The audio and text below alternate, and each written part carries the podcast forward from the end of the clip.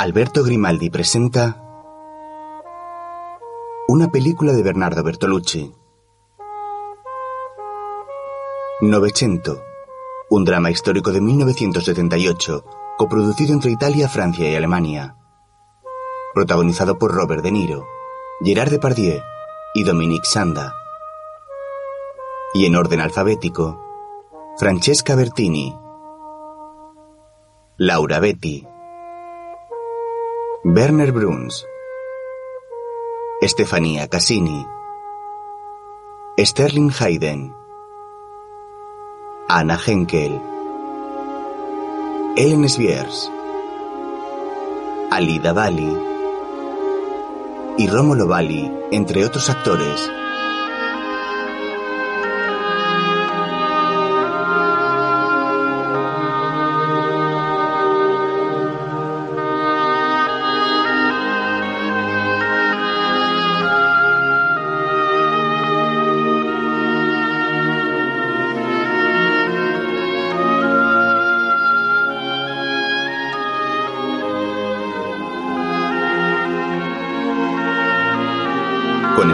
Sandrelli, Donald Sutherland y Bar Lancaster. Sobre la imagen del cuadro El Cuarto Estado, obra realizada en el año 1901 por Giuseppe Pelizza da Volpedo, aparecen los títulos de crédito. Empieza con un plano detalle del rostro de un hombre y se va alejando hasta mostrar toda la pintura. La obra muestra un grupo de trabajadores de todo tipo y edad avanzando unidos. Se trata del proletariado en huelga, que se presenta como el cuarto poder, la nueva clase social que se estaba organizando para reclamar sus derechos. El autor trata de mostrar una marcha lenta, constante y con calma, para traer a la mente un sentimiento de invencibilidad. El avance es imparable y nada puede frenar a la gran masa de oprimidos.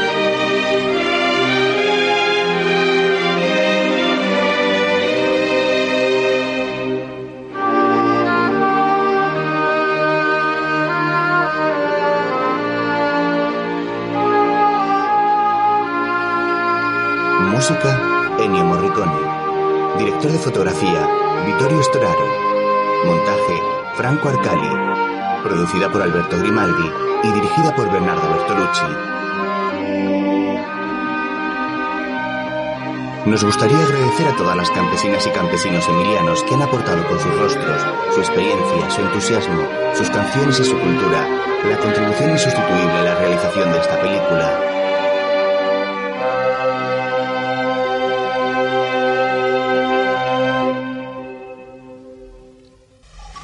Un rebaño de cabras pasta en un verde prado en las inmediaciones de un río guiadas por varios perros.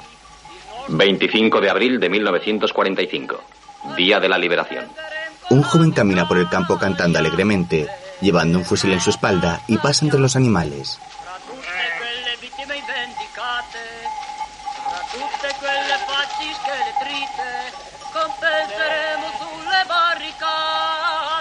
Se adentra en una zona arbolada y con una espesa vegetación. Un grupo de hombres aparece tras los arbustos y dispara de forma indiscriminada alcanzando al muchacho.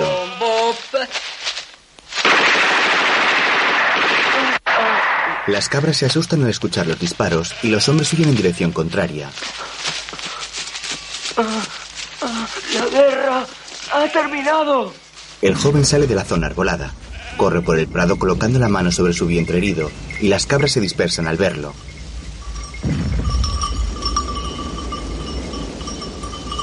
Los agresores se ocultan en un carro de heno y el joven llega a un campo donde unos campesinos están trabajando. ¿Por qué? Un hombre llega en una bicicleta cargado de armas. ¡Compañeros! ¡Por Stalin! ¡Corred! ¡Se necesitan hombres contra esos bandidos negros! ¡Ánimo! ¡Hay que matarlos a todos! ¡No ha de quedar ni uno en pie! ¡Acabemos con todos! ¡No ha de quedar ni uno solo! El joven herido cae de rodillas. Vamos, mansalones, están en el canal. Pero. Telesforo, Yo nunca he disparado ni contra una gallina. Así aprenderás. Yo también quiero cuidado. No vayan a matarnos a nosotros. El muchacho yace en el suelo. Todos al molino. ¡Seguidme! ¡Hemos de exterminar a esos cerdos! ¡Acabaremos con los escarabajos de una puta vez! ¡Malditos explotadores! ¡Vamos, oída, que no se nos escapen! ¡Mujeres, cargad arena porque si llueve se mojará! Un niño le agarra la bici. ¿Qué es lo que quieres? Yo también quiero uno. He cortado los hilos del teléfono, por tanto, también me toca uno. Vamos, tigre, te lo ruego, dame uno. Me lo prometiste. Tigre, dame uno, tigre. Leónida, ven aquí. ¡Vamos! Toma uno. Coge también un cargador. ¿A dónde vas, Leónida? Yo también quiero matar. Leónida corre por el campo con el fusil en la mano.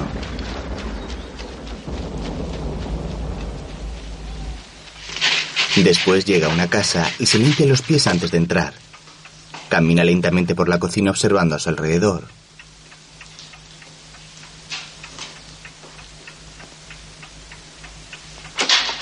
Escucha un ruido, abre una puerta y se oculta en la despensa. Mira hacia la cocina y ve a una mujer acercarse a la encimera. El niño recorre un pasillo hasta el recibidor de la casa, donde ve un coche sin ruedas y escucha una radio. las brigadas partisanas Giacomo Matteotti desde la emisora de radio de Milán que hemos ocupado hace unos minutos. Milán por fin libre saluda al pueblo italiano. Os habla el jefe de las brigadas Giacomo Matteotti. En la improvisación de este gran momento de alegría nuestro pensamiento se dirige a todos los caídos. A todos los caídos en todos los frentes de esta tremenda lucha contra la barbarie nazifascista. Pero en particular jamás podremos olvidar los sacrificios y el martirio de los partisanos de nuestros valles y de nuestras ciudades que han rescatado a nuestra patria de la ignominia del fascismo. Milán, por fin libre, saluda al pueblo italiano. ¿Qué haces aquí? No te había visto entrar. Giacomo Matteotti. El fascismo ha dejado al país... ¿Por qué estás tan serio? ¿Para qué necesitas este fusil? Dámelo. Suelta. Apunta a un hombre. ¡Viva Stalin! ¿Te has vuelto loco? Le da una bofetada y el arma se dispara alcanzando un cuadro que hay colgado en la pared. El hombre sentado a la mesa lo mira sonriendo. Viva Stalin. Más tarde una mujer está subida en un carro de heno. Attila y Regina. Attila y Regina. Un grupo de campesinas cogen las orcas con las que recogen el heno y corren por el campo hacia una espesa nube de humo negro.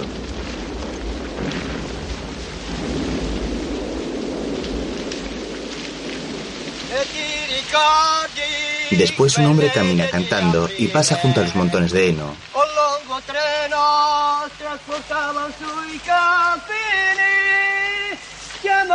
Mientras, un hombre de unos 60 años, con una incipiente calvicie, conduce una bicicleta llevando unas maletas en la parte trasera. Su mujer camina tras él, empujando otra bici cargada de enseres y llorando desconsolada.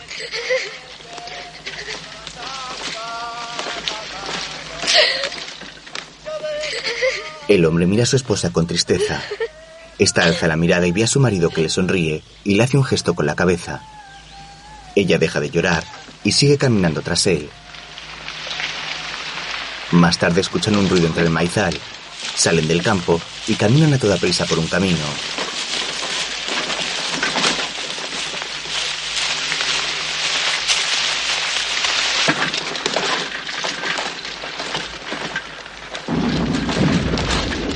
La pareja ve al grupo de campesinas correr hacia ellos. Salen del camino y bajan una pendiente. La bici de la mujer sale rodando y esta huye dejándola en el suelo, mientras las campesinas los persiguen furiosas y la atrapan.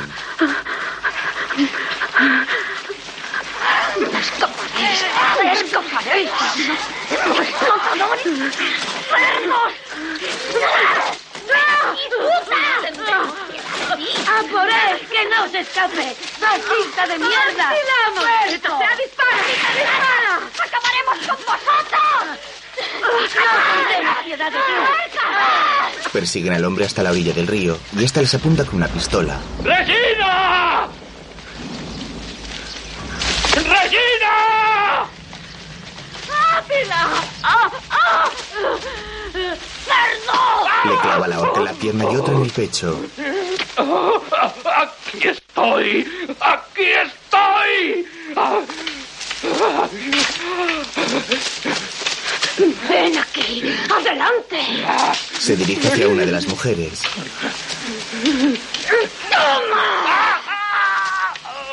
Mientras Leónida entra en el establo apuntando al hombre que camina con las manos en alto. Han vuelto las golondrinas. El niño anda de espaldas, mientras el hombre va frente a él. Espera, espera. Se detienen. El hombre se acerca, le coge el arma y se la devuelve sonriendo.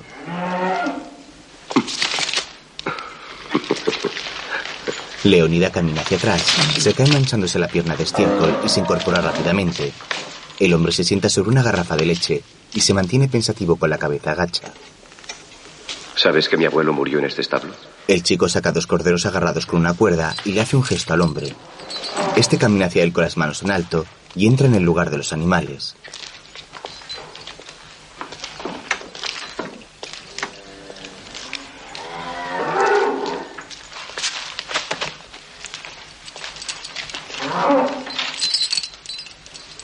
Siéntate.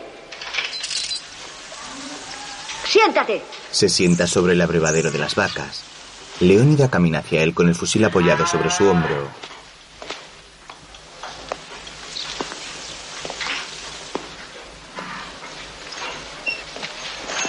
¿Sabes que en América cada vaca tiene su abrevadero?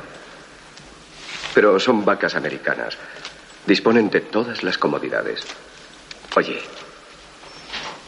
¿te gustaría ir a América, Leónida? Llámame Olmo. Oh, ¿ya no te llamas Leónida? Mi nombre de partisano es Olmo. ¿Sabes quién era Olmo? Sí, era el más valiente. El más valiente. Dime, pequeño guerrero, ¿qué opinas de tu patrón? Ya no hay patrón. Le apunta con el fusil. Muchos años antes, Un hombre vestido de bufón anda por un camino. ¡Verdi ha muerto! ¡Giuseppe Verdi ha muerto!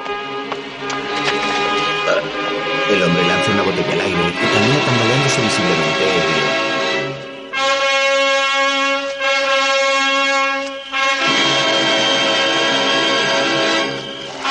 Se tumba en el suelo y se queda dormido.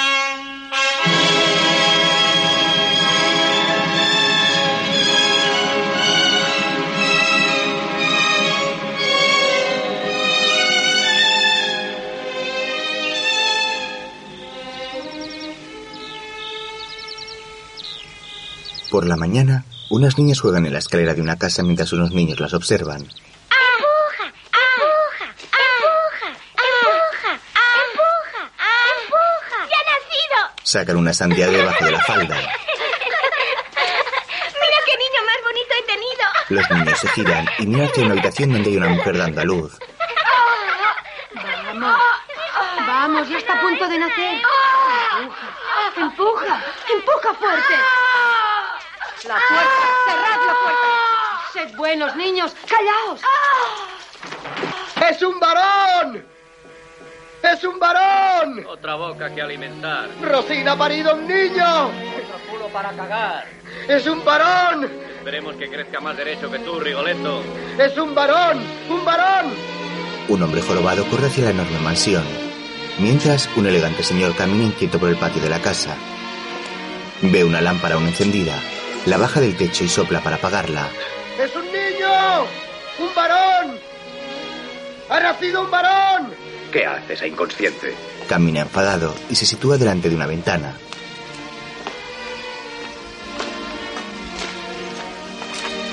¿Has oído, desgraciada? Los campesinos nacen antes que los hijos de los amos. ¿Tengo que subir yo a sacártelo? El jorobado entra en el jardín y se esconde tras un macetero, mientras el hombre coge una piedra y la lanza contra la ventana furioso. Eleonora, empuja. ¡Vamos! ¡Lo estás consiguiendo! ¡Empuja! ¡Vamos, más fuerte! ¡Empuja! ¡Ah! ¡Empuja! ¡Maldita sea! Un joven se asoma a una terraza. ¡Papá! ¡Papá! El hombre se gira, le hace un gesto de espera y le muestra al bebé que ha nacido.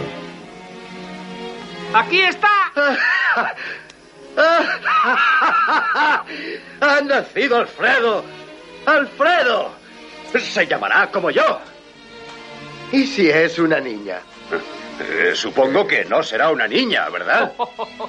Papá, no voy a diferenciar a un varón de una hembra. Este tiene pito.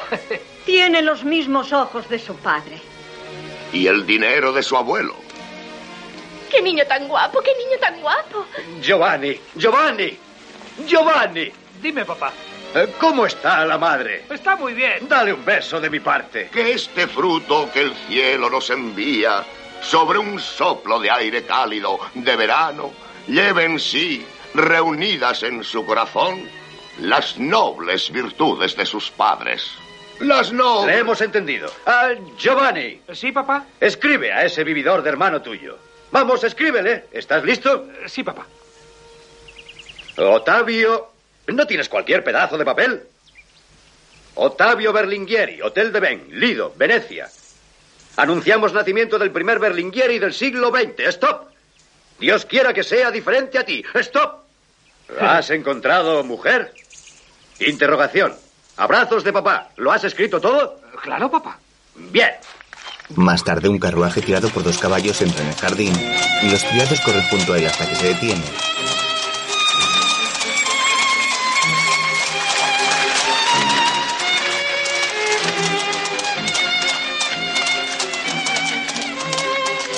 Sor de Solata.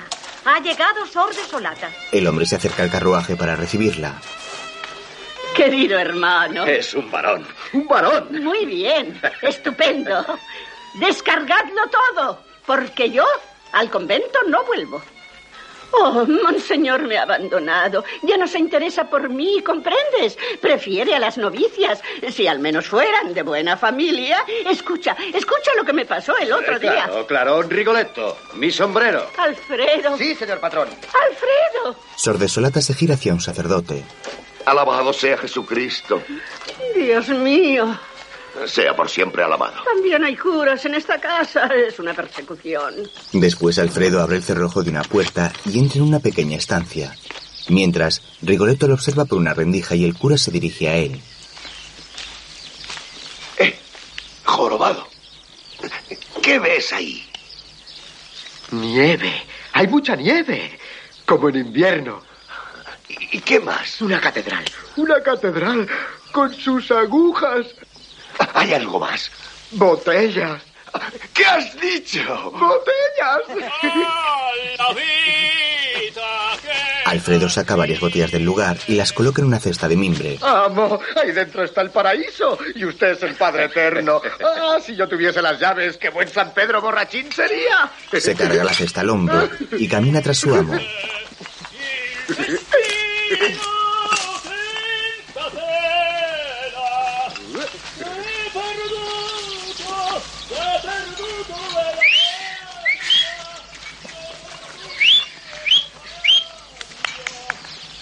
Alfredo silba llamando a sus perros. Luego camina entre los campesinos repartiendo botellas de champán. Toma. Emborráchate. Hoy somos señores también nosotros. Brindemos. Basta de trabajar. A beber. Gracias, señor patrón. Salud. Salud para todos. Esta es para ti. Hoy no trabaja nadie. Censo. Vino especial. Celebrémoslo. Gracias, señor patrón. Eh, Pero ¿dónde está Leo? Allí, al fondo. Ah. Eh, No, solo eso, queda una. pedazo de bestia. Es vino de la ciudad. Pues aquí está escrito vino del campo. Líbero, ¿quién se ha muerto hoy? Mira qué botella tan rara. Rigoletto se dirige al patrón. Está aquí, debajo de la parra. Caminan agachados y se acercan a un hombre que trabaja sentado debajo de una parra.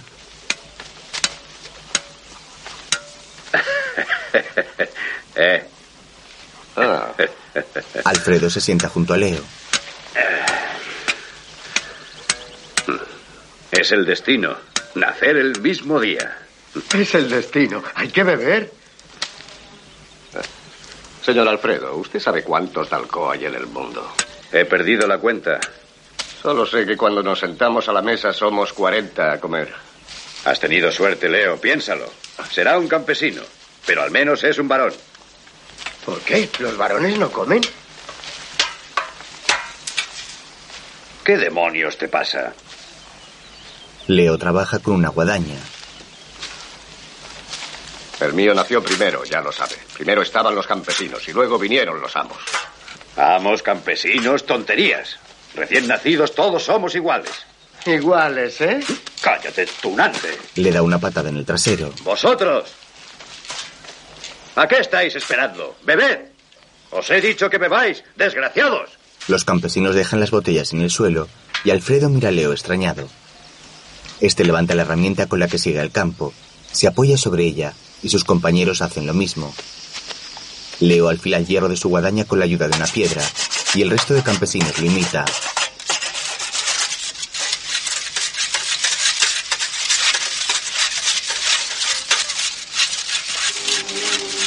Alfredo los mira confuso. Luego descorcha una botella de champán y se la bebe a morro. Rigoletto se sitúa junto a él, coge el corcho y lo huele. Bebe conmigo. Leo lo mira sorprendido y sigue trabajando.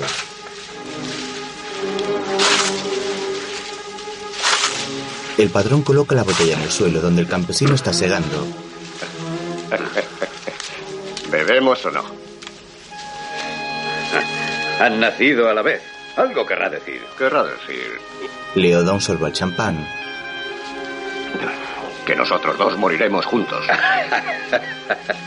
Revienta, filósofo de estercolero. Le pasa la botella a Alfredo y este da otro trago. El mío estudiará para notario. El mío para ladrón. Le iría mucho mejor de cura. Rigoletto observa cómo Leo se termina la botella.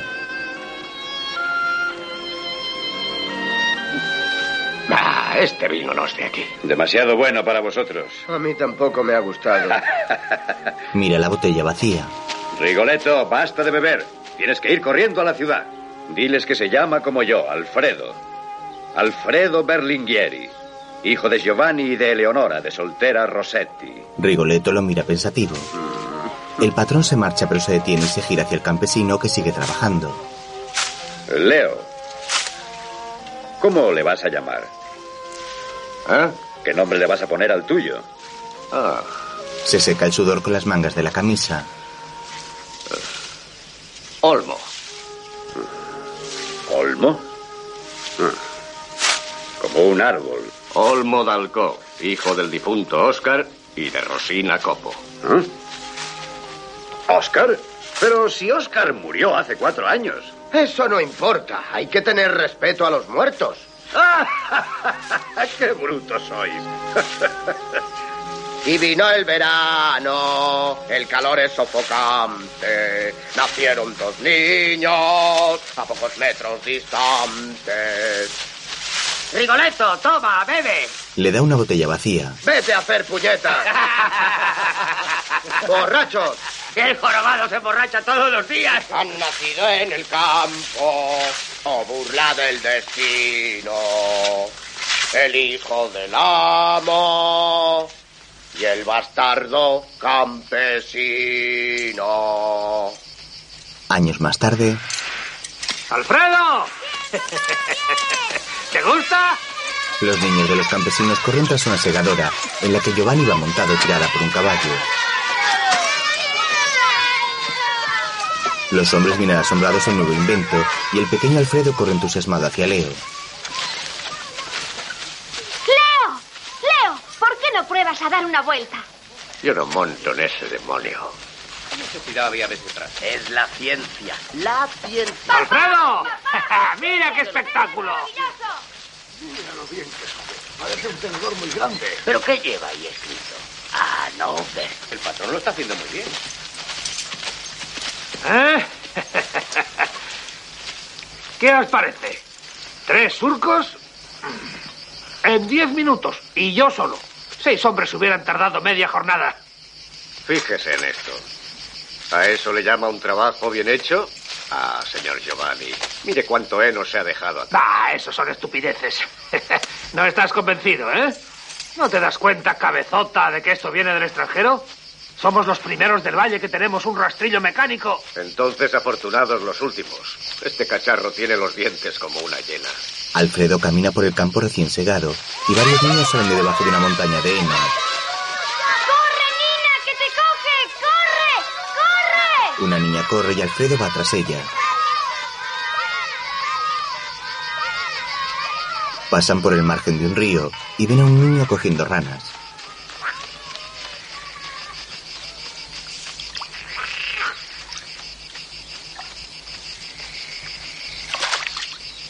Nina se esconde sentada junto al tronco de un árbol y ve al niño ensartando la rana en un alambre, donde lleva un montón. Luego se coloca el alambre al cuello y sigue buscando, mientras Alfredo y la niña lo observan en silencio.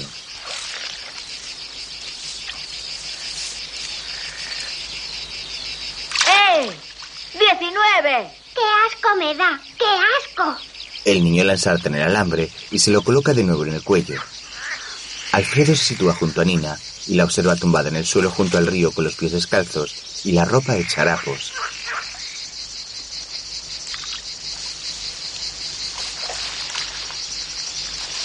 La niña se sienta y mira a Alfredo que aparta la mirada. Luego vuelve a tumbarse y el niño se tiende junto a ella con su elegante ropa.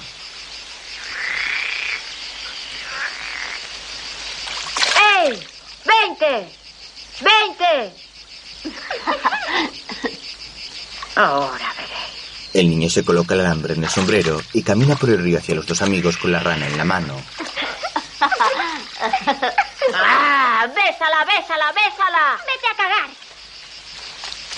¡Olmo es un bastardo! ¡Olmo es un bastardo! ¡Olmo es un bastardo! ¡Olmo es un bastardo! El niño camina con gesto serio y pasa junto a Nina. ¡Olmo es un bastardo! Se lanza sobre ella. ¡Come, come, maldita sea! ¡Cobarde! ¡Huyes, eh, pedazo de mierda! Solo eres capaz de asustar a las niñas, ¿eh? Si te atreves, haz todo lo que haga yo. ¡Claro que me atrevo! Y tú vete a la mierda. Le lanza la rana a Nina y ésta se marcha llorando. Olmo salta la pata coja, da la vuelta rodando por el suelo y se pone en pie de un salto. ¡Ah! Alfredo lo mira y hace lo mismo. Olmo lo mira con gesto serio. Coge su sombrero cargado de ranas y se lo pone sobre la cabeza. Alfredo se rasca la cabellera.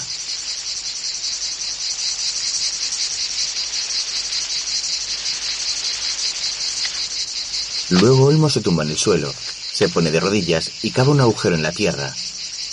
Alfredo lo imita.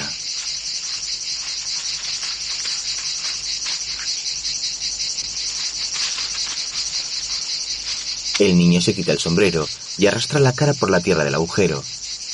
Alfredo lo mira sonriendo y hace lo mismo. Después Olmo se tumba sobre el agujero y hace movimientos con el trasero. ¿Qué estás haciendo? Le doy por el culo a la tierra. Alfredo se tumba en el suelo y lo imita.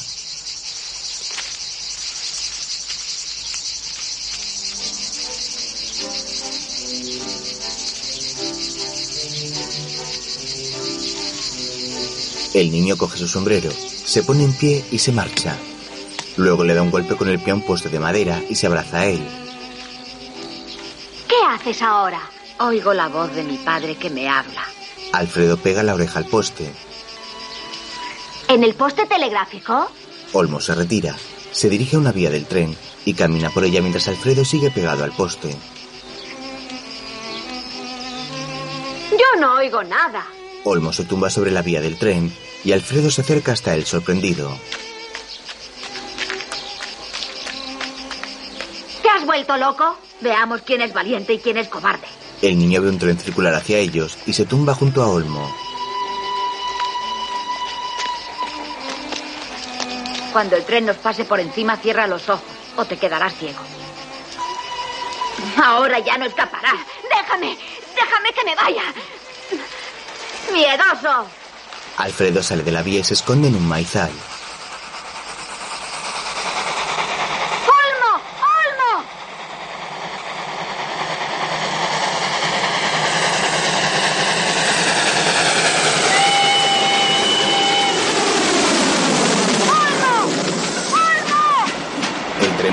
una del niño que se tapa los ojos con las manos. ¡Olmo! ¡Olmo! ¿Te has muerto o estás vivo? Ding dong, ding dong, el diablo canta y mata el patrón. Le escupen la cara. Más tarde todos los campesinos comen hacinados en una sala con una larga mesa.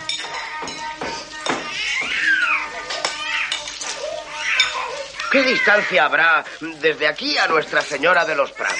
Creo que serán unos tres kilómetros. Una vez vi un tren que era tan largo como desde aquí hasta Nuestra Señora de los Prados. Y mi pito llega desde aquí hasta Piacenza. ¿Y corre como un tren? Un tren sí que es una máquina de verdad. Y no ese cacharro de fuera. En ese cacharro me monto yo. Enemigos del progreso, eso es lo que sois. Con ese rastrillo me canso menos y estoy más contento. Pero ¿quién lo paga? eh? ¿Quién lo paga? El patrón lo paga, claro está. ¿Qué patrón? Somos nosotros quienes pagamos las máquinas con nuestro trabajo. Primero le ha pegado los piojos a mi páride. Y después al chiquitín. Son bichos asquerosos que no mueren ni con petróleo. Yo quiero despiojarlo, pero siempre se escapa. Los piojos son lo de menos. Hoy tu olmo le ha hecho comerse una rana viva a Nina. Además, ¿vosotros qué sabéis de filosofía? Un carajo sabéis. Entre nosotros, el único que ha ido al comicio de la liga solamente he sido yo. Porque solo el que es inteligente va al comicio y después va por ahí predicando la justicia por los caseríos perdidos, donde el honrado campesino se esfuerza mientras el rico burgués desprecia su sudor. Amén. Le lanzan comida a la cara. Mira, mira, mira. Luego Rosina come en un lugar apartada, mientras mueve una palanca. En el comedor, Leo mira a su alrededor sorprendido.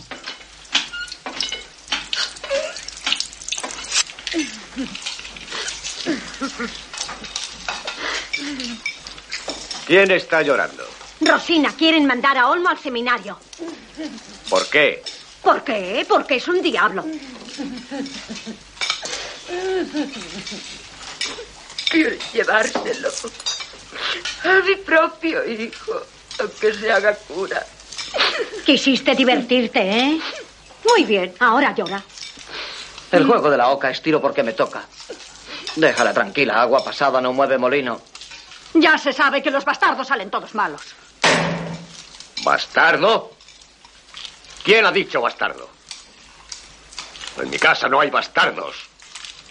Olmo es hermano de vuestros hijos porque su padre es uno de nosotros, ¿es verdad o no? ¿Eh, Rosina? ¿Es cierto o no? Dínoslo, Rosina, tú lo sabes. Así es. Claro que lo sé. Es que no lo sé yo. ¿Quién lo va a saber?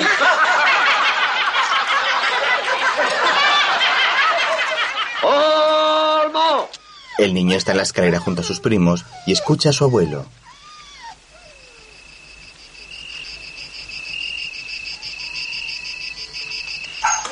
A ese sinvergüenza. ¡Olmo! Ven aquí, canalla. Nina abre la puerta del comedor. Eh, ven aquí. El niño entra y se coloca delante de la larga mesa. Olmo Dalcó. Aprende a ser bueno. Ven aquí, serpiente. ¡Dejadme en paz! a obedecer. un demonio. ¡Dejadme en en la paz! mesa! ¡Dejadme en paz! Lo suben sobre la mesa. Olmo. Ahora que eres mayor. Y te ensucias el culo de mierda. ¡Déjame! Ven aquí. Recuerda esto. Aprenderás a leer y a escribir. Pero siempre serás Olmo Dalco, hijo de campesino. Un muerto de hambre. Sí. Irás al ejército. Y verás mundo. Y tendrás que aprender a obedecer. Y a encajar patadas en el culo. Te casarás. ¿eh? Y trabajarás para sacar adelante a tus hijos. Aprenderás a tener paciencia. ¿Pero qué es lo que será siempre? Olmo Dalcó. Olmo Dalco, campesino. ¿Habéis oído? No quiero curas en esta casa. Leo le ofrece un vaso de vino. Olmo extiende la mano y la esconde rápidamente. ¿Qué llevas en la mano? Una moneda. Me la ha dado el señor Giovanni porque le he vendido las ranas. Es mía. Leo se pone en pie y lo mira con gesto serio extendiendo la mano. El niño le entrega la moneda a su abuelo y este se sienta de nuevo.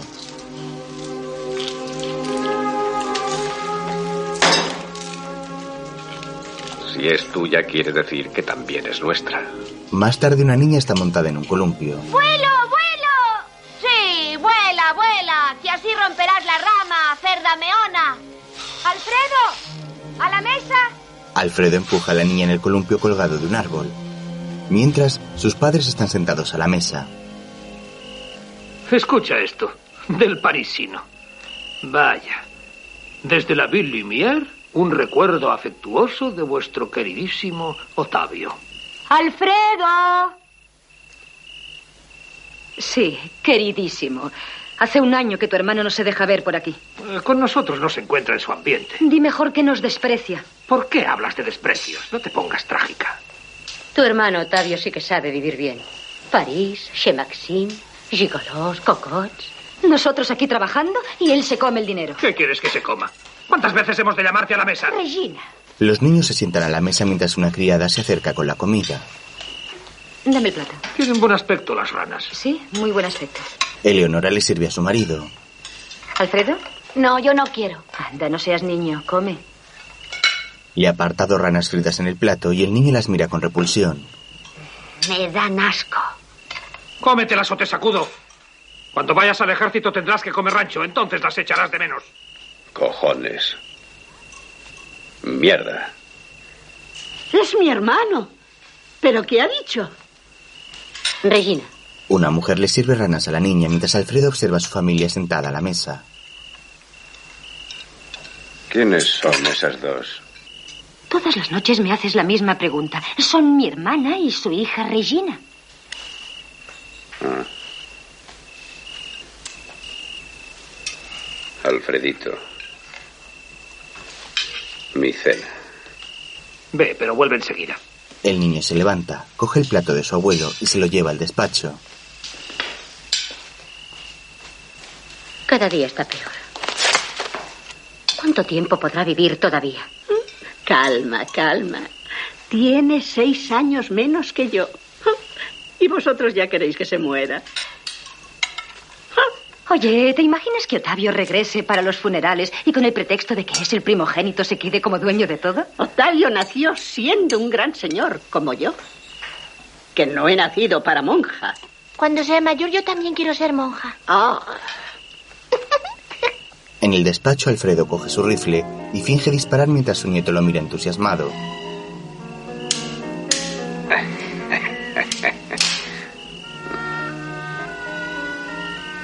¿Quieres tirar tú? Sí, sí. Apoya la culata en el hombro.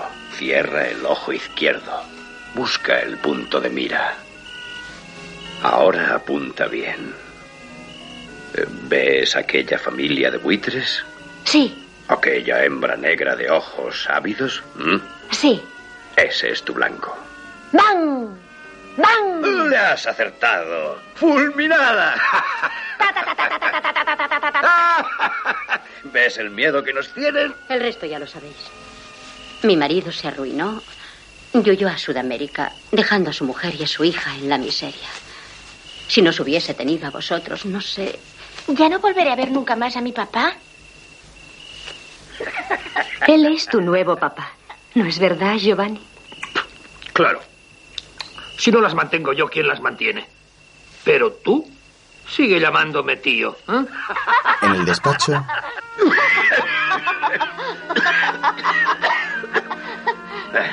Ahí están. Yo me quedo con Regina. No, Regina es mía. Regina es mía. Apunten. ¡Fuego!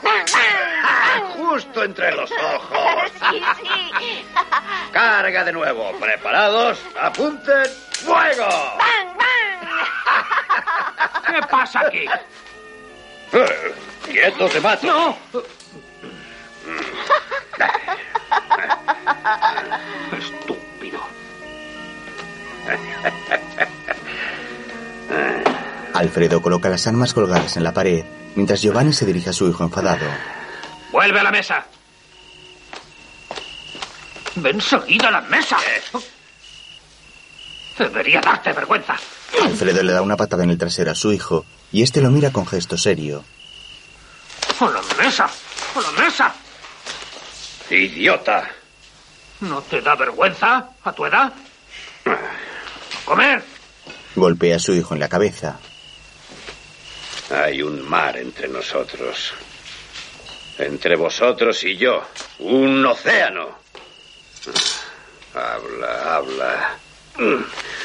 Mientras compras esas máquinas, todo se está yendo a la ruina. Te vas a afeitar el culo con esa segadora, señor modernista. Coge una rana y la lanza al plato. En el comedor, Eleonora y Giovanni miran a su hijo. ¿Vas a comer sí o no? Olmo guarda silencio. Su padre pincha una rana con el tenedor y se la refriega por la boca. Cómete las ranas o irás al infierno. ¡Pedazo de mierda! ¿Quién te ha enseñado eso? Un amigo mío. Además, a mí, aquí, no me quita nadie nada. Ni un metro de tierra, ni un centímetro. Con tu padre, Otavio siempre sale ganando. Si yo sigo todavía aquí es porque quiero que esta tierra sea mía. Toda mía. Por otra parte, si quieres saberlo, yo a Octavio siempre le he envidiado. Sí, cariño. Alejarse de las tonterías de la familia. Oh, gozar de la vida. Quizá comérmelo todo en seis meses. Cambiar de mujer todos los días. Oh. Eleonora va a darle una bofetada y Giovanni la esquiva forcejeando con ella. Alfredo canta en el despacho y una criada llega al comedor portando una lámpara encendida.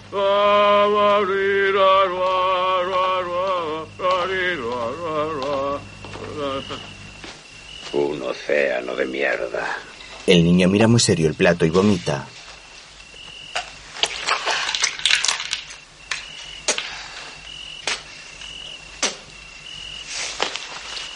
Se limpia la boca y se marcha avergonzado. Pobrecito. No debes obligarle a comer. Es mi hijo. Y nadie va a enseñarme cómo debo educarlo. Tranquila. Alfredo. Cuando tenga hambre, volverá. Mientras Rigoletto le corta el pelo a Olmo con una maquinilla.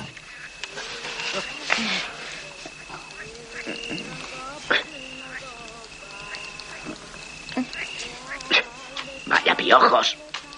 Más bien parecen pollos para ser asados. Alfredo llega y Olmo lo mira. Tranquilo, estate quieto. El niño se sube a un carro de heno vestido con un elegante traje de pantalón corto y chaqueta y observa al hombre rapando a su amigo. Te voy a dejar la cabeza más bonita que un rábano. No te muevas, estate quieto. Rigoletto le corta el pelo y tan solo le deja en la coronilla.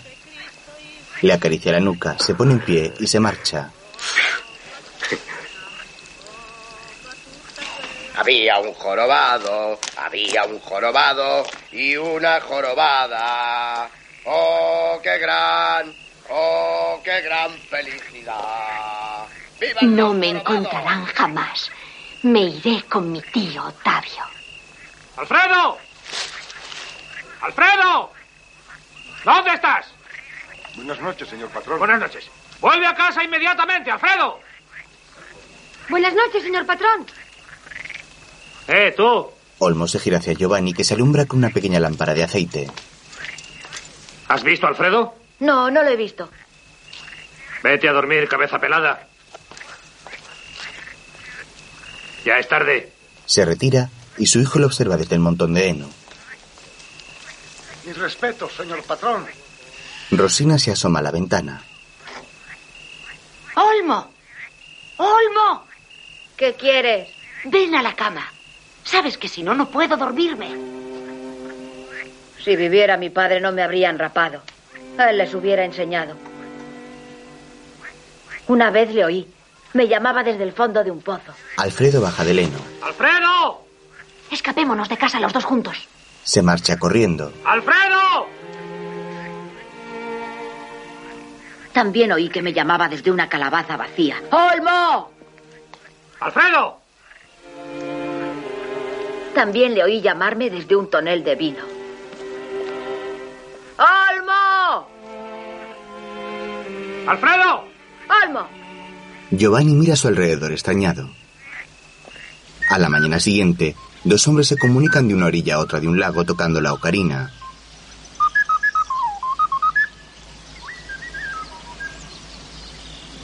Luego uno de ellos se dirige a otra zona del pantano y vuelve a tocarla.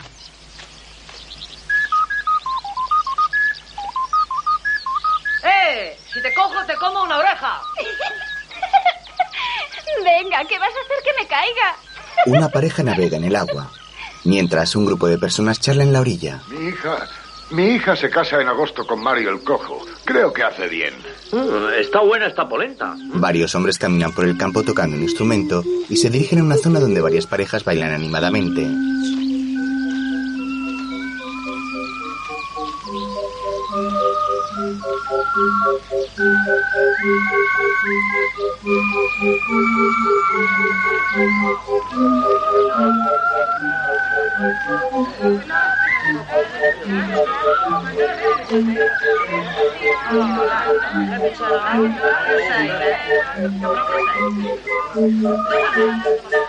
Luego un hombre baja de un carro tirado por un caballo y se esconde entre los arbustos.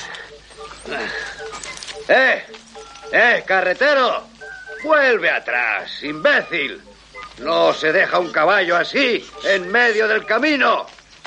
Ven aquí, ven. Ah, mala bestia.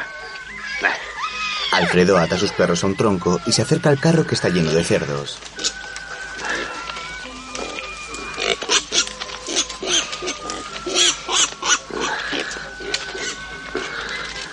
Ya no me queda aliento ni para darle una orden a un criado. El hombre se sienta en el carro y observa a la gente bailando.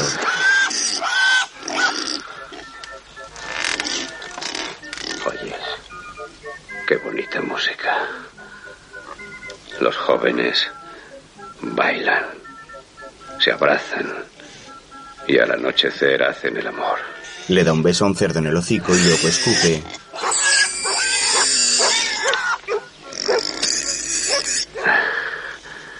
No es tierra para un viejo. Más tarde la gente sigue bailando disfrutando de la música, mientras Alfredo golpea en el suelo con su bastón.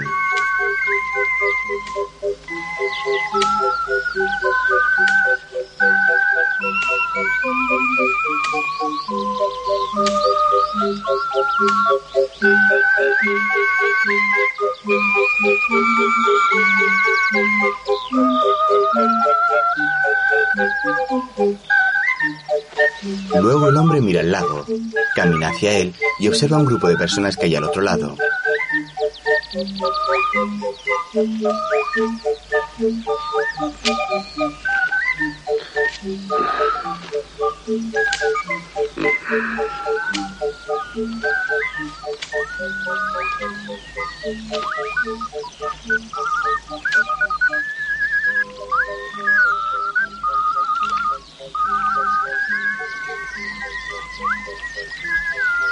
Después mira a una joven que está sentada en una barca con los pies metidos en el agua.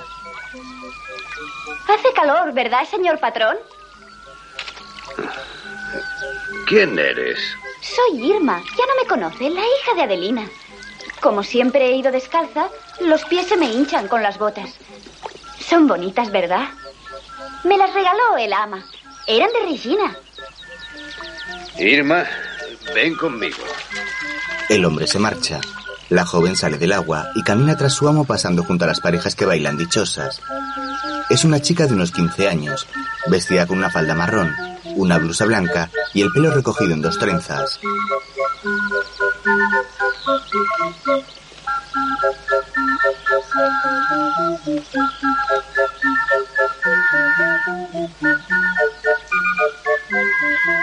Date prisa. Alfredo sigue un camino e Irma va tras él con las botas en la mano.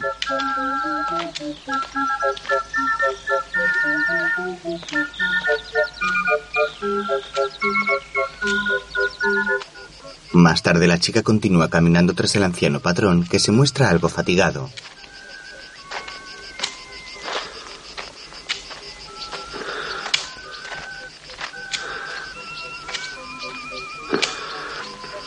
Este entra en el patio de la zona donde viven los criados y espera que la joven se acerque.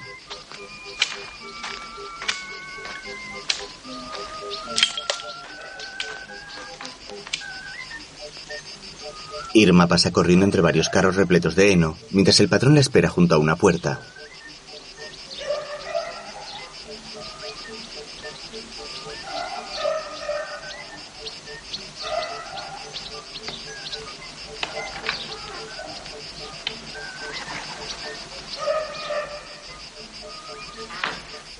Luego la joven entra en un establo. Señor patrón, Pasa entre las reches buscando a Alfredo. señor patrón. Camina descalza por un pasillo lleno de estiércol.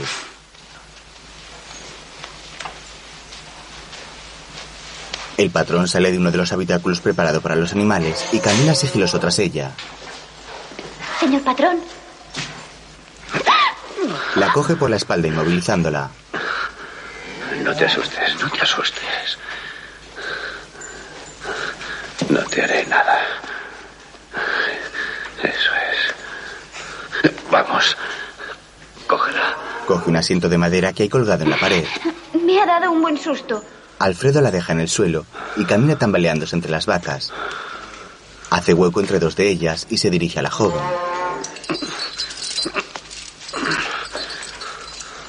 Ordéñala. Pero no es hora de ordeñar. ¿No ves lo hinchada que está? Ordéñala. El hombre camina hacia un banco de madera y aparta un cubo mientras Irma se remanga la falda.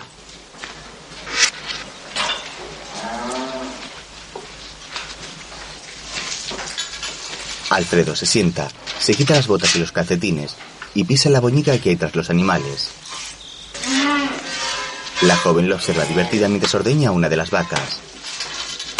Squish, squash. Vacas llenas de leche y de mierda. La maldición, la condenación está dentro de nosotros. La llevamos encima y aumenta con los años. Tú sabes cuál es la peor maldición. El granizo. El granizo no es una maldición. Mierda y leche en el cerebro. Alfredo camina hacia la joven y se apoya sobre el animal acariciándolo. Ni la guerra ni la pelagra. Tampoco lo son. Squish, squash. Squish, squash. El anciano observa las piernas desnudas de Irma mientras ordeña. La maldición es cuando no se te levanta. Coloca las manos bajo las ubres de la vaca y se las moja de leche. Coge un poco en la palma de la mano y se la bebe. Leche y mierda. Se toca la entrepierna mirando a la muchacha. Eh, No hay nada que hacer. Se desabrocha el pantalón y sigue tocándose mientras Irma no deja de ordeñar.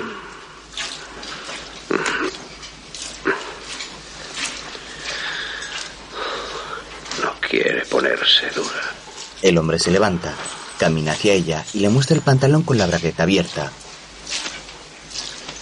Irma, mete una mano aquí. La joven se seca las manos sobre el cuerpo del animal e introduce una en el pantalón de su patrón. Señor Alfredo, nadie puede ordeñar a un toro.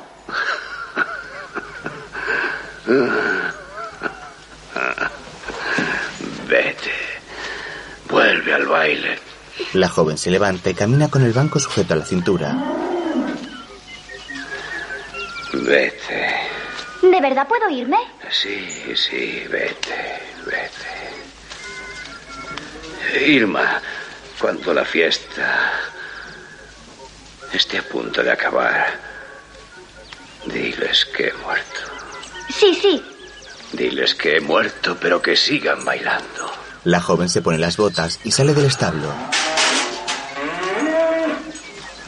Acuérdate, muerto. Sí. Alfredo se queda solo. Mientras en el baile, Leo golpea una sandía partiéndola en varios trozos. Coge el jugoso centro con la mano y se lo come.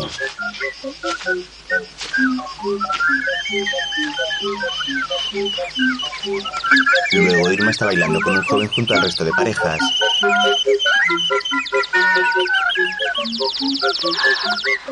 El patrón ha muerto.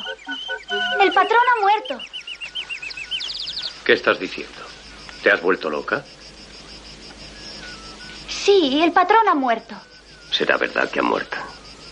Va, tira el agua. Vamos a hacer que se emborrache hasta el ruiseñor.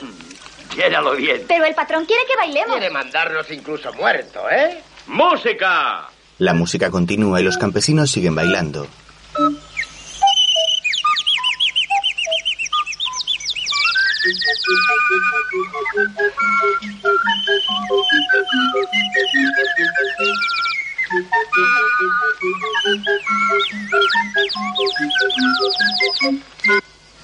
Más tarde Leo camina hacia el establo comiéndose una tajada de sandía.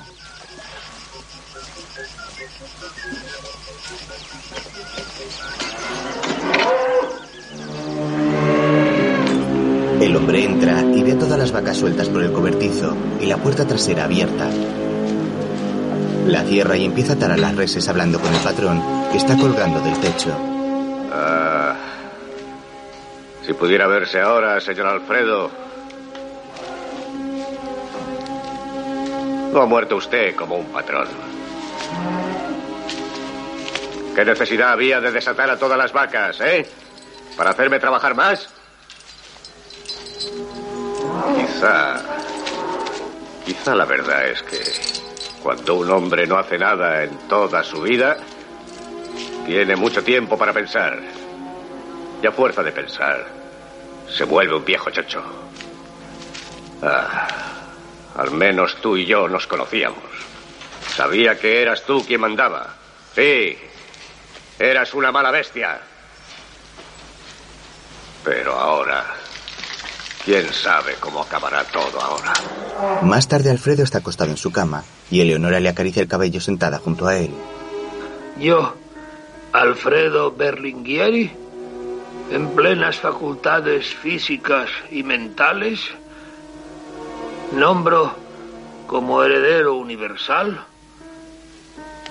a mi hijo menor, Giovanni, El pequeño Alfredo entra en la habitación. a mi primogénito, Otavio, ¿Qué has dicho? A mi primogénito Otavio. le dejo un vitalicio anual de cinco mil liras que le serán entregadas durante toda su vida por mi único heredero. Le dejo, además, el piso de la ciudad, quedando convenido, sin equívocos, El niño aparta una cortina y ve a su padre hablando junto a la cama de su abuelo. Eleonora mira a su hijo sorprendida mientras este se acerca a la cama. Que toda la hacienda de los Berlinghieri Vuelve enseguida a la cama, Alfredo. El abuelo está enfermo. Vuelve a la cama. toda la propiedad de los Berlinghieri Alfredo descubre la cama y muestra la señal del cuello de su abuelo. ¡Abuelo! Que comprende 900 hectáreas de tierra de cultivo, la casa patronal y la de los campesinos. Eleonora y su hermana se llevan al niño. la maquinaria y herramientas. Y todas las cabezas de ganado, bovino,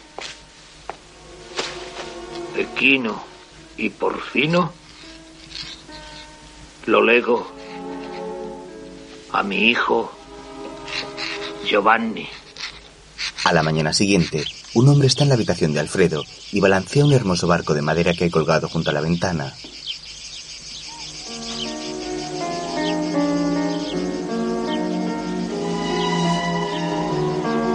Pequeño despierta y sonríe al ver a su tío que lo mira con dulzura y se sienta junto a él.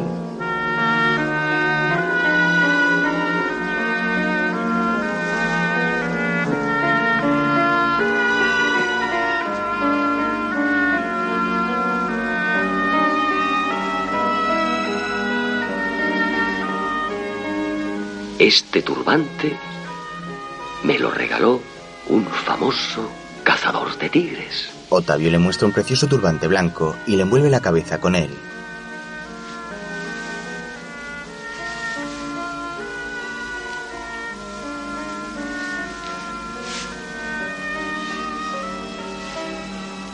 Tío Octavio, anda, llévame contigo. ¿Por qué? ¿Aquí no estás bien? Son todos malos. Ah. ¿Y cómo nos iríamos? En un barco de vela. ¿En un barco de vela? ¿Como este? Se remanga la camisa y le muestra un tatuaje en el brazo. Más tarde está lloviendo y Alfredo observa los gusanos de seda que hay en una estructura de madera.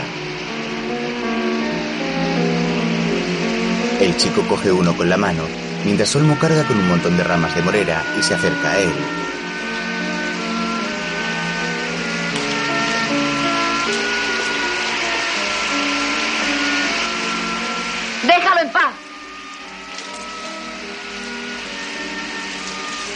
Mételo ahí. No y no. No toques los gusanos, ¿entendido? Toco los gusanos porque quiero y me da la gana. Eres un idiota. Yo soy el patrón. Ese gusano es mío. Además, no tienes por qué venir aquí. ¿Por qué? Porque yo les doy de comer. Dámelo. ¿Por qué tengo que dártelo? Los gusanos de seda son míos. También la uva pasa es mía. Y el rastrillo mecánico. Y el trigo. Y las vacas son mías. También la familia Dalcó es mía. Y también tú eres mío. Así te mueras. Dámelo. No. Lo golpea con las ramas de morera. Así te mueras. Así te mueras. Así te mueras. ¡Huyese, cobarde! Los dos niños se pelean y caen al suelo forcejeando.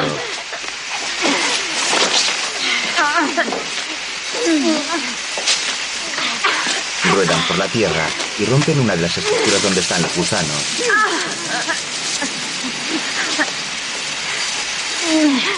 Vamos, ayúdame. Si no, nos la cargamos los dos. Si quiero, te gano con una sola mano. Vamos, hombre, no me hagas reír. Colocan los listones de madera que se han caído y ponen la estructura con los capullos de seda encima. Toma, coge tu estúpido gusano. Este es de los últimos. Los otros ya han hecho casi todos el nido. No se llaman nidos, se llaman capullos. Yo he visto uno en un libro. Vamos, quítate esa ropa, está mojada. Qué poco pesa. Verás, la mariposa sale de aquí, hace un agujero y se va volando. Yo no lo he visto nunca. Igual que mi hermanita. Sé que nació de noche y luego se fue volando. ¿Y por qué se fue volando? Porque se murió. No digas tonterías. Cuando te mueres no sales volando. Olmo se quita la ropa mojada. Te meten bajo tierra y basta. Se acurruca sobre unos sacos y se toca sus partes. Alfredo se acerca y observa con curiosidad. ¿No te hace daño? ¿Daño? Está toda abierta. Enséñame la tuya. Sí. El niño desabrocha su pantalón y le muestra el pene a su amigo. Qué raro, parece un capullo. Si tiras de la piel se quedará como la mía. No sale. Tira más fuerte. Quema. Peor para ti. Si no eres valiente, no serás un socialista. ¿Qué quieres decir? Yo soy un socialista con agujeros en los bolsillos. ¿Socialista con agujeros en los bolsillos? Va, olvídalo, no has entendido nada. Venga, ponte este abrigo, si no cogerás una pulmonía. No, no lo quiero, no. Vamos, no te hagas el niño. Alfredo coloca su abrigo sobre los hombros de su amigo. Luego se tumba sobre los sacos junto a él y escuchan la lluvia.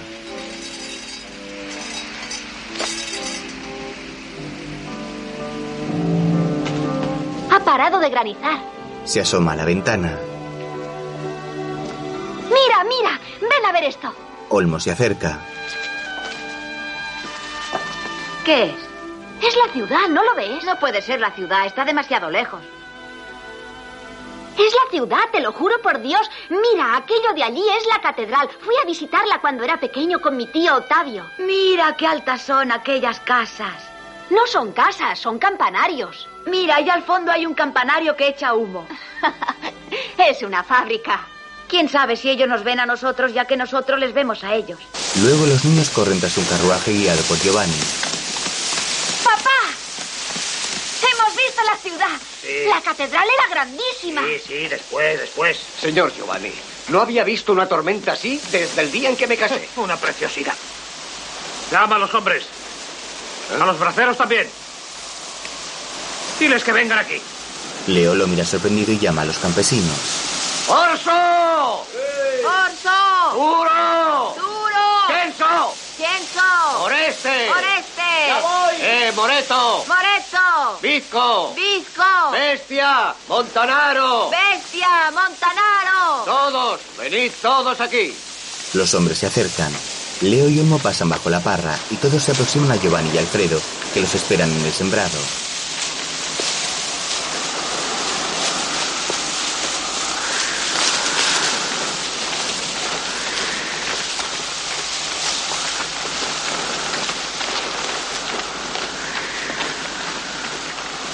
Enfrentémonos a los hechos. Lo hemos perdido todo. Vino, tomates, patatas, toda la cosecha de grano. Por eso es necesario que nos sacrifiquemos todos un poco. ¿No es cierto, Leo? El campesino lo mira con gesto serio. ¿Qué te pasa? ¿Acaso has perdido la lengua? Diles a estos cuánto trigo hemos perdido. Díselo. Eh, la mitad. La mitad por lo menos. Por tanto, la cosa es sencilla. Tenéis que contentaros con la mitad de la paga. ¿Lo tomáis o lo dejáis? Cuando la cosecha es doble, no nos da paga doble. Para ser sincero, si yo pensara solo en mis intereses, tendría que dejaros a todos en casa. Especialmente a vosotros, los braceros. Y si no fueseis el atajo de ignorantes que sois, tendríais que agradecérmelo. Porque entre todos nosotros, quien se arriesga de verdad soy yo. Camina por el campo con las manos entrelazadas a la espalda. Además, vamos a decirlo. ¿Quién es el patrón aquí? ¿Quién es el que manda? Usted. Giovanni se dirige a uno de los trabajadores.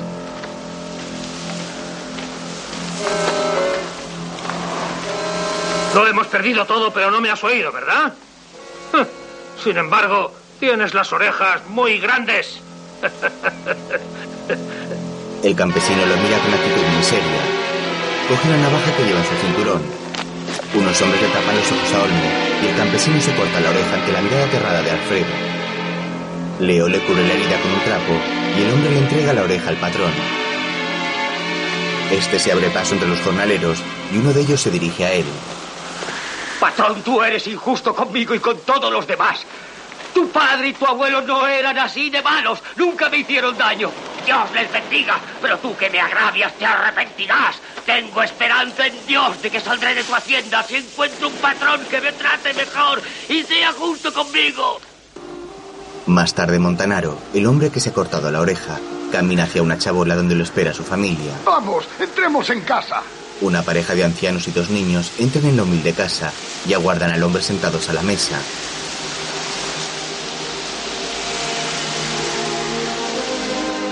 Montanaro entra y deja sobre la mesa unos trozos de bizcocho que lleva en su sombrero. Cada uno coge un pedazo y se lo come.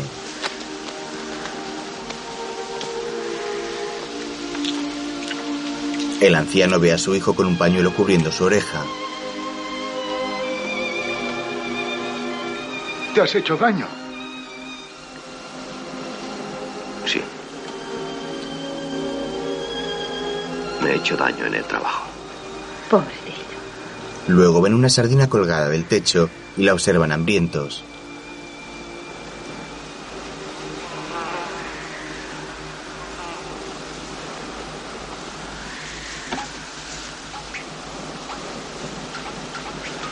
Papá, ¿ya no hay más polenta? Mira la tabla con los restos de migas. Papá, todavía tengo hambre. Yo haré que te olvides del hambre. El hombre se pone en pie. Se dirige hacia un saco de tela del que saca una ocarina. Se sienta sobre un montón de heno y empieza a tocarla.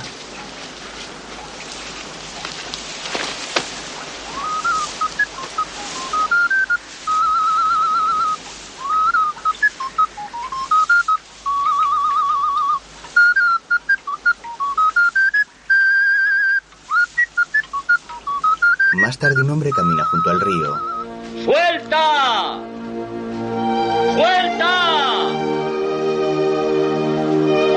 ¡Suelta! Un campesino regresa a casa cargando con una pala sobre su hombro. Tienen razón. Tienen. Los de la liga. ¿Qué dicen los de la liga? Que hay que moverse. Preparan una huelga. ¿Dónde? En todas partes. El agua del río fluye con fuerza.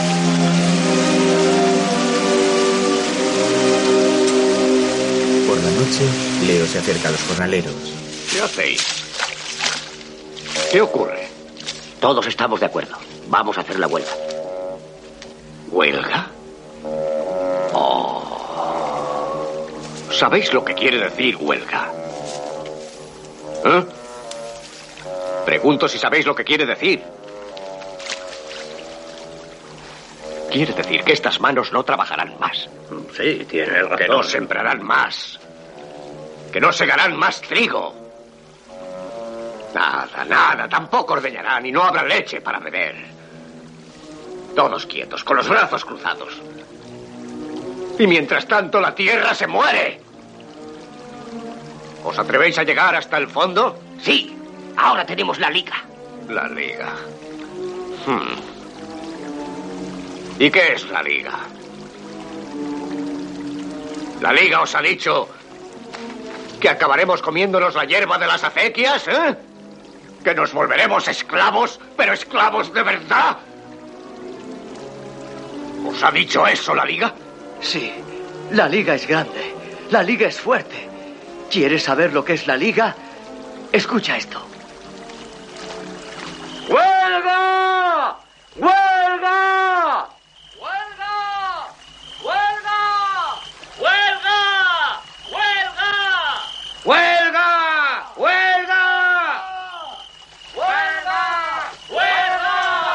Me gusta esa canción. Sí.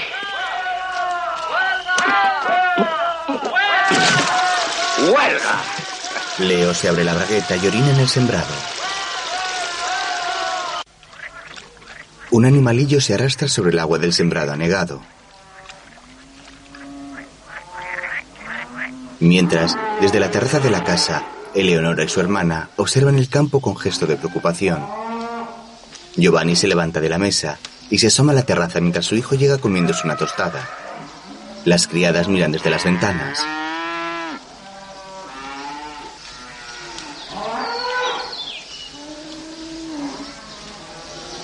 Pobrecitas, hace dos días que no las ordeñan.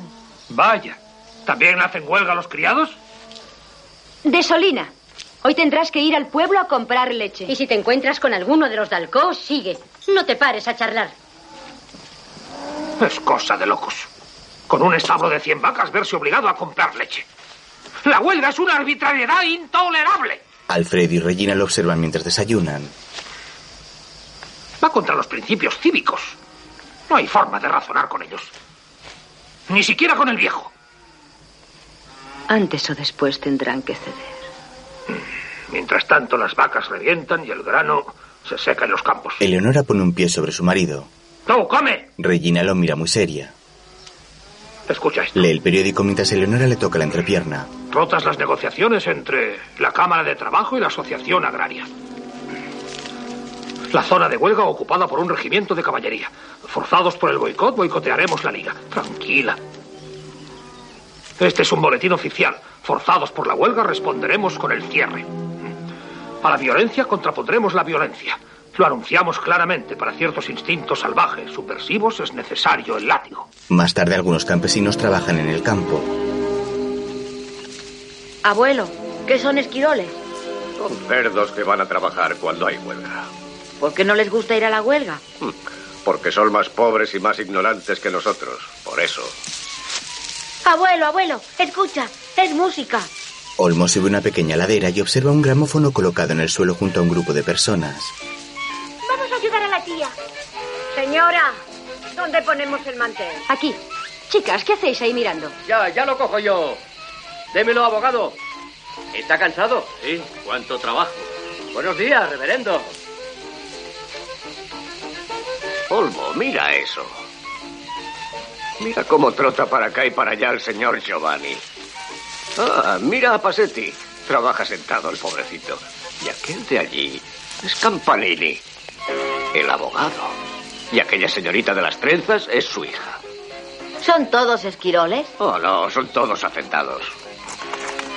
Qué ridículos están.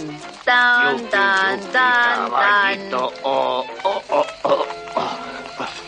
Leo se retira dejando solo a Olmo.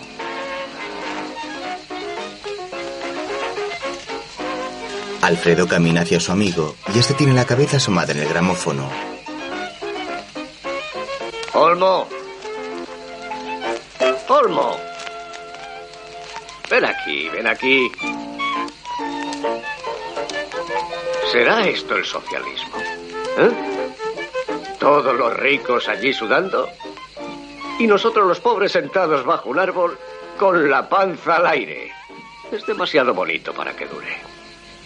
Ah, tú sí que eres afortunado, Olmo Dalco. ¿Por qué? ¿Por qué? He tardado 73 años en ver trabajar a un patrón.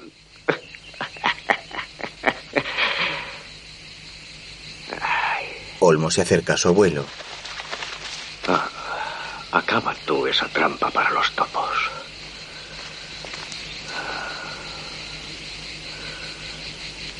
Eh, Olmo.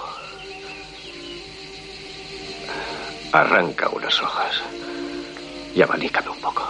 El niño obedece mientras su abuelo está sentado debajo de un árbol.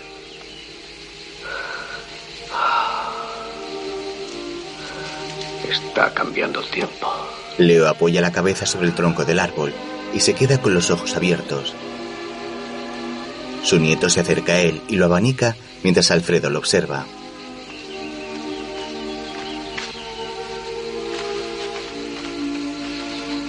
¿Me enseñas a hacer una trampa para topos? Vas a despertar al abuelo. Alfredo se acerca a su amigo. ¿Cómo es que tu abuelo duerme con los ojos abiertos? Ah, él sabe muchas cosas. Una vez vio a Garibaldi. Ten cuidado, ¿eh? Si te ven conmigo, te la cargas. Va, no te preocupes. Todos saben que yo también soy socialista. Ven a verla. Ahora es como la tuya. ¿Cómo lo has hecho? Ah, he tirado fuerte. Eres un mentiroso. Te has hecho así. Voy a enseñarte una cosa. Ya lo sé. Yo también soy socialista con agujeros en los bolsillos. Los niños ríen mientras se masturban con la mano bajo el pantalón.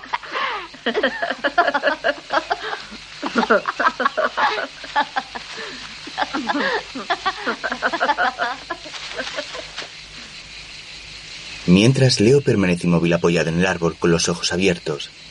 Más tarde en la ciudad hay una representación de títeres y un grupo de niños se acerca. Pasolino, mira, ¿quiénes son esos? Son los niños del valle que ya llegan. ¿Y a dónde van? Viajan también a Génova con nosotros. ¿Y qué harán? ¿Plantarán cebollas?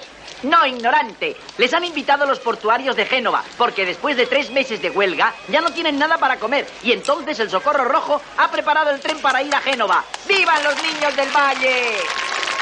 ¡Viva Génova! ¡Vivan los niños! Y bien, Sandrone, ¿qué dices a eso? Espera, Pasolino, déjame pensarlo. ¿No sabes que los reformistas quieren darte 10 céntimos más por hora? ¿Eh? Sí, vamos. Sí. Ya sabes que esos 10 céntimos más por hora multiplicados por 18 horas de trabajo suponen casi un millón y medio. ¡Vete a hacer puñetas! Eh, tranquilo, ¿eh? Vas a romperme el ojo del cuello. Escucha, Sandrone. Los revolucionarios dicen que la tierra tiene que ser para el que la trabaja. Y que ya no deben existir ni amos ni esclavos. ¿Has entendido, sí o no? Sí, sí, claro que sí. He comprendido muy bien. He estudiado nuestro idioma. ¡Idioma! He estudiado el vocabulario. ¡Vocabulario! Bien, entonces... Lo he decidido. Bueno, ¿qué has decidido? He decidido que desde ahora diré ¡Viva la revolución! ¡Viva los revolucionarios y viva la huelga general! ¡Viva! ¡Viva! ¡Viva! ¡Viva la huelga! ¡Viva!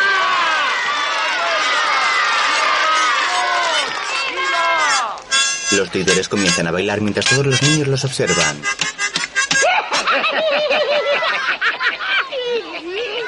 ¡Oh!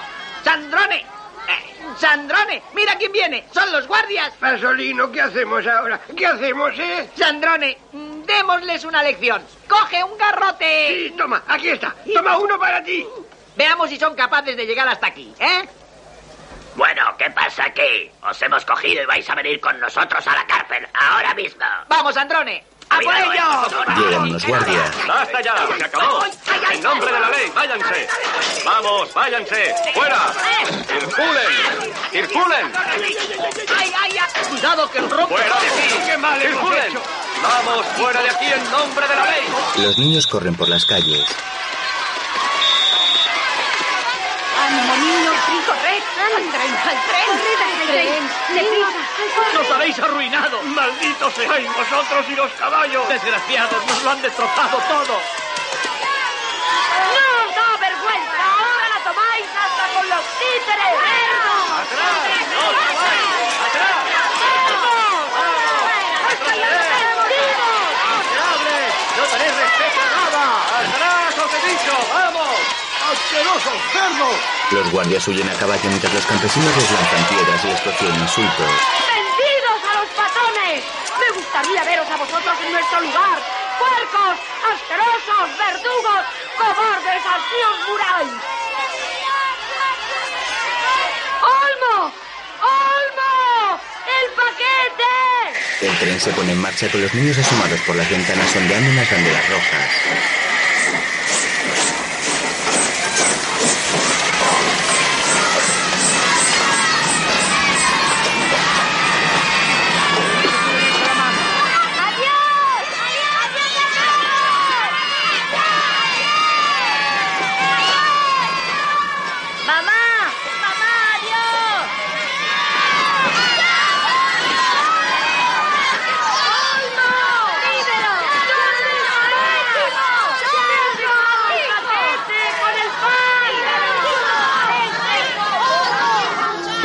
Se despiden de sus hijos y Rosina se queda con el paquete de olmo en las manos.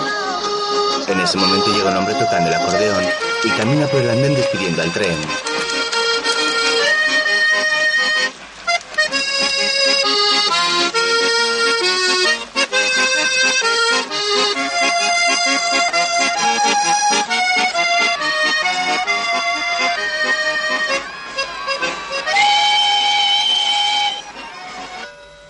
Más tarde Alfredo está en la vía del tren. No soy un cobarde, Olmo. No soy un cobarde. Los niños siguen asomados a las ventanas. ¿La ves? Aquella es mi casa.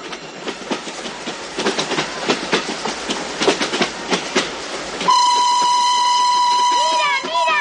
¡El campanario de Róncole! Olmo se seca unas lágrimas con una bandera. Mientras, Alfredo se tumba sobre las vías cubriéndose los ojos con las manos y el tren pasa por encima de él.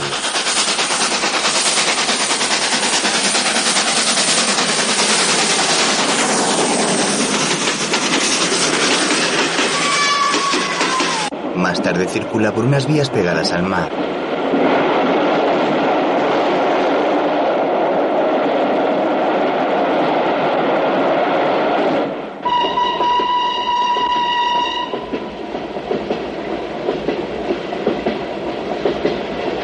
En uno de los vagones viaja un grupo de niños y todos van dormidos menos Olmo, que observa con curiosidad a través de la ventanilla. Una mujer vigila a los chicos acostados unos sobre otros.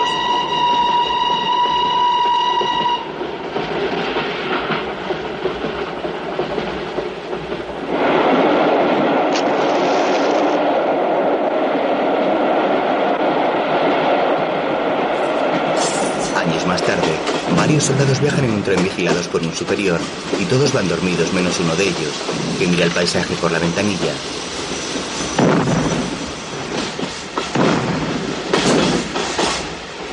La Primera Guerra Mundial está terminando.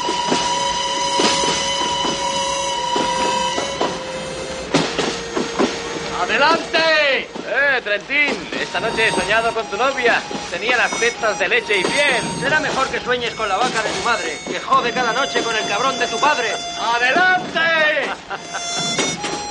¡Adelante, adelante! Sor Lucía, a este se le ha puesto la pierna azul. Díselo al sargento. Deprisa, sargento, haga que venga un médico. Rápido, un cirujano. ¡El correo! ¡Ha llegado el correo! Vamos, ánimo. Hay que tener valor. ¡Adelante! El joven soldado observa un campamento militar junto a las vías del tren.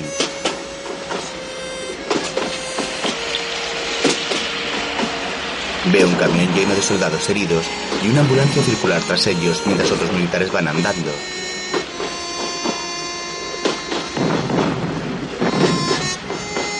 ¿Veis aquellos? Son la vergüenza de Italia. Desertores, traidores. Mirad qué cara de criminales. Me gustaría verlos en el pelotón de ejecución. Un grupo de hombres camina junto a la vía guiado por algunos soldados. ¡Duro! ¡Duro! ¡Olmo! ¡Olmo! ¿Te han cogido a ti también? ¡Esto es el infierno! ¡Nos van a matar a todos! ¡Maldito sea el rey! ¡Maldita patria asquerosa! ¡Olmo! ¡Olmo! ¡Olmo! Más tarde, Olmo llega al patio de la casa donde vivía cuando era pequeño. Un niño se acerca a él y el soldado le entrega su gorra.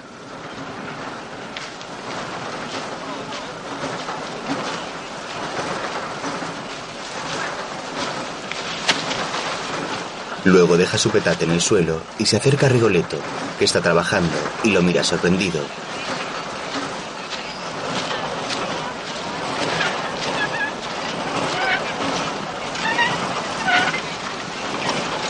Olmo. Oh, así te mueras, ladrón. Se acerca al joven y este le da tres besos en la mejilla. Mientras, el resto de campesinos trabaja con unas nuevas máquinas a vapor. Rosina está vestida de negro.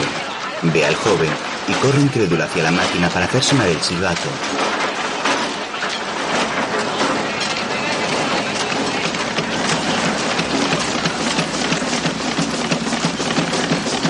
Un militar lo ve desde una ventana. Regina, ¿Eh? sal de ahí. Vete. No. Quítate ese disfraz. La guerra ha terminado. He dicho fuera, fuera. Sí, señor. Y cierra la puerta, Regina. Cierra la puerta. El joven se sacude su uniforme. Mientras en el patio, Olmo saluda a su familia. Demesio, Olmo. Besa al anciano. ¡Qué hijo de perra! ¡Chenso! Abraza al hombre y le da tres besos. ¡Urso! ¡Oh! ¡Oh! ¿Quién está aquí? ¡Oh! ¡Oh! ¡Armida! Besa a una anciana ante la mirada de felicidad de su madre. Luego el joven camina hacia Rosina mirándola con dulzura.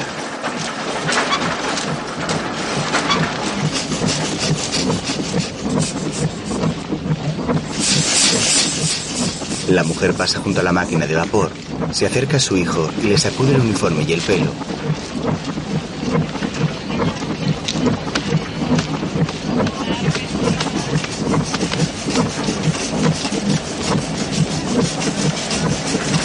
Más tarde Olmo está trabajando y pesados sacos.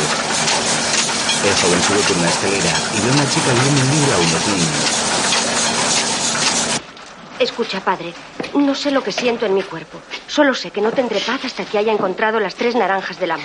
Deja que vaya a buscarlas. El rey trató de persuadirle. Pensaba que solo era un capricho. Pero viéndolo siempre absorto. La joven se quita las gafas y ve a Olmo. ¿Y qué más? Vamos, lee. Se levanta de la escalera y se aparta para que el joven pueda pasar.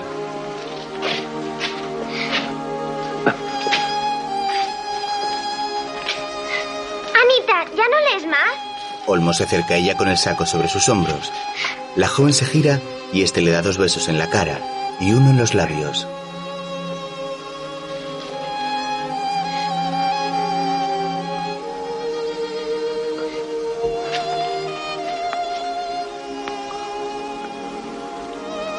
Anita se aparta y le mira sorprendida. Tú debes ser Olmo. Sí. ¿Y tú? Anita. Anita Furlan.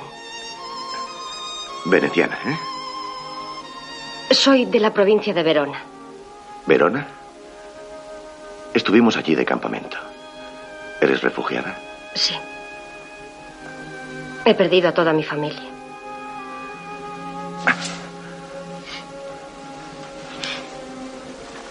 Vete. Es pesado, ¿eh? ¿Nos dices cómo acaba el cuento?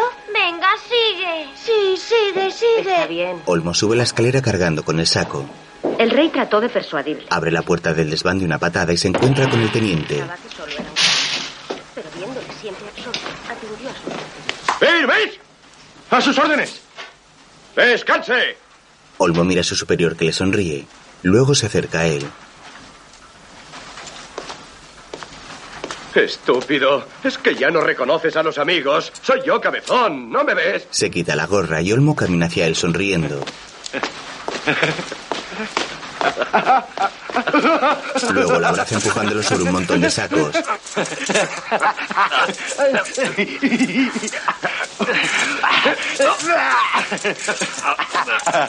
Olmo se coloca encima de Alfredo y le quita los distintivos del cuello de la chaqueta.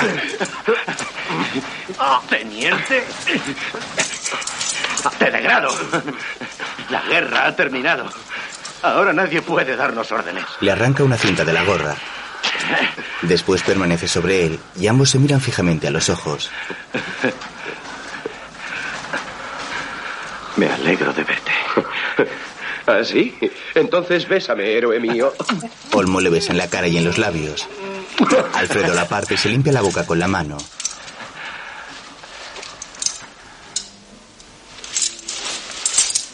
Después se incorpora y se mantiene pensativo. No se ha encargado nadie de tus gusanos de seda. Ahora solo hay ratas aquí dentro. Olmo se sienta junto a su amigo. Como en las trincheras. El joven camina de cuclillas y se asoma por la ventana.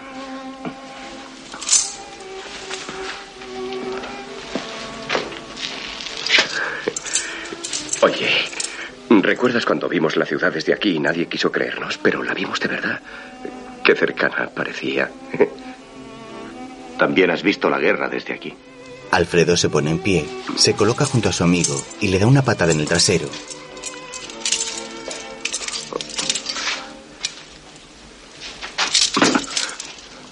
Olmo le mira con gesto serio.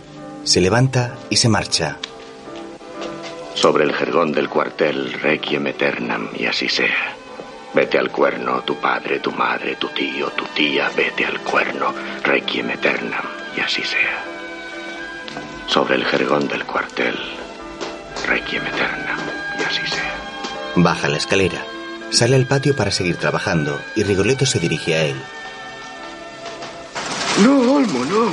Nuestra parte ha acabado, ¿sabes? ¿Ya no hacemos mitad y mitad? Sé valiente, Olmo. Has estado lejos y han cambiado muchas cosas. Yo solo sé que siempre hemos dividido por la mitad. Este año es especial. El patrón ha comprado las máquinas y paga los braceros. ¿Y eso qué tiene que ver? Es un año desgraciado. Giovanni observa al joven. Bien. Viva nuestro héroe.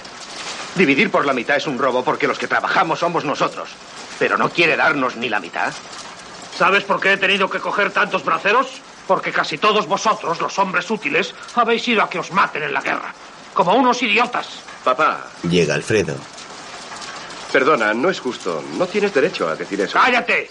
Y juega a la guerra si quieres. ¿Sabes cuánto me ha costado el mantenerte en casa? No lo sé, dímelo tú. ¿Cuánto te ha costado? Mucho más de lo que vales. Pero yo quería ir a la guerra. Fuiste tú quien no me dejó. Claro que no. Sin embargo, tienes un sable nuevo muy bonito. Sí, es un sable precioso. Muy bonito. Y corta muy bien. Sí, corta muy bien. Mira, papá, mira. Lo clava en un saco. Enhorabuena, teniente. Bien. ¿Eso es todo lo que sabes hacer? A tu edad yo me levantaba a las 4 de la mañana para controlar el establo. Y vosotros deberíais acordaros de eso. Era siempre el primero en levantarme para la siega y el último en acostarme. Intentad negarlo. ¿Es así o no? Decid que no, si podéis. ¿Quién Qué valiente es mi todo? ¿Eh? ¿Eh? Gracias. También sé hacer cosas mejores. ¿Aumentar la producción de leche? ¿Extender la finca? ¿Acaso eso no son ya ideales? ¿La respetabilidad? ¿La devoción a la iglesia? ¿El amor por la tierra? ¿La lealtad a la familia? ¿Y el crédito de los bancos? Tranquilízate, tío Giovanni, vamos. ¡Y el respeto! ¡Respeto, respeto, respeto! Se marcha con Regina. Lo que el patrón quiere decir es que como aquí no había nadie para trabajar, ha tenido que alquilar máquinas modernas. Máquinas que, como vosotros, cuestan una cierta parte del grano. Máquinas que simplifican la vida. Sí, se trata de un cambio. Pero es el progreso. Mira, es todo un espectáculo. ¿No estás de acuerdo? Olmo suelta el saco furioso. Es muy pesado, ¿eh? El joven capataz lo coge sobre sus hombros y lo coloca junto al resto.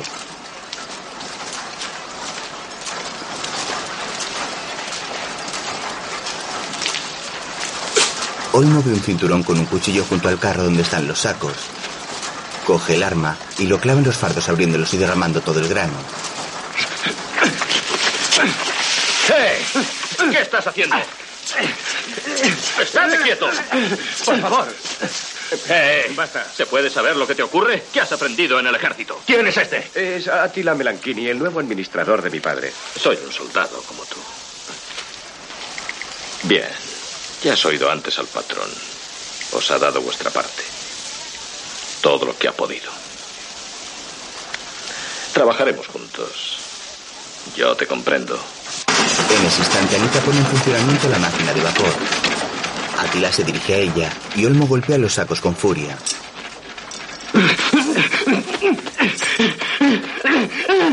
Olmo, basta. Olmo. El administrador se sitúa delante de los jornaleros. ¡Mujeres! ¿Habéis oído al amo?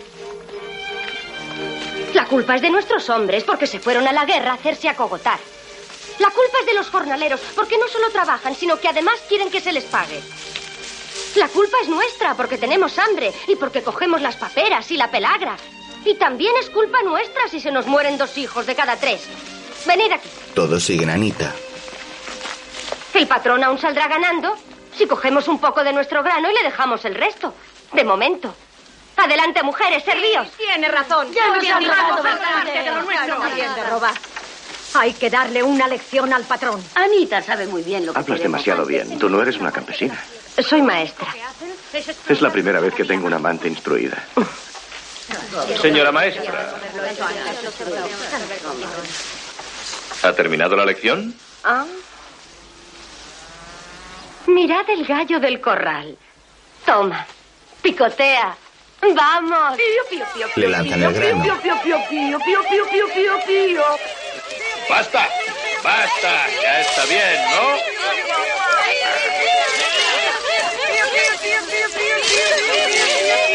Otro día varios campesinos se marchan caminando tras los carruajes cargados con sus enseres, mientras Oreste y su familia los observan preocupados.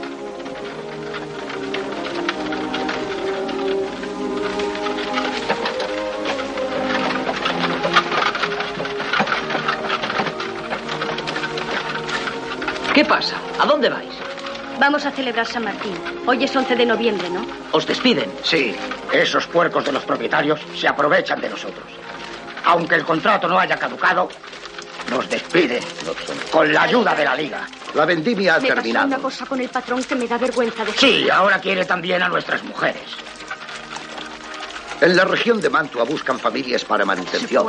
Otro carromato pasa en dirección contraria.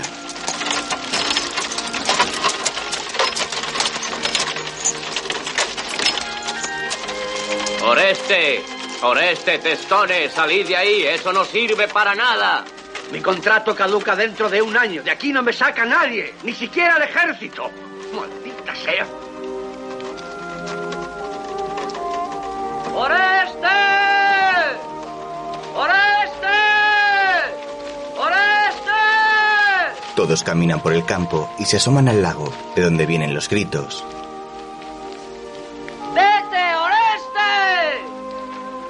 ¡Llegan los diablos a caballo! ¡Te llevarán con ellos a la fuerza! ¡Hazme caso! ¡Lárgate, Oreste! ¡Lárgate! Por el camino que rodea el lago avanza un grupo de hombres a caballo.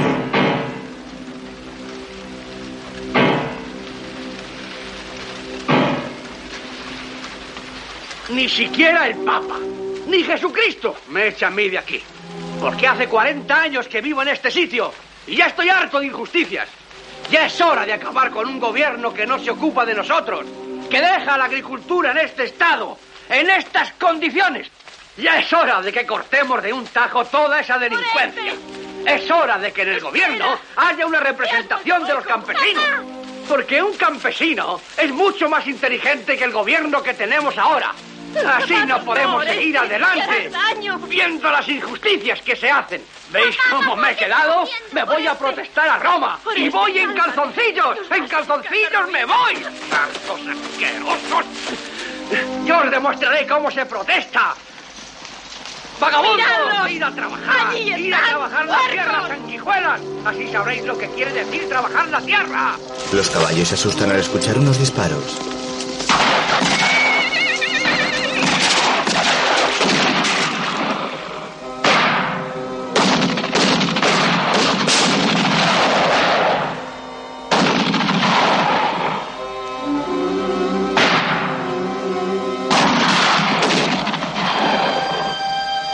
Grupo de hombres navega en pequeñas barcas por el río cazando patos.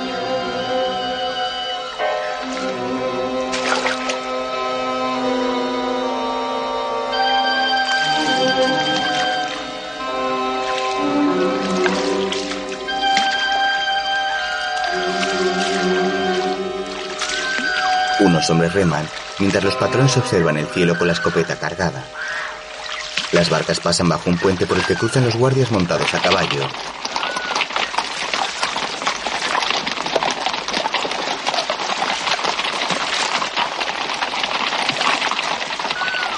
Ya era hora de que llegaran. Ellos les darán leña a esos ignorantes. Luego unos carromatos se marchan mientras Alfredo y Regina están escondidos tras un árbol y el joven masturba a su prima con la culata de la escopeta.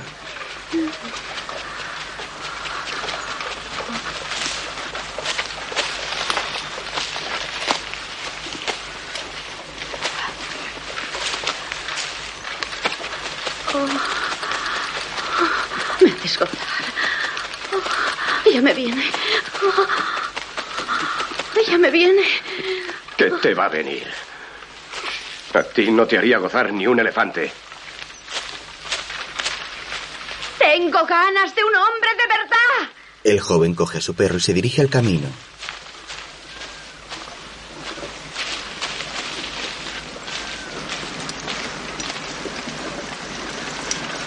Luego, ambos ven a los hombres montados a caballo pasar frente a ellos.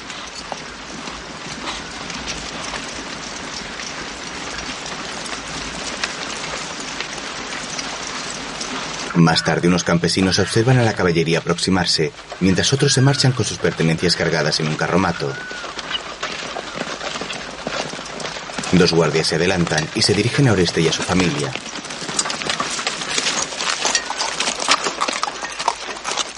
En nombre de la ley, abandonen la casa.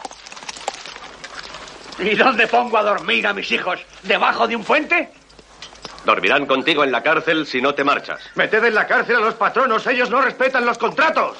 En nombre de la ley. Ley, ley, ley. ¿Qué ley? La ley está con nosotros. El contrato de Oreste caduca dentro de un año. Los amos quieren robarle un año de trabajo. Los guardias se retiran. Nos echan porque somos socialistas. ¡Deprisa! ¡Deprisa! Pedimos ¡Ánimo! trabajo y nos Bajad, mandan a los guardias. bajad todos! ¡Os necesitamos también a vosotras, No mujeres! respetan ni los ¡Ánimo! contratos. ¡Ánimo! Este es el último San Martín que celebramos. Esa asquerosa ley está siempre de parte de los patronos. Siempre les protege a ellos. ¡Deteneos! ¡No vayáis! ¡Bajad! ¡Deteneos! ¡Quedaos aquí con nosotros! ¡No les dejaremos pasar! ¡Deteneos! ¡Bajad de los carros! ¡Deteneos! ¡Todos unidos! ¡Quieren echar a Oreste! ¡Ayudémosles! ¡Hombres y mujeres, todos unidos! ¡Basta ya de San Martín! ¡Ayudemos a Oreste! ¡Ayudémosle! ¡Escuadrón, izquierda! Los guardias suben una ladera. ¡En fila de a dos! Los cazadores les observan. Siempre son un buen espectáculo. Avanzini, ahora se ocupará la Guardia Real de que tengan un buen San Martín. Los jornaleros abandonan los carros y acuden a ayudar a Oreste.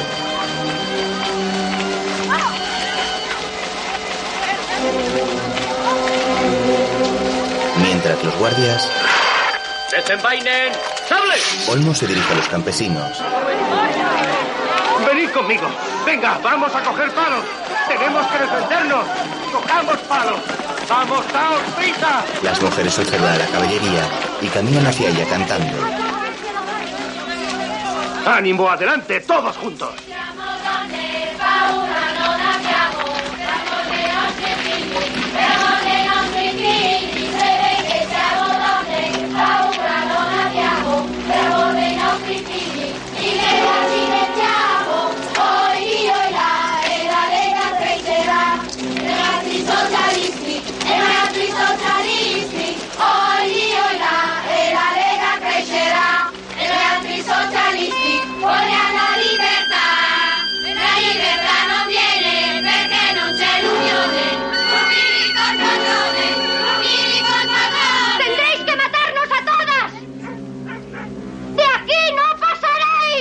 Anita se sienta en el suelo, mira al resto de mujeres y todas hacen lo mismo.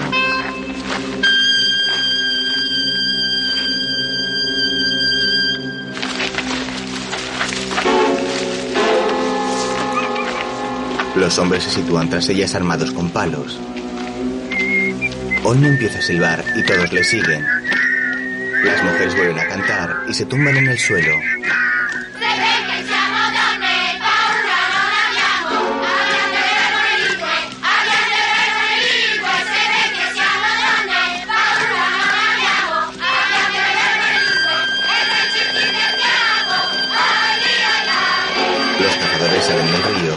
Observan a la caballería avanzar hacia los campesinos. Muy bien, jovencitos, muy bien. Demostradles vosotros que la propiedad es sagrada, la propiedad es inviolable. ¡Alto! ¡Pesad la carga!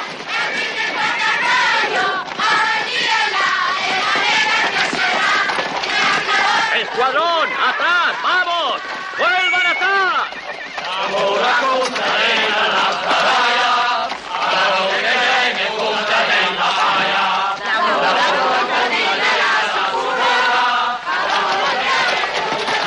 guardias se retiran. Bien, muy bonito, ¿eh? ¡Una mierda! ¿Así es como nos defendéis? ¡Mantenidos! ¡Puercos! ¡Inútiles! Un hombre se coloca delante de los campesinos y dispara con su escopeta.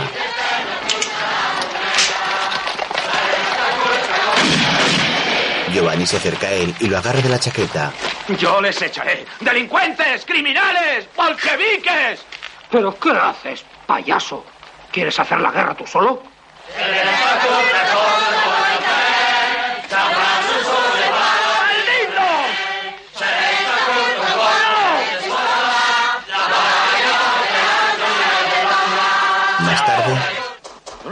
Están todos alborotados. Están reunidos. Déjate ver. Tienes que darte a conocer, ¿no? Sí. ¿A qué estás esperando? Esta es tu ocasión. Attila y Regina entran en una iglesia donde llegan todos los hacendados.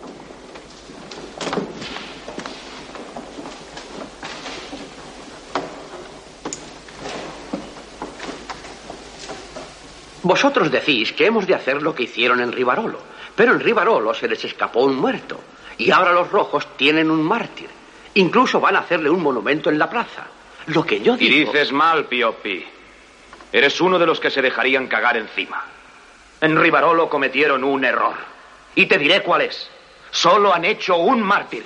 Ese es el error. Como yo con mi perro. Le doy una paliza y nada. Le doy dos y tampoco. Dale diez y verás cómo aprende. Y no le des tiempo para que muerda. ¿Me dejáis hablar? Giovanni se pone en pie.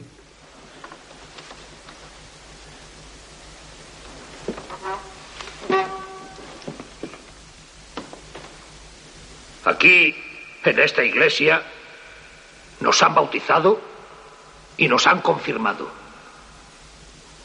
Aquí en esta iglesia nos hemos casado y aquí nos tocará entrar por esa puerta con los pies por delante. Lo más tarde posible, espero. Todos sabéis lo que eran las cruzadas. ¿Sabéis lo que eran las cruzadas? Se dirige a Alfredo. Señorito, estamos hablando de cosas que también te interesan a ti. Me has obligado a venir. ¿Por qué no me dejas tranquilo? La iglesia. Incluso la iglesia, cuando ha sido necesario, ha sacado el garrote. Pero ¿quiénes son esos bolcheviques? ¿Eh? Semiasiáticos. Eso es lo que son. Como los sarracenos. Mongoles subversivos. Que dentro de poco, si pueden, nos echarán a todos nosotros. Y nos lo quitarán todo. ¿Tengo razón o no? Mira Átila. ¿Tengo razón o no? ¿Eh, Piopi? Palabras, solo palabras. Yo sé lo que hay que hacer, matarlos a todos. Pero nosotros no queremos la violencia o la venganza. Nosotros solo queremos que haya orden.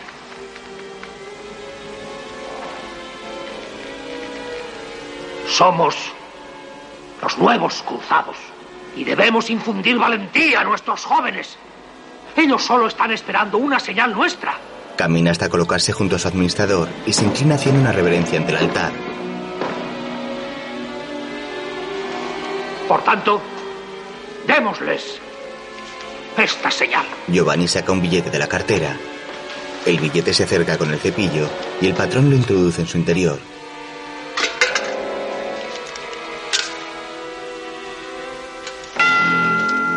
Le entrega el cepillo a Átila, que mira a Regina.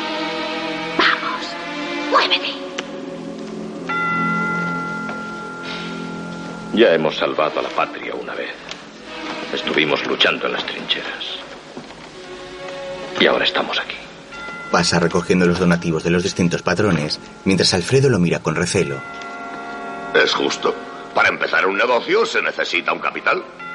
Varios hombres introducen un billete en el cepillo. Solidaridad, amigo. Italia necesita un buen golpe de azadón. Atila sonríe y recoge las aportaciones de los hacendados.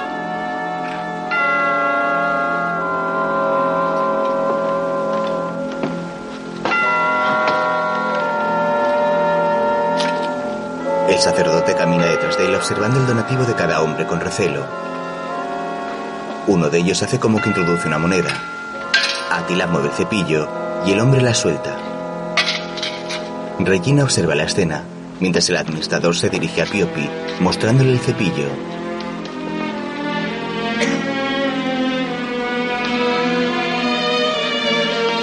Este se pone en pie y camina hacia Alfredo sin hacer ninguna aportación.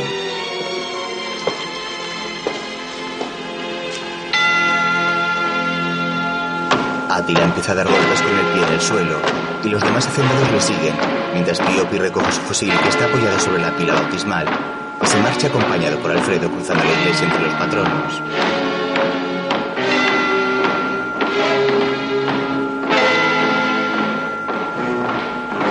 Giovanni se pone delante de su hijo para impedir que se marche, pero este lo esquiva y se retira ante la asombro y la indignación de su padre. Ni un bastardo hubiera hecho esto. Más tarde Alfredo y Olmo caminan por la ciudad. Se dirigen a un edificio en cuya fachada ven a varios hombres moviendo unos pesados barriles de madera.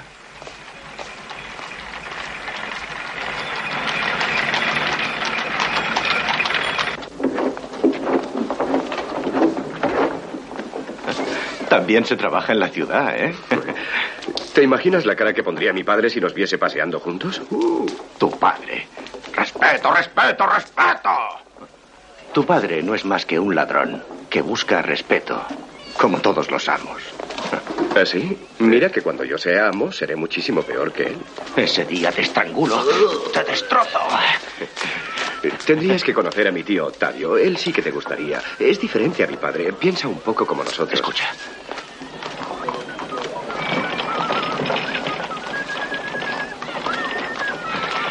Conozco esa música.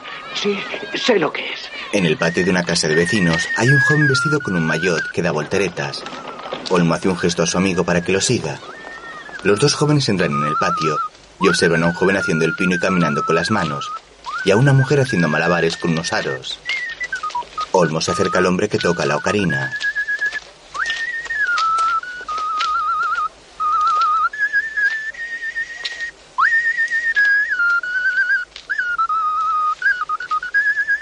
Montanaro. Soy Olmo Dalcó. ¿No te acuerdas de mí? Una mujer deja un barreño en el suelo dándole en el pie a Alfredo.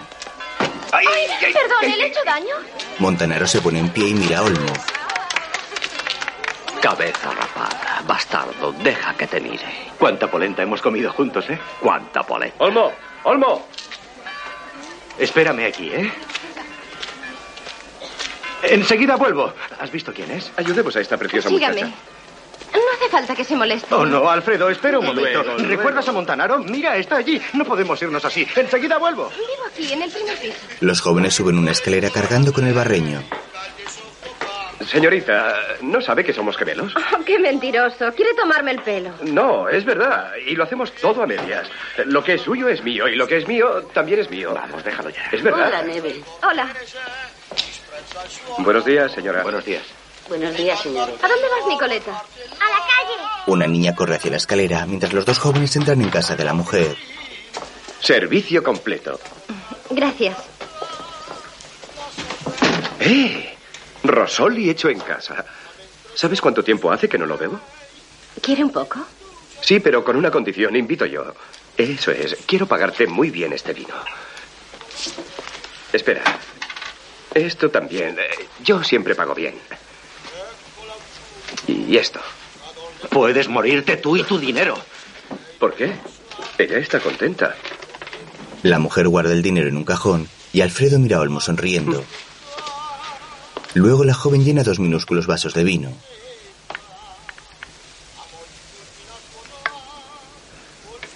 Bebe tú también con nosotros. Será mejor que no. Me sienta muy mal. Si no quieres beber, desnúdate. ¿eh? La joven asiente con la cabeza y se quita el pañuelo que lleva al cuello. Después se oculta tras una cortina mientras los jóvenes cogen el vino. Olmo se asoma con curiosidad mientras Alfredo se dirige a él. ¿Has visto? Sabía que era una puta. No es una puta, solo necesita el dinero. Si no fuese una puta, no aceptaría mi dinero. Justamente es tu dinero. Lo que le hace ser puta. Bueno, sea lo que sea, me ha dejado limpio. Tras la cortina, ¿A qué estáis esperando? ¿No os desnudáis? Ve tú primero. No, no, primero tú. No, ve tú, insisto, tú primero. No, no, tú has pagado, te toca a ti. Eh, yo tengo frío. Y yo estoy temblando. Tú eres más viejo que yo. Alfredo se dirige a la joven. Eh, Oye, ¿a quién quieres primero? A los dos. ¿Cómo? ¿A los dos juntos? Así acabaremos antes. La mujer aparta la sábana de la cama mientras los dos jóvenes se desnudan entusiasmados.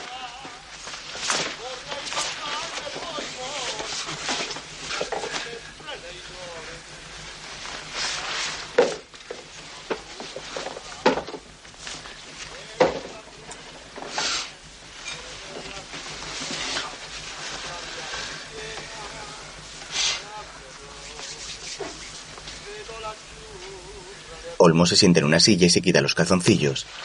Alfredo se sienta frente a él y hace lo mismo. Yo también me puse bajo el tren. ¿Qué tren? La huelga, el tren rojo. Me tendí y tú pasaste por encima. La joven se tumba en la cama mientras los jóvenes se asoman tras la cortina. Luego se tumban junto a ella a cada lado de la cama.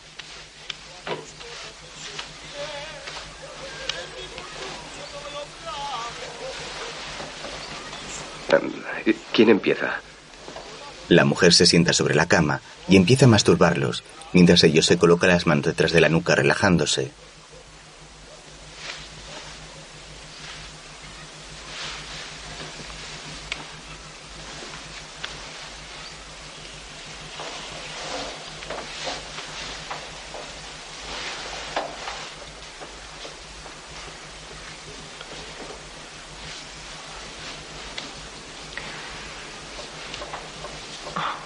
Amigo no... Quizá tú lo hagas mejor. Le coge la mano a Alfredo y la pone sobre el pene de Olmo, que se aparta.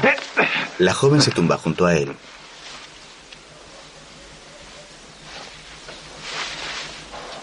¿No tienes novia? ¿Qué te pasa? Estará pensando en la bella Anita.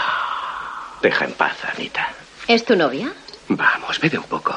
No, no, gracias. Después me pongo muy rara. Pero si eso es lo bueno. Vamos, bebe, vete. Así nos divertiremos más. Eso es. La hace beber vino. ¿Quieres casarte con ella? Ya es mi mujer. Pero no estamos casados. Es mi compañera. Nada de matrimonio. Somos bolcheviques. El amor libre, ¿comprendes? ¿Se te ha cansado la mano? La joven se gira hacia Alfredo y sigue masturbándolo. Este deja el vino sobre la mesita y mira a su amigo sonriendo. ¿Tú sabes lo que es el amor libre? ¿Mm? ¿Eh? No me hagas preguntas difíciles. Contesta. Déjala en paz. Yo no sé nada, no tengo estudios. ¿Qué pasa? ¿Me tomas el pelo, putita? ¿Sabes qué es el amor libre? Déjame. Me da vergüenza. Me da vergüenza. Os lo ruego. Marchaos. Por favor, fuera de aquí. Os lo ruego. Marchaos. Se cubre la cara con la sábana, se tumba sobre la cama y empieza a convulsionar.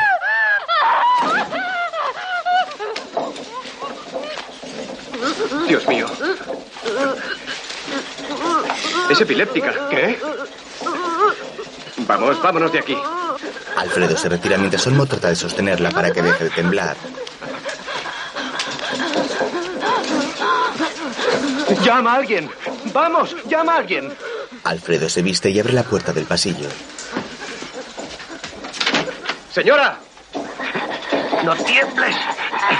¡Cálmate! ¡Te lo ruego! ¡Basta!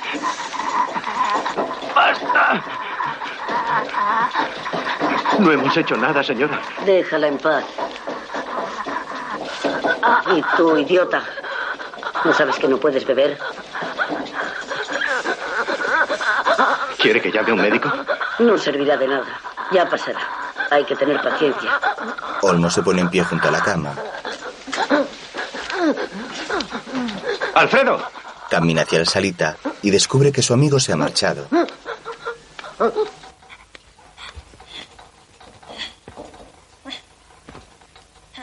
Después se sienta en una silla junto a la mesa, busca su ropa y coge una gabardina que lanza contra la puerta furioso.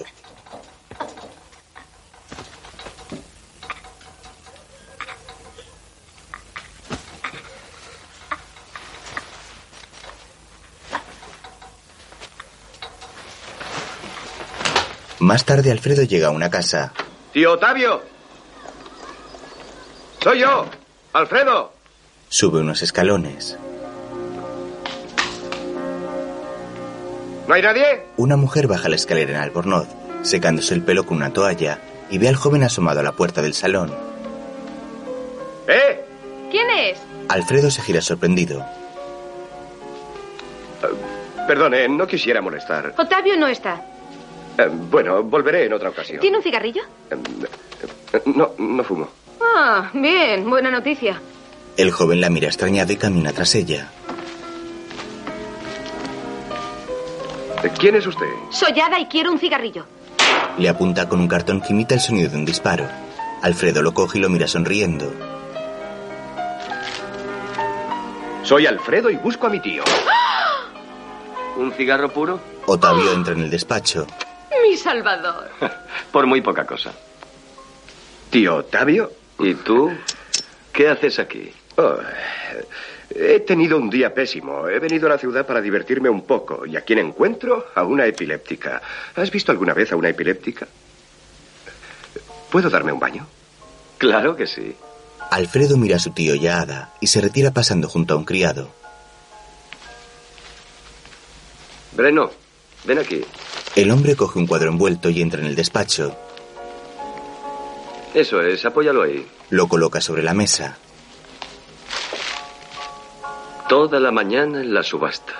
Otavio se quita los guantes y se los entrega al criado. Dios, qué cansada es la búsqueda de la belleza. Hmm, pobrecito, te matas a trabajar. Le da el sombrero y el abrigo. Fíjate en esto. Es precioso. Y naturalmente no le gustaba a nadie. Es de un pintor alemán, muy joven. Un descubrimiento mío, ¿sabes? La mujer aparta el pelo de su cara y observa el cuadro con atención mientras se fuma un cigarro.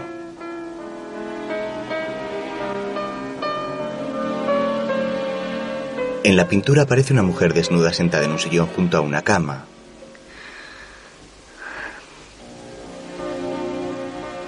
¿Qué crees que está haciendo él? Está durmiendo. No, está muerto. Te digo que está durmiendo. Alfredo entra en el despacho colocándose la chaqueta. Está muerto. Mira la mano. La mano está muerta. Pero él duerme. El joven mira el cuadro y camina por la estancia. Se sienta en una silla y coge unas láminas. Estoy enamorada. ¿Otra vez? Sí, pero esta vez es en serio. Mm. Veamos si lo adivino. ¿Ítala? Bugatti. Mm. ¿Y modelo descapotable? Torpedo. Oh. Pero es un amor imposible. Demasiado caro. ¿Torpedo? Oh, pensaba comprarme uno mañana. ¿Sabes conducir? Sí, sí, bueno, no, pero no es muy difícil. Me parece que tu sobrinito es un mentiroso. Bravo, bravo, sin piedad. Hazle gastar un poco de dinero a ese avaro de mi hermano. Sí. ¿Cómo está tu madre? No hace más que pintar eh, las extensas neblinas del valle. Mis tierras perdidas. Ada entra vestida con un abrigo y colocándose un sombrero. Otavio, ¿me prestas el coche? Acompañaré a casa al sobrinito. El sobrinito está listo. Más tarde, ¡Brum! ¡Wow! Primera, segunda y tercera unidas son las marchas más atrevidas. La cuarta es antipática, vieja, torpe y burocrática. ¿Te gusta? ¿Eh? Eh, eh, sí, eh, sí, es muy bonita. Un poco moderna, pero... ¿Moderna? Ah, ignorante, es futurista. Ahora lee esa otra. Eh, Zíngara, todo aquello que me diste aún dura. Un beso y tu sonrisa de perjura. Eh, eh, sí, me gusta. Sí, sí, lo digo en serio. Lástima que sea tan corta. Es bella precisamente por eso. ¿Pero qué haces? Ya las hemos leído las dos, ahora están pasadas. ¿Y por eso las tiras? Ada sonríe y ve una furgoneta llena de hombres circular delante de ella.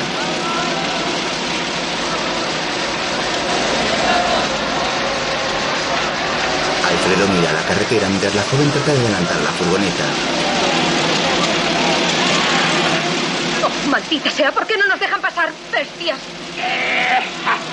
¡La buena! ¡Viva los automovilistas con faldas! Quiero adelantarles. ¡Átila! ¡Átila, mira eso! Adelante. Pásales ahora. Venga, es el momento. Adelanta. Vamos. Adelante, señorita Alfredo. ¿Quiénes son amigos tuyos? Tienen caras de asesinos. No, no, no son amigos míos. ¿Quién sabe a dónde irán para hacer daño esos locos? Me dan asco. No puedo verlo. No quiero ver nada más. ¡Estoy ciega! ¿Qué estás haciendo? Mira hacia adelante. Ya te he dicho que no sé conducir. Nos vamos a la cuneta. No quiero ver nada. Yo no veo nada. Soy ciega. Soy ciega. ¡Soy ciega! ¡Ciega! Mientras, Olmo camina entre la neblina que cubre todo el campo hasta llegar a la casa del pueblo donde da clases Anita.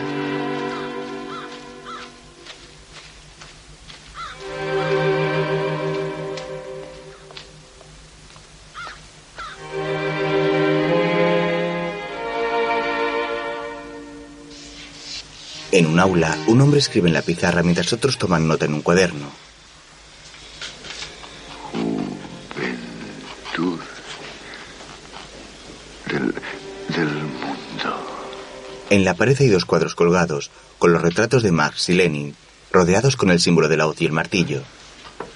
Olmo sube la escalera y ve a varios hombres mayores sentados en unos pupitres frente a Anita.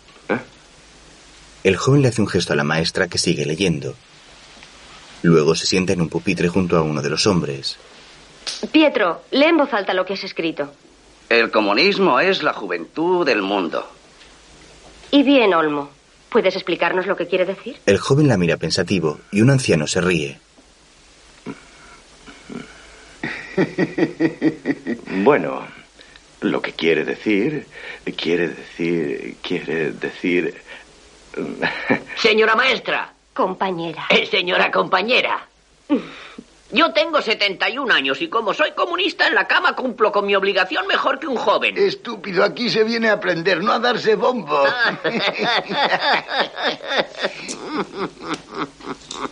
La lección se acabó por hoy. Nosotros nos quedamos a hacer guardia en la casa del pueblo. Y a estudiar con esta botella. Anita baja la escalera y Olmo va tras ella.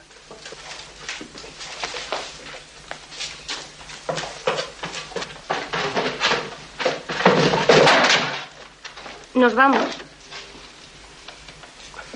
He pasado un día muy malo. He estado en la ciudad con Alfredo Mira, y no nos hemos divertido. ¿te gusta lo que he pintado?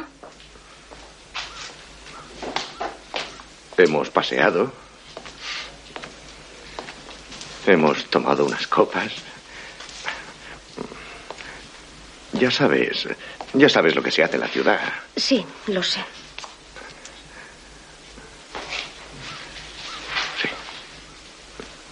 ¿Qué colegiales? El más joven tendrá 80 años. Todo el mundo está en el granero de los yo. Olmo se coloca frente a ella.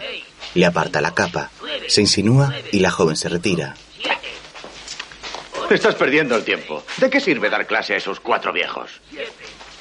Yo también quería ir a bailar, pero te he estado esperando. Olmo se sienta sobre una cesta llena de limones.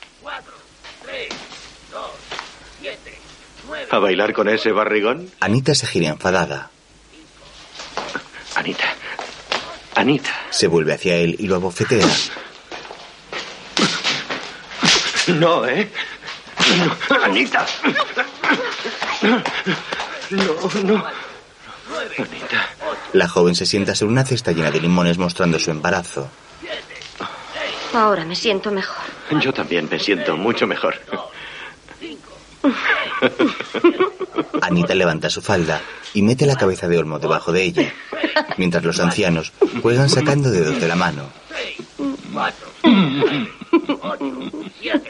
Nueve, nueve, cinco, siete, siete, seis, cinco, seis, cinco. Anita disfruta mientras Olmo sigue entre sus piernas. ¿Qué hay dentro de esta cabeza?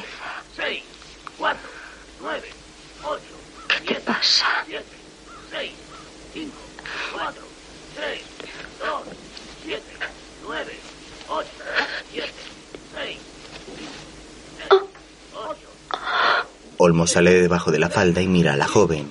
cuatro, tres, dos, cinco, seis, siete, ocho, Piensas en otra mujer. No. ¿No? No, no, no, no, no, no. no. No te miento. ocho, nueve, nueve, siete, seis, cinco, nueve. Vamos a bailar. Anita se pone en pie, se coloca frente a Olmo. Ambos se agarran y empiezan a bailar. Cinco, siete, ocho, ocho, nueve. En la pared hay pintada la figura de un hombre portando una bandera roja y caminando hacia un sol resplandeciente. En la pared de al lado hay un cuadro de Lenin junto a un mueble con varios libros y una bandera comunista enrollada.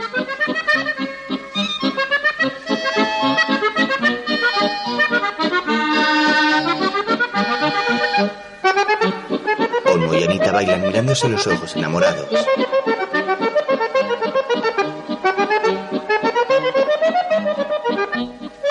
Más tarde Alfredo está con Ada.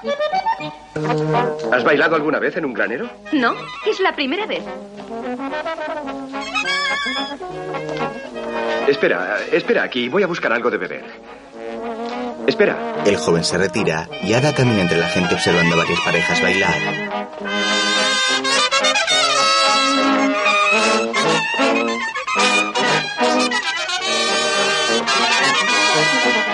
Gracias. Después le pago. Claro. Coge una botella y dos vasos y se dirige a la joven que escucha la música con los ojos cerrados, mientras la gente baila a su alrededor y tropieza con ella. Ada camina entre las parejas fingiendo ser ciega y recibe varios empujones.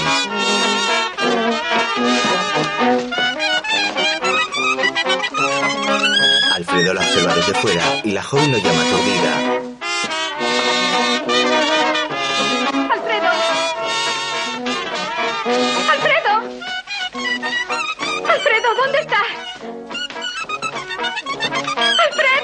¡No me dejes sola! La joven se tambalea, la música se detiene y Olmo la agarra por la cintura. Alfredo. ¿Pero qué le pasa? Pobrecita, es ciega. Alfredo se acerca a ellos.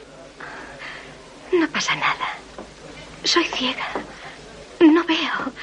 Esta música es tan bonita. Se lo ruego, no dejen de tocar por mí. Toquen, por favor. Música. La orquesta toca de nuevo. Olmo le agarra la mano a Ada y empieza a bailar con ella con el consentimiento de Anita.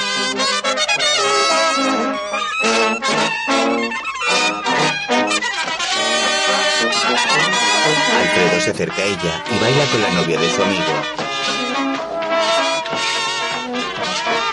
Rápido. Más deprisa, más deprisa. ¡Oh, qué maravilla! Hazme volar. Mientras Anita habla con Alfredo. Qué lástima. ¿Tiene unos ojos tan bonitos? Sí, preciosos. La música se detiene y las parejas se dispersan. Gracias. Eres muy buena bailarina. Sí, pero me duelen mucho los pies. Descansemos un poco.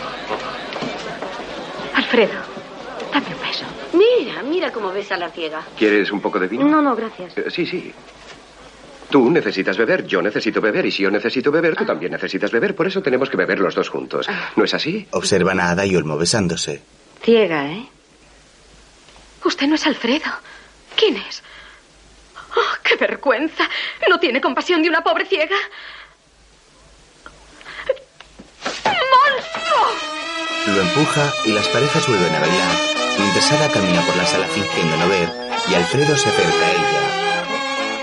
Ten cuidado. Mirad qué bonito. Alfredo. Basta ya de ese juego. Anita mira a Olmo con gesto serio y ambos se acercan a la pareja.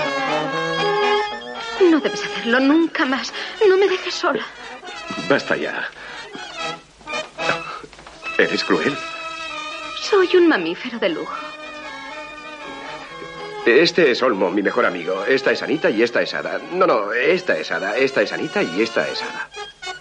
Las parejas siguen bailando mientras unas ancianas observan el abrigo de Ada. Mira qué pelo. ¿Te gustaría tener una cosa así? Qué suavidad, qué delicadeza. Qué caliente. ¿Notas qué caliente? Nunca había visto una cosa así. Más tarde, Primero con una epiléptica, ahora con una ciega. Si sigues así, tendrás que abrir un hospital. El ciego eres tú. ¿Está listo? El cocinero saca unas rebanadas de pan frito, mientras Anita coloca la mano delante de Ada. Pobrecita ciega. Oh, gracias, gracias. Tú me has salvado. Debía tener que seguir con esto toda la noche. Así que vienes aquí toda elegante, perfumada, para tomarnos el pelo. Estúpida. ¿Cómo nos llamáis vosotros? Nos llamáis palurdos, ¿eh? Paletos, ¿no es verdad? Alfredo y Olmo se acercan a la mesa con las rebanadas de pan y una botella de vino. Ada coge el vino y se sirve. Sí, tienes razón. Me ocurre a menudo. Llega un momento en que es más fuerte que yo. No lo soporto.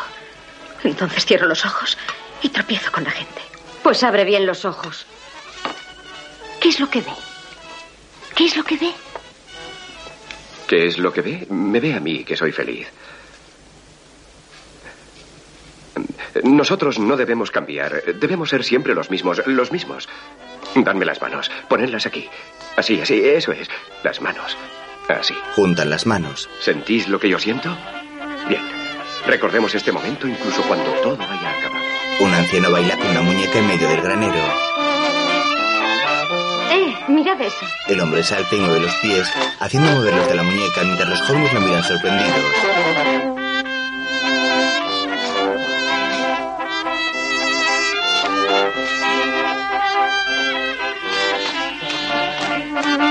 Es horrible. Ada lo mira con repulsión y Olmo se ríe. La mujer coloca la cabeza sobre sus brazos llorando.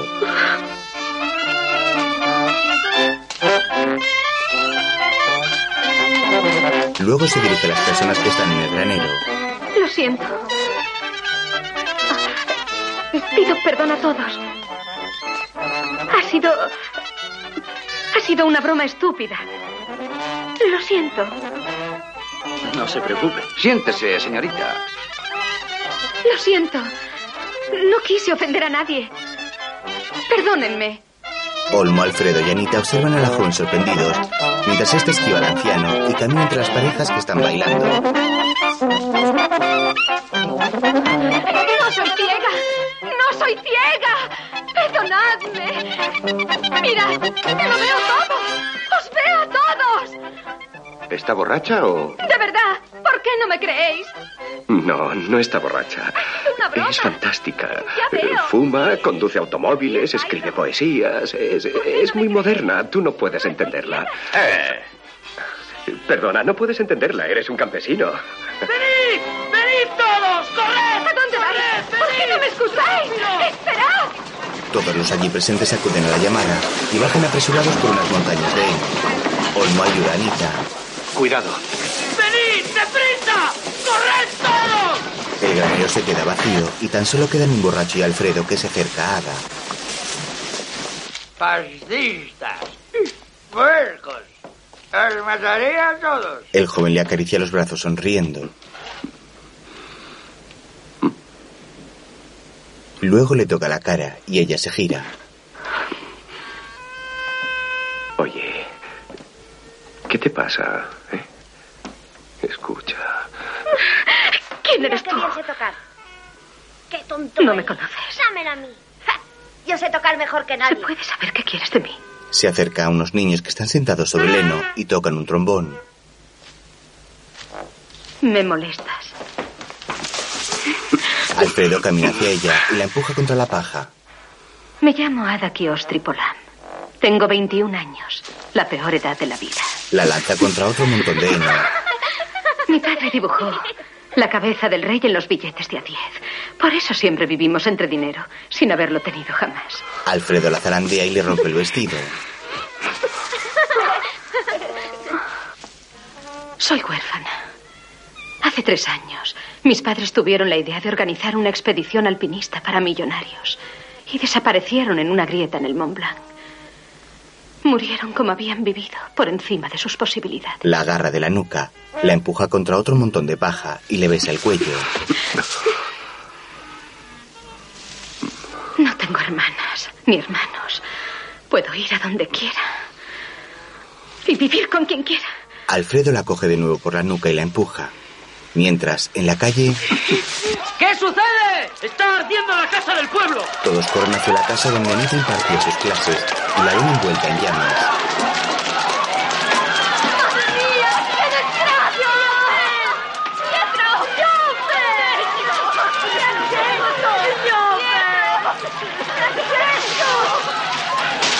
¡Agua! ¡Agua! ¡Han sido los!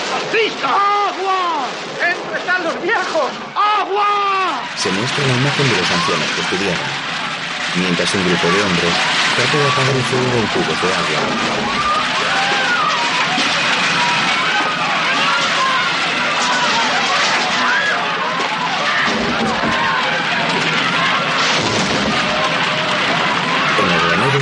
No quiero. No, no quiero, no quiero, no quiero, no quiero, no, no. Alfredo y Ada están desnudos y el joven abraza a la chica. Después él se quita los calzoncillos, ella las medias y se tumba sobre el heno con las piernas abiertas.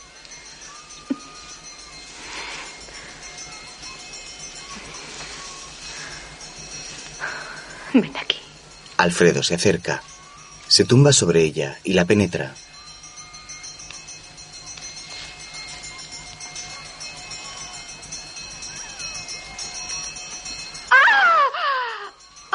La joven grita ante la embestida.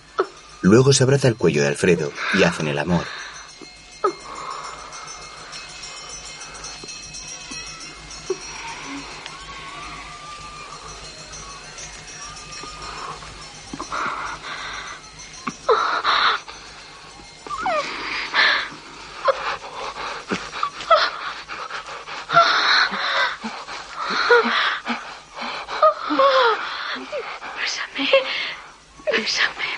Alfredo la besa en los labios y siguen haciendo el amor mientras le lame el cuello.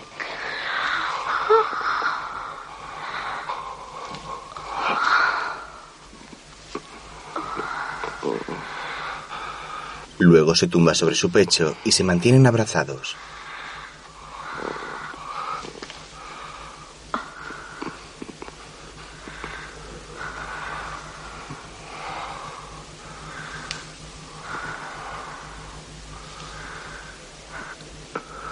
¿Por qué no me dijiste que eras virgen?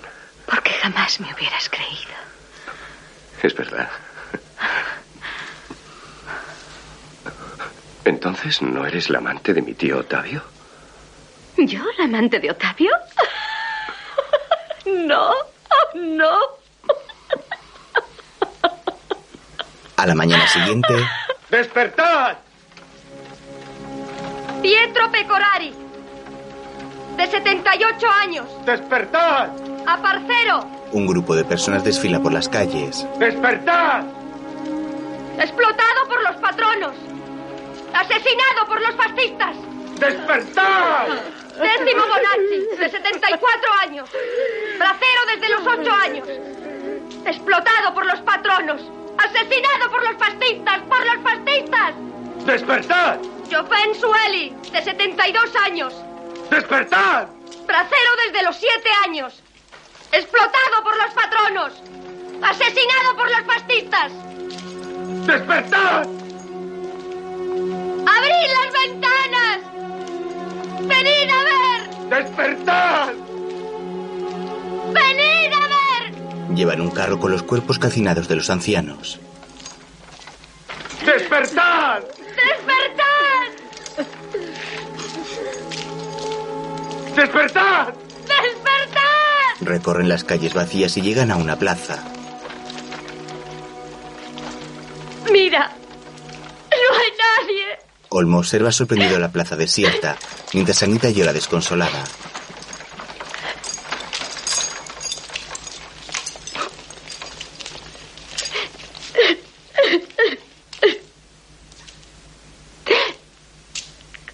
Es inútil, todo es inútil. Es el fin, es el fin. No. No, no. Somos fuertes. Somos muchos. Estamos unidos. Nos matarán, nos matarán a todos. No, no. Olmo apoya la cabeza sobre el hombro de Anita llorando. ¿Oyes? ¿No oyes? ¿Oyes cómo llegan? Sí, ahí llegan. Sí, están llegando. Ahí están. Mira. Olmo observa la plaza vacía y tras una esquina llega una banda de música tocando la internacional.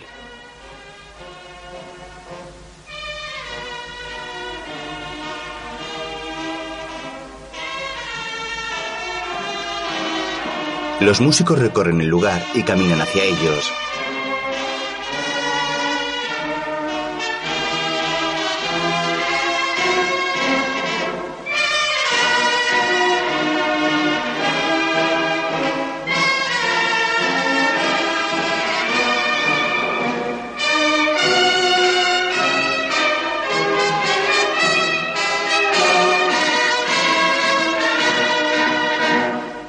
Más tarde la banda camina por la plaza seguida de un grupo de hombres que portan banderas comunistas.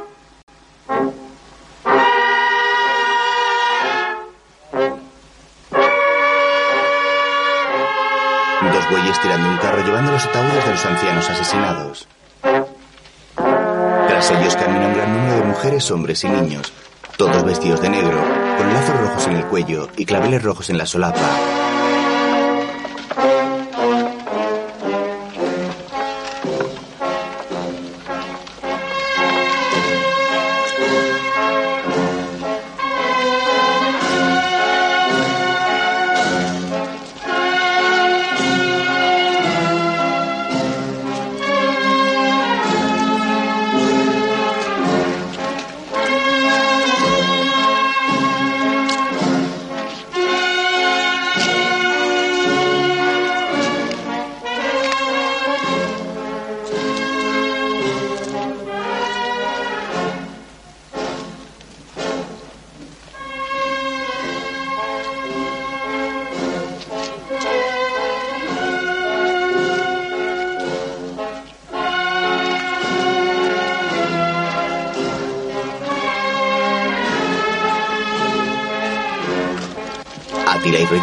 Observan con gesto serio a los campesinos caminar frente a ellos.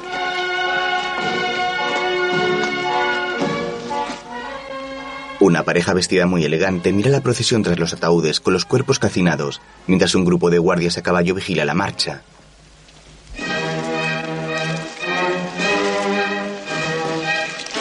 Anita se dirige a Olmo aturdida. Me encuentro mal. Será el niño. Tú sí que eres un niño.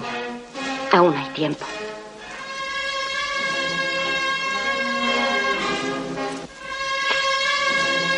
Este es el fin. Los jóvenes observan a los militares vigilándolos. Estos llevan unos cascos con un águila dibujada.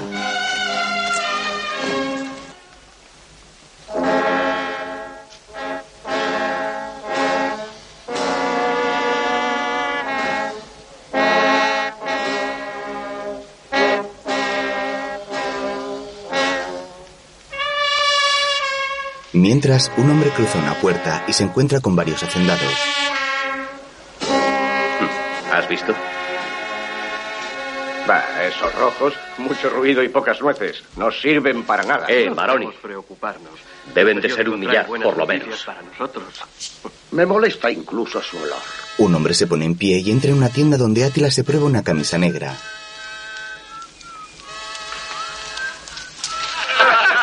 Hay dos mil comunistas ahí fuera.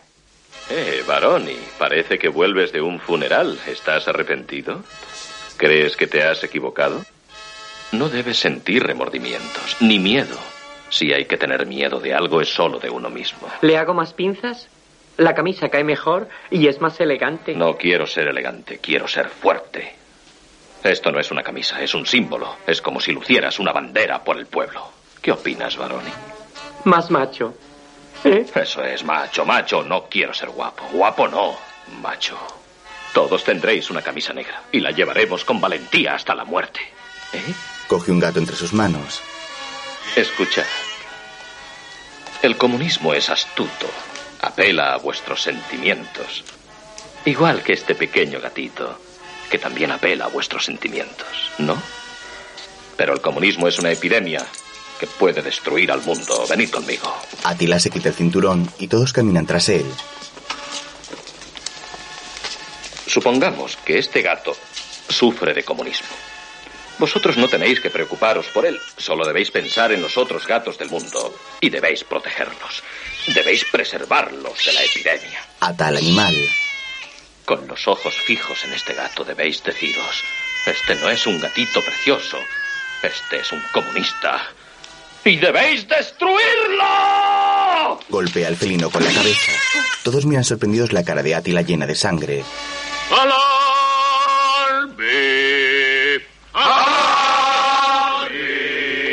Allarme siamo fascisti, terrore comunisti, e poi per farla popolari. ¡Bravo, bravo!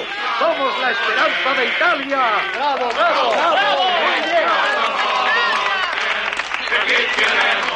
En la plaza, ¿Qué les haremos hacer a los comunistas? ¡Cagar! ¿Y a los de la Liga? ¡Cagar sangre! Se sitúan frente a la plaza donde los comunistas ya se han marchado y la guardia a caballo desfila retirándose. Fin del primer acto.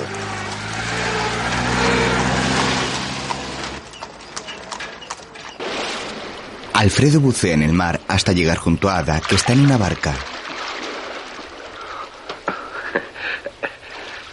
¿Quién quiere volver a casa? Jura, Le hunde la cabeza con el pie. jura que no te convertirás en un patrón gordo y vulgar. Júralo, júralo. Lo juro, lo juro. Ahora jura que me amarás siempre y que nunca te casarás conmigo. Jura, jura. Juro que me casaré contigo. ¡Para siempre! ¡Ajá! ¡Embustero! Déjame subir. Dame la mano. La mano nunca. Vamos, ayúdame a subir. Dame la mano. Callaos un poco, por favor. ¿Qué ocurre? ¿Octavio? Estoy haciendo un trabajo delicado. ¿Pero qué haces? ¡Eh! Esto son fotografías artísticas. Pero... ¿Quiénes sois vosotros? ¿Qué hacéis ahí? Oh, representamos a la divinidad silvestre. Que tienen un poco de hambre. Luego, En fin, acabáis de descubrir mi amor secreto por la fotografía. Sabemos guardar bien un secreto. Han traído la noticia desde Florencia. Lo han visto con sus propios ojos. Carabineros y guardias reales a mansalva, pero con mosquetes en toda la línea del ferrocarril. ¿La hacen o no? ¿El qué? ¿En marcha? ¿Cómo? ¿A pie? Ni hablar. Ya veréis cómo la orden llega sin pensarlo. Y el sur, como de costumbre, es cogido de improviso. Una frase muy bonita. Al orador con categoría se le entiende enseguida. Aparte de Esa salida sobre la espiritualidad del garrote ha sido una maravilla. ¿Qué es eso? ¿Garrote espiritual? Exacto. El garrote se espiritualiza. Se convierte en simbólico. ¡A su salud! ¡A su salud! La revolución. están en un hotel y Alfredo se marcha con Ada. ¿Qué hacéis? ¿Me dejáis solo? ¿No me queréis con vosotros? Un momento. Se lo ha dicho bien claro. Y sin medias tintas. O el gobernador se ocupa de sus asuntos o en Nápoles se arma una gorda. Y ha hecho bien. No hace más que obstaculizar. Aquí se necesita una purga por la mañana y otra por la noche. Para todo el mundo, sí, señor. Fui solo por asuntos personales. ¿Y esta vez? Esta vez es por el pasta. Te la traeré, te la traeré. Te traigo a San Coliseo. En la Cámara de Comercio no saben nada. Perdonad, es un hecho político. Si es un hecho político, la Cámara de Comercio debería abstenerse. Antes que nada es un hecho revolucionario. ¿Acaso queréis locuras? La marcha sobre Roma, única en la historia. Mira, mira a nuestro fotógrafo. ¿A dónde va? hubo una marcha así sobre Para mí es un hecho excepcional. Nola Vallano, el delegado de Nola Vallano. Otavio sigue a un guardia fascista hasta un apartado rincón.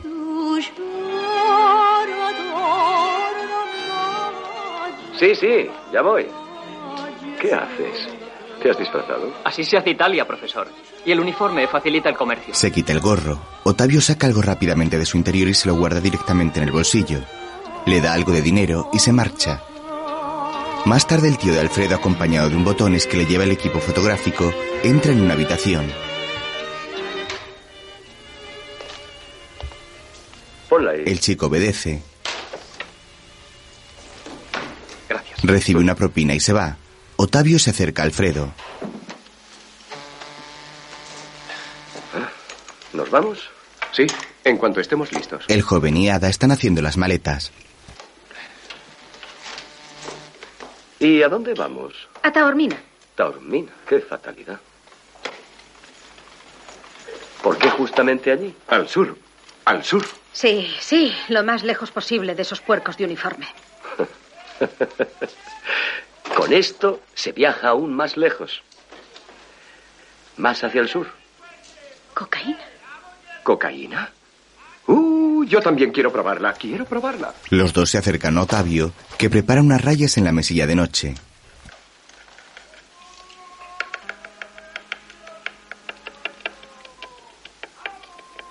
¿Por qué haces eso? Ada le manda a callar divertida y los dos observan fijamente a Otavio. Este, una vez ha terminado, saca un canuto de metal de su bolsillo y se lo ofrece a Alfredo.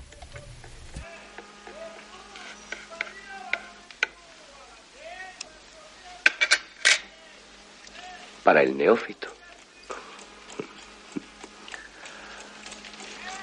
Mira, se hace así.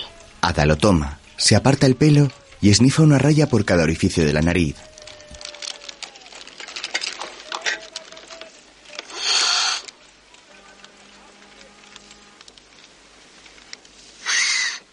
Le pasa el cilindro hueco a Alfredo. Este se lo pone en la nariz, pero al respirar esparce la droga.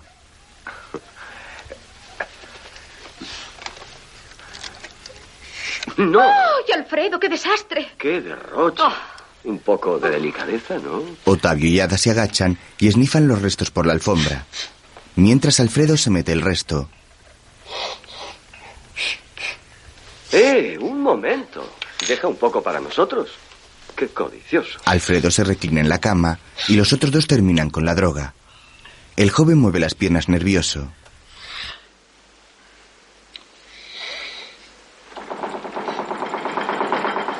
¡Eh! ¿Qué te pasa? No noto nada. Espera, espera un momento. Es la primera vez, les pasa a todos. No noto nada. Eh, Sí. Un gran ardor en la nariz, pero no noto nada. Se pone de pie y trata de empujar una columna.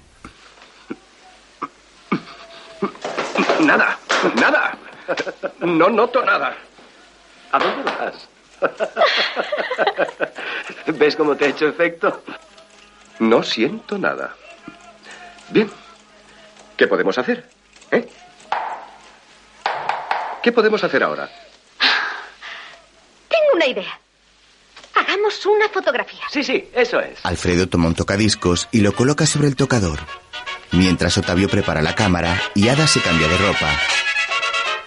Los dos se quedan mirándola cuando aparece desnuda llevando solo una vaporosa bata de gasa. La joven baila por la habitación y Alfredo se une a ella.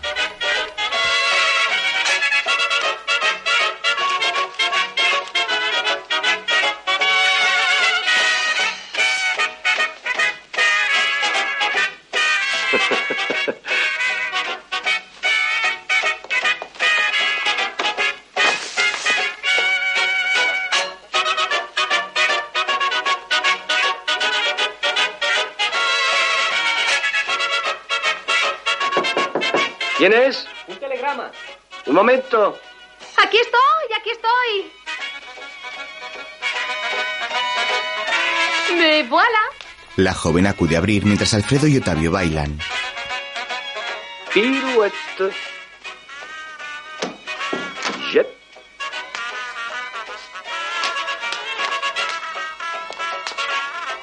Por de bras. Allons-y. Yo no noto nada. Ada regresa. ¡Eh! La prima bailarina soy yo. Le da el telegrama a Otavio.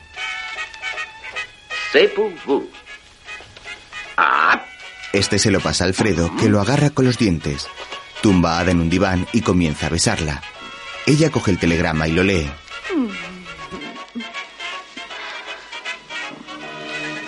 Tienes que marcharte enseguida, Alfredo. Tu padre está gravísimo. ¿Preparados? Ya está. Otavio toma la foto. Tiempo después, Alfredo llega en coche a la casa familiar.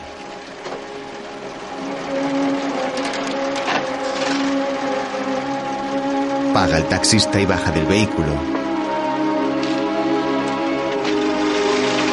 Luego cruza la verja de entrada y comienza a correr hacia la puerta.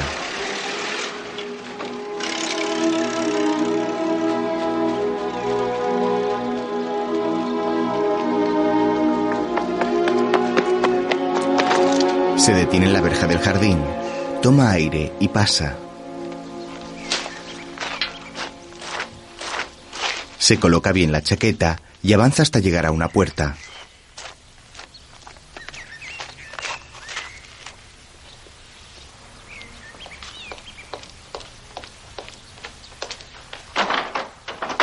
La encuentra cerrada, al igual que todas las contraventanas.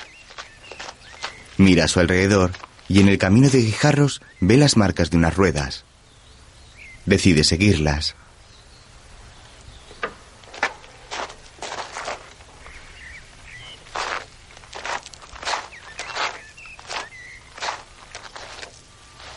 Se vuelve para contemplar la casa con expresión preocupada y escucha un cántico lejano. Sigue la voz rodeando la mansión.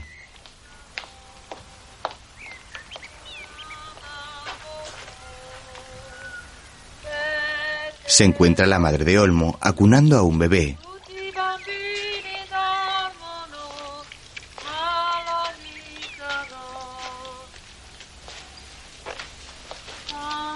Ve que una puerta lateral está abierta y se cuela antes de que la mujer le vea.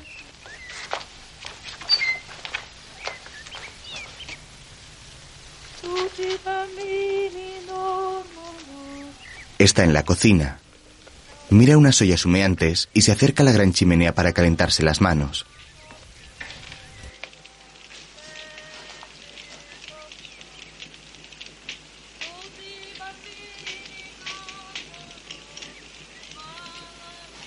Entonces pasa a una salita contigua y se arrodilla sobre una otomana.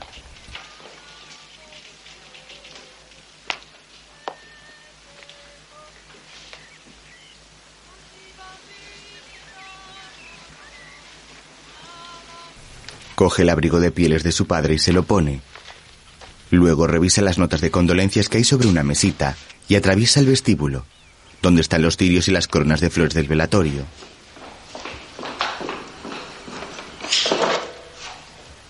Escucha un ruido en el despacho y acude a investigar. Descubre a Olmo forzando un armario.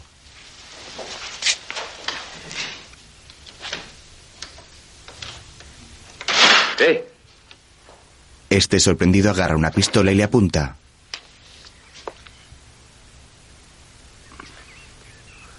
¿Qué estás haciendo? Nada. Baja el arma. ¿Y tú con ese abrigo? Alfredo se acerca. ¿Qué haces en el despacho de mi padre? Y con su pistola. Ahora es mía. Oh, Bien, puedes quedártela. Ya no la necesita. Va hacia la ventana. ¿Cómo murió? Sube el store. En el establo. Dijo... Tengo las piernas flojas. Como si estuviera soñando. No sufrió nada, ¿sabes? En el establo. Parece un vicio de familia. Hace seis meses que estás fuera. Y hay cosas que no sabes.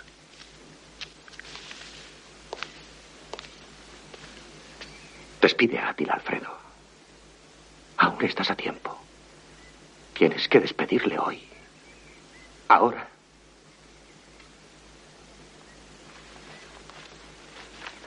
No, no serviría de nada. Créeme, hazme caso. Échale de aquí a patadas. Dará ejemplo a los demás. Tú no has visto cómo está Italia, cómo ha cambiado. Aquí también ha cambiado todo. Empezando por mí y por ti. ¿Qué quieres decir? ¿Qué quiero decir? Tú eres el que manda ahora. ¡Demonios! Eres tú el patrón. Soy tu patrón. Olmo. Olmo. Deprisa, ya vuelven, huye. Olmo. Su madre le ha avisado por la ventana y Alfredo le da la pistola. Llévatela, ahora es tuya. ¿Qué clase de ladrón sería así? La deja en el suelo y Olmo se arrodilla frente a él para recogerla. Alfredo le pone la mano en el hombro. ¿El niño es tuyo? Sí, es una niña. ¿Y Anita? Murió. En el parto. Alfredo se agacha también y le abraza llorando.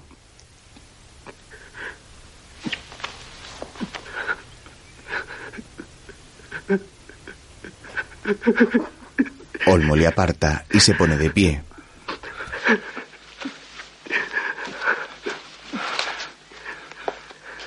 Despide a Atila.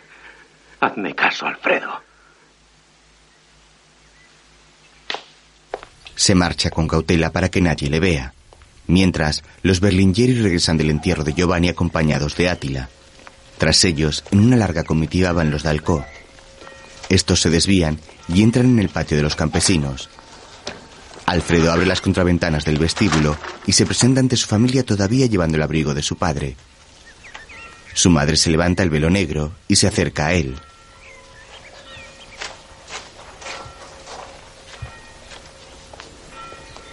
He rezado para que llegaras a tiempo. Ahora no me quedas más que tú. Entran en la casa.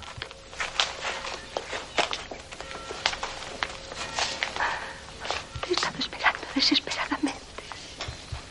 Van hacia el salón. Átila les sigue, pero Alfredo le detiene. ¿Te molestaría esperar fuera? Átila asiente y se aparta. Alfredo entra en el salón con su madre, su tía y Regina.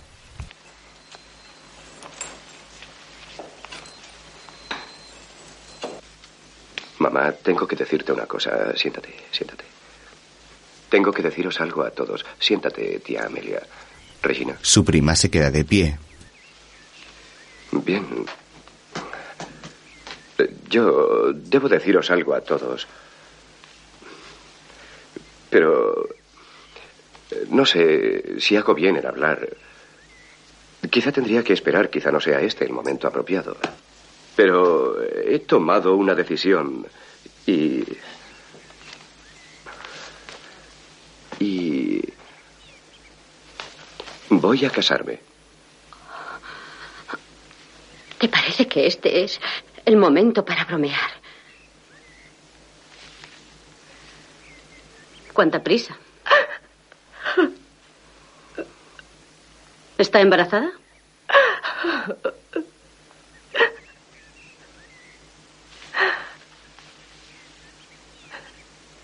¿Cómo se llama? Ada. Ada.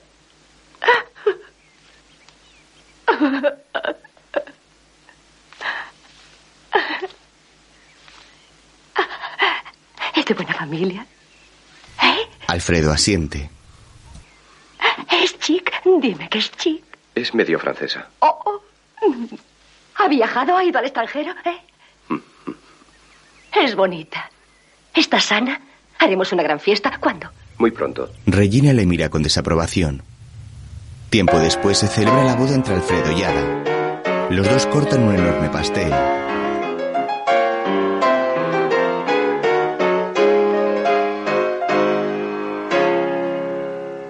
¡Vivan los novios! ¡Vivan los novios! ¡Vivan los novios! ¡Vivan los novios! Atrevido joven de fe segura que te aprestas a crear nuevos amores. Tendrás muchos hijos sanos y fuertes del amor por tu esposa fiel que continuarán tu preclara estirpe a la luz del rayo divino. Esta luz a cada nuevo niño te acompañará en tu largo camino. Qué guapa es. Demasiado guapa para ser esposa. No será jamás una esposa. Ada es una amante. Sí, de mis cojones. Esa en la cama no vale nada. Regina, ¿qué forma de hablar es esa? Si le dura un año, ya es mucho. Una mujer felicita al novio. Alfredo. Tu mujer es muy hermosa. Regina se acerca a Ada. La agarra de los brazos con fuerza y le planta dos violentos besos en las mejillas.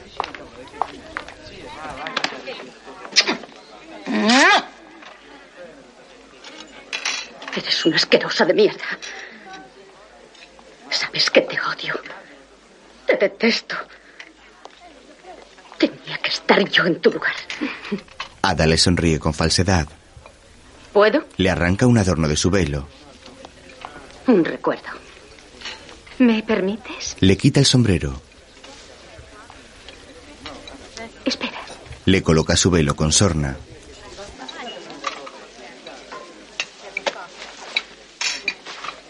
Ya estás en mi lugar. Qué guapa.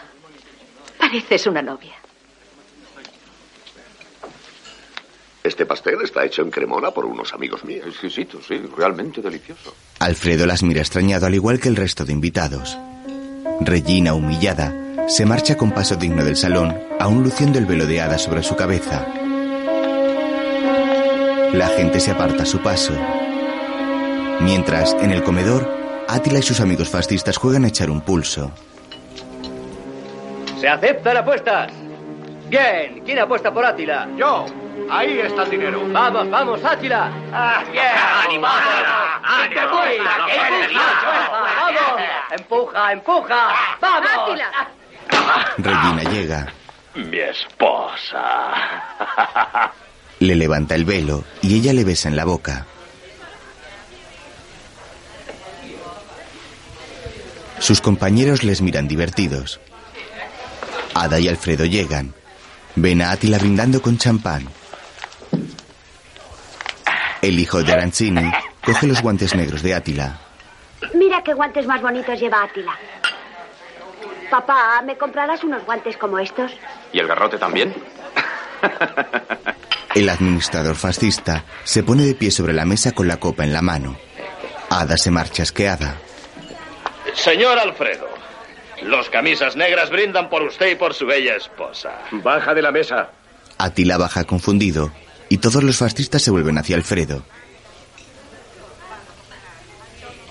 Este se marcha en busca de Ada. Échalos. No los aguanto, no los soporto. Escucha, no te enfades. Son todos gente de aquí, los mismos de siempre. Solo tienen diferente el color de la camisa. Precisamente por eso, ¿no comprendes la diferencia?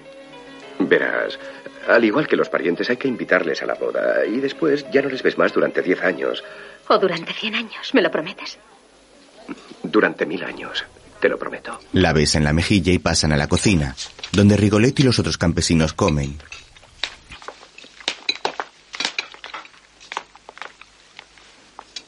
Todos son de la misma familia. Sí, los Dalcó, antes de la guerra eran el doble. ¿Quién es aquella mujer tan guapa que está junto al fuego?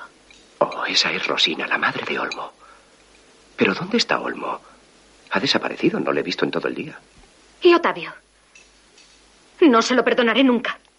Qué buenos amigos tenemos. Ada coge unos dulces y mira a Alfredo.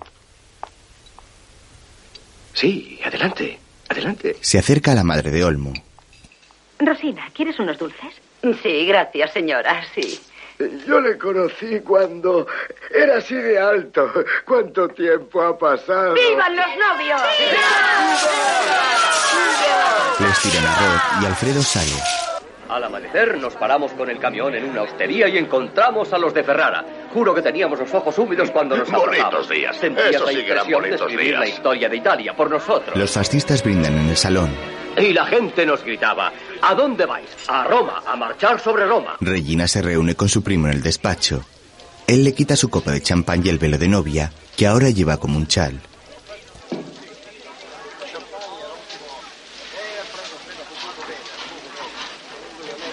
Te lo advierto de una vez por todas. Deja en paz a Ada. ¿Tienes miedo de que eche a perder a tu mujercita? ¿Crees que resistirá mucho aquí? ¿Entre los cerdos, la mierda y los dalcó? ¡Átila! El administrador entra.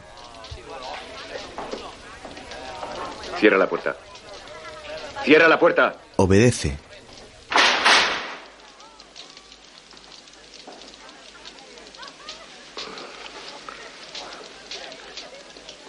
No es norma de esta casa que los sirvientes y los componentes de nuestra familia se abracen en público estando en la mesa. Si tenéis ganas irresistibles de comportaros de esa forma otra vez, os ruego que lo hagáis fuera de esta casa. ¿He hablado claro? Sí. Solo estabas esperando esto, ¿verdad?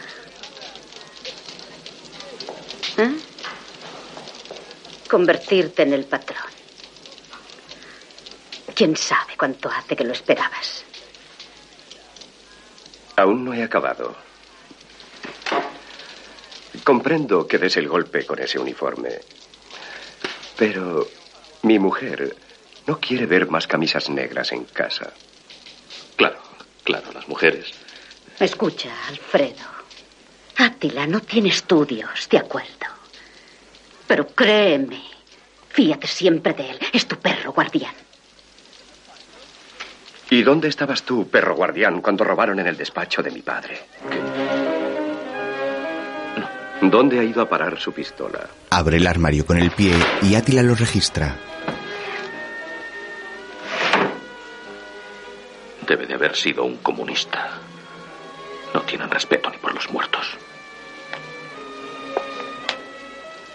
Usted y su mujer no tienen por qué tener miedo. Esa pistola volverá pronto a su sitio. No es eso. Tú estás aquí para mantener a Regina lo más lejos posible de mi mujer. Échame. ¿Por qué no me echas de aquí? No, os quiero a todos conmigo. Va hacia la puerta.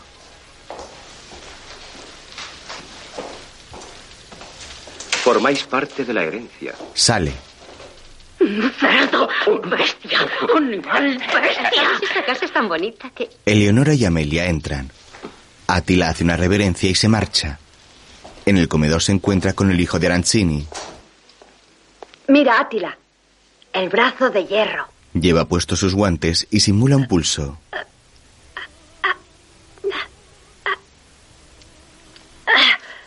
¿Es verdad que siempre ganas tú? Atila acerca un candelabro y pone su mano derecha sobre la llama de una vela mientras mira al niño sonriendo. Entre tanto, Me he encariñado con la casa cuando pienso en todos los años que he pasado aquí, en todos los recuerdos que me unen para siempre a esta casa. Regina, ahora ya lo sabes. Lo mejor es trasladarse a la ciudad. Tienen derecho a estar solos. Y me lo dices así.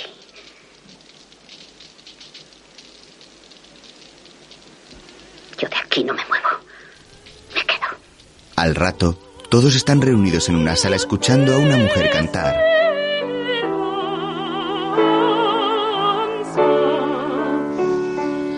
De pronto son interrumpidos por unos golpes en la ventana.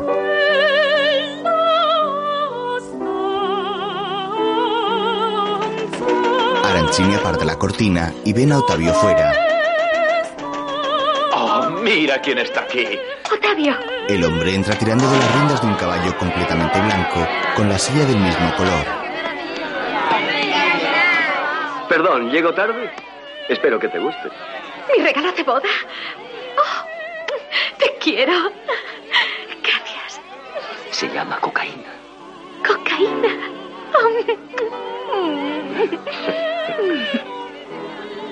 ¿Te gusta, Alfredo? El joven abraza a su tío. Gracias. Es precioso. Se llama cocaína. ¿Así? Ayúdame a montarlo. Oh. El estribo. Cuidado, ¿eh? Uno, dos, tres. ¡hop! Ayuda a Ada a subir al caballo. Todos aplauden maravillados y la mujer que canta saluda creyendo que los aplausos son para ella. Venid, venid. ¡Qué maravilla! Fijaos en la línea. Ah, es un caballo precioso. Le habrá costado muchos miles de días. Otavio le coloca su capa negra a Ada sobre los hombros y la joven se marcha al paso. Mientras, Regina conduce a Atila a un desván. Ven aquí, desgraciado. El hombre entra con sonrisa lujuriosa y se acerca a ella.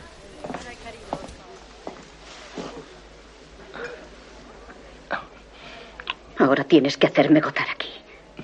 En esta casa. Verás lo que te voy a hacer. También es mi casa. Ya verás. Yo formo parte de la herencia, ¿sabes?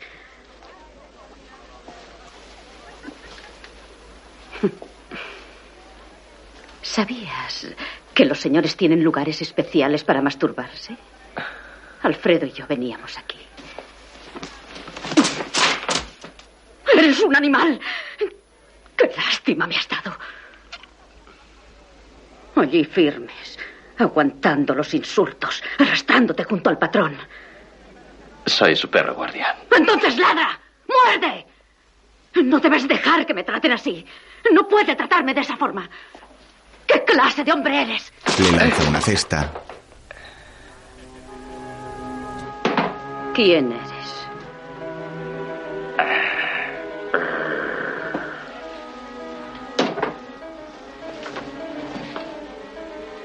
No debes morder nunca la mano que te da de comer mientras necesites alimento. No entiendes nada, Alfredo. Está podrido, podrido. Alfredo es tu primo. Le tira otra cosa y va hacia la ventana.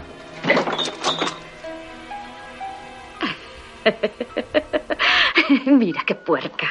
Recién casada y ya huye de él. Ve a Ada galopando sobre cocaína. Atila da un trago a una botella. Regina. Yo te quiero. No sabes cuánta fuerza me dan los insultos y las humillaciones. Me dan fuerza. Italia es mi patrón. Yo solo la sirvo a ella. Y por ella hemos hecho la marcha. Los ricos explotan y saquean, se engordan. Y cuanto más comen, más podridos están. Los fascistas. Nos comemos sus desperdicios y nos dan la fuerza. Regina le quita las botas. Alfredo Berlinghieri. Tú. Y todos los demás parásitos. Pagaréis vuestra cuenta por la revolución fascista. Y lo pagaréis todos muy caro. Todos, todos lo pagaréis, todos lo pagaréis. Juntos, ricos y pobres, nobles y campesinos, lo pagaréis con dinero, con la tierra y las vacas, el queso, la sangre y la mierda. Todos. Regina está entre sus piernas. ¿Me quieres de verdad? ¿Me quieres?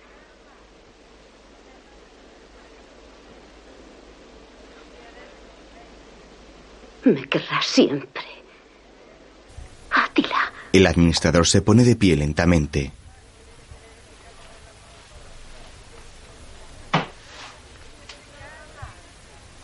De pronto corre hacia la puerta.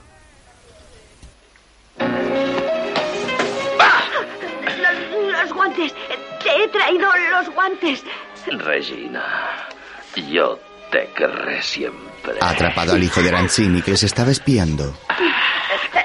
Tus guantes. Mis guantes. Bien, tenemos un testigo.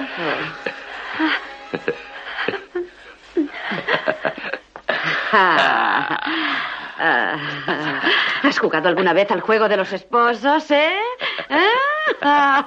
Juegan a empujarle de uno a otro.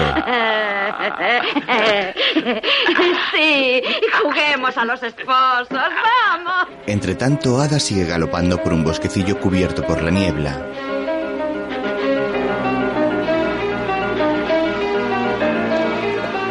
De pronto se queda atrapada en una red que cuelga de los árboles. ¡Eh, eh, eh! ¡Usted! ¡Quieta! ¡Quieta! ¡Deténgase! ¡Quieta! ¿No ve que me rompe la red? Cuesta un montón de dinero. ¡Sácame de aquí! Vamos, ¿a qué esperas? ¿Por qué no se está quieta un momento? Eso es. Así. Olmo comienza a liberarla con cuidado. Bueno, date prisa. Ah, ¿Que me dé prisa? Un poco de calma, ¿no? ¿Qué hace aquí esta red? Es una trampa para cazar esposas. ¿Y cazas muchas? Hoy es la primera. La primera y la última. Ayúdame a bajar. La baja del caballo. Eh, cuidado. ¿Es nuestra toda esta tierra? Toda suya. Tengo la impresión de que me encontraré bien aquí. Creía que odiaba el campo. Me gusta el perfume de la tierra. Eso es mierda seca. Ah. ¿Qué hay aquí? ¡No, no! ¡Eh, eh! Ahí dentro están mis pájaros. ¡Eh! ¿Pero qué hace? Ayúdame a montar. Ada ha liberado algunos pajarillos que Olmo guardaba en un saco y regresa a su caballo. El campesino la levanta y ella se acomoda en la silla.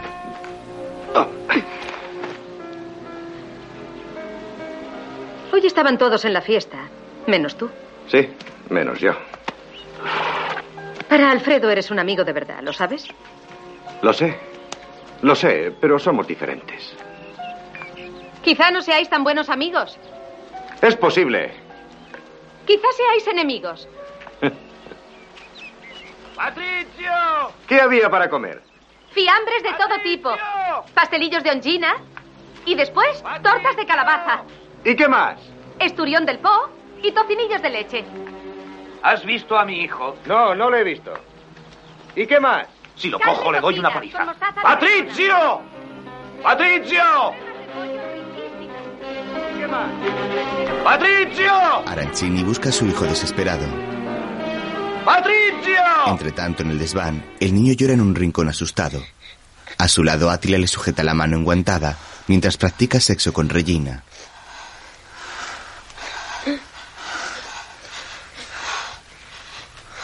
El pequeño Patricio aparta la mano suavemente, se levanta y se sube los pantalones entre lágrimas.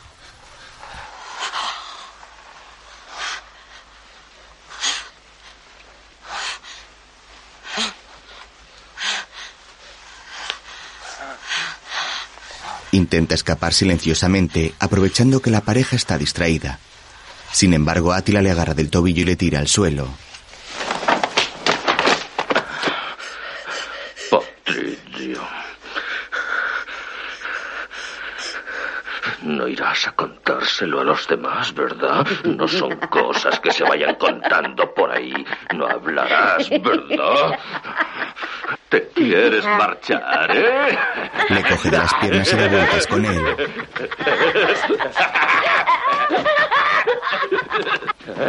Gira cada vez más rápido hasta que la cabeza del niño choca contra una pared.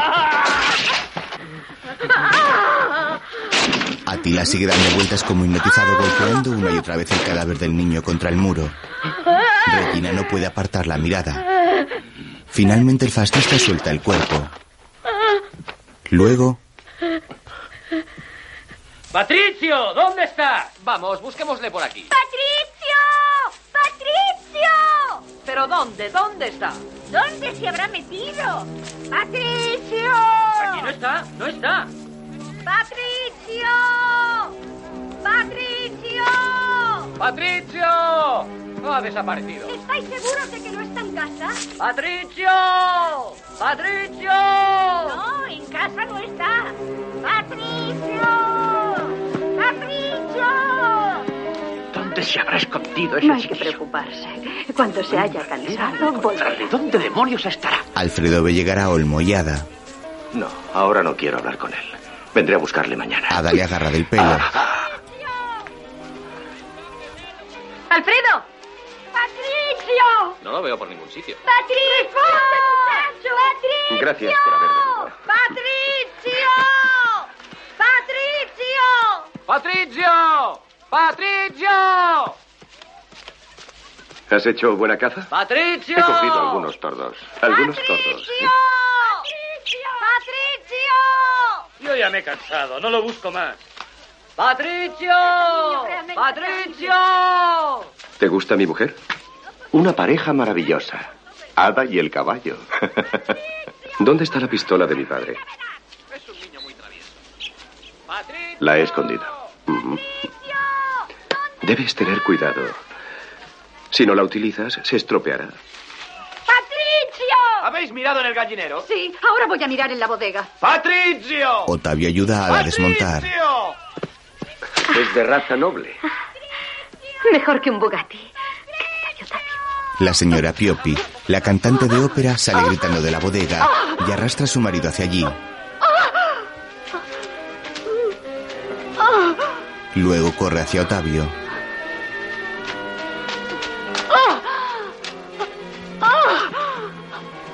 ¡Dentro! ¿Qué ha pasado? ¡Dentro! El hombre acude al lugar y la señora Piopi, con la cara desencajada, se acerca a Olmo y Alfredo.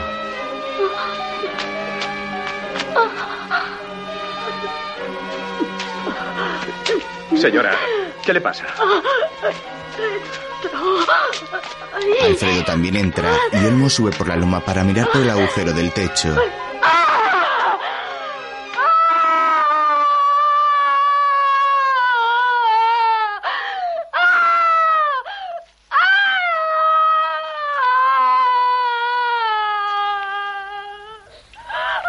Poco después, el señor Piopi cubre el cadáver de Patricio con su abrigo. Hay varias personas dentro de la bodega. Otavio mira a Alfredo y este sale. Olmo contempla la escena desde un ventanuco. Al poco llegan los fascistas encabezados por Átila. Otavio saca al niño en brazos y Regina se lamenta con hipocresía. Le han hecho? ¿Qué le han hecho? ¿Pero qué le han hecho? ¿Qué le han hecho? No ha tenido tiempo de escapar. Debe de estar por aquí. Allí, allí. Átila sube a por Olmo. ¿Dónde estabas? ¡Es él! ¡Le conozco! Nos mataría a todos. Yo sé quién eres. Un comunista. Olmo se limpia el escupitajo de la cara. Se cuelga su saco sobre el hombro y baja tranquilamente de la loma. Todos le miran acusadoramente.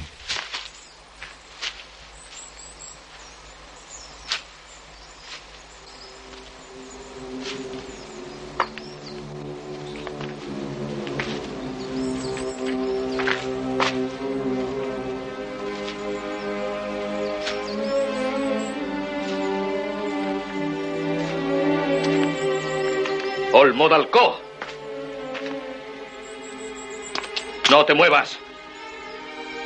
Yo, yo te acuso del asesinato del muchacho. Los otros camisas negras le rodean, pero él sigue avanzando. Le provocan hasta que Olmo pierde la calma y le da un cabezazo a uno de ellos. Entonces el resto se lanza sobre él. ¡Matadlo! ¡Cobarde! ¡Asesino! ¡Asesino! Alfredo y Ada se dan cuenta de lo que pasa.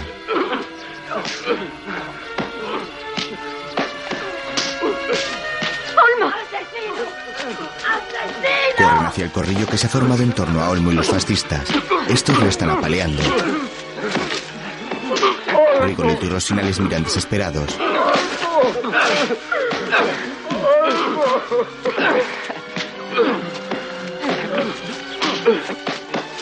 Van a matarle. ¡Le matarán! Alfredo se da la vuelta. Olmo es inocente. No puede haber sido él. Tú lo sabes. Estaba conmigo. No, por favor, no le matéis. No matéis a mi Olmo, es inocente. Es incapaz de matar a nadie. Yo sé quién ha matado al niño. Un vagabundo llega. He sido yo. ¡Bestia! ¡Asesino! ¡Asesino! ¡Desgraciado! ¡Ven aquí! No sé lo que ha pasado. Ha sido una desgracia. Ah. Déjenme pasar. Eres una bestia, no un cristiano. ¡Átila, basta! ¡Basta! ¡Quieto! Alfredo detiene la paliza y ayuda a Olmo a levantarse. Olmo. El campesino mira a Alfredo y este se aparta cabizbajo. Rosina y los otros se lo llevan. Llevaos a este al cuartel de carabineros. No es cierto. No he sido yo. No soy un asesino. No le haría daño a una mosca. Soy medio tonto. He dicho eso porque no es justo. Mirad esto. Ha entrado a robar la cocina. No. Dame mi comida. Con eso tengo para una Señoras y señores, la ceremonia ha terminado. No es justo. No es justo. Empieza a llover y oscurece. Será mejor que volvamos a casa. Todos se marchan del lugar, a excepción de Otavio, Alfredo y Ada.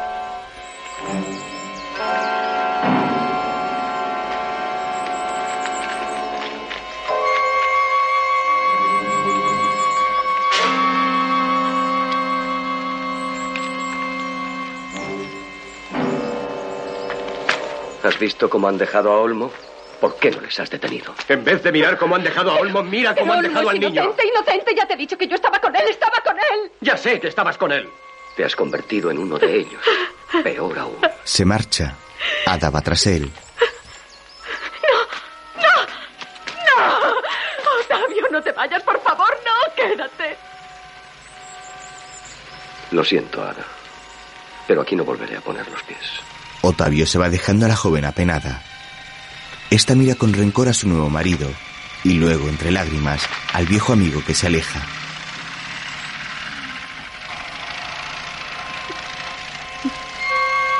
Otavio se monta en su coche y Ada llora desconsolada.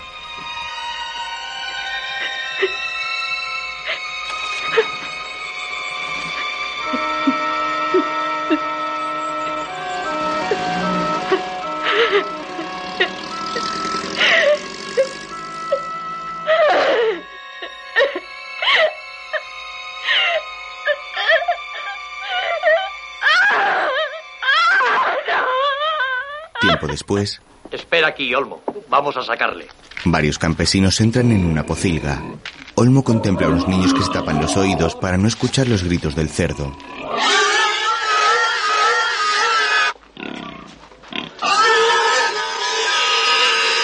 ¡Tira de él! ¡Más fuerte! ¡Dale la vuelta! ¡Con cuidado! ¡Ahí, así! ¡Ah, ah, ¡Así! Sujetando bien. ¡Qué fuerza tiene! De poco le va a servir. ¡Tened cuidado! Un buen tajo, Olmo. ¡Aguanta! Olmo mata al animal clavándole un cuchillo entre las costillas. ¡Qué bonito animal, eh! Cállate, déjale que haga su trabajo. Los niños contemplan la escena impresionados. Luego, ¡Lo has conseguido! ¡Papá! ¡Papá! Eres el mejor matarife que he visto nunca. Y este cerdo tenía una fuerza, condenado. Ni cuatro hombres podíamos sujetarlo. Vaya mano tiene, muchachos. Tris, tras y fuera. No hay nadie que sepa matar también los cerdos como mi papá. Escucha, Olmo. Ha venido Átila y me ha dicho que no volverá a darte trabajo nunca más. Dice que te has hecho matarife para ir de casa en casa a predicar la subversión a todas las familias. Pero, ¿cómo se puede negar el trabajo a un cristiano? Ese Átila dice que eres un mal ejemplo para todos. Vamos, muchachos, a trabajar.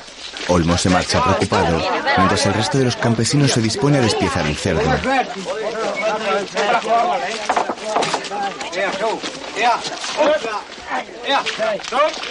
Le colocan sobre unas angarillas y lo arrastran hacia una hoguera cercana.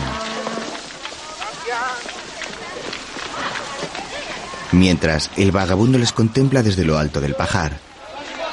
Lleva un paraguas verde cerrado en la mano y se acerca al lugar donde los campesinos lavan a otro cerdo con jarras de agua hirviendo.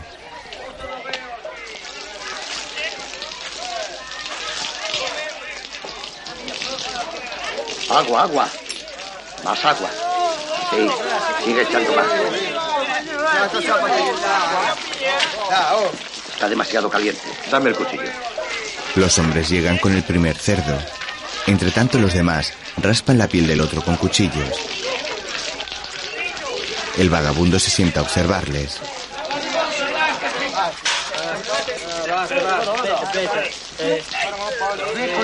Mientras, las mujeres limpian unos tableros y avivan el fuego para hervir más agua.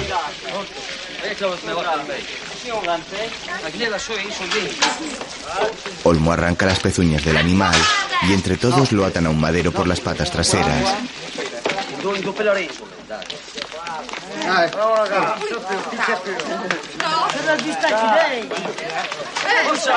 Luego lo colocan en alto y lo dejan colgar para poder desplazarlo mejor.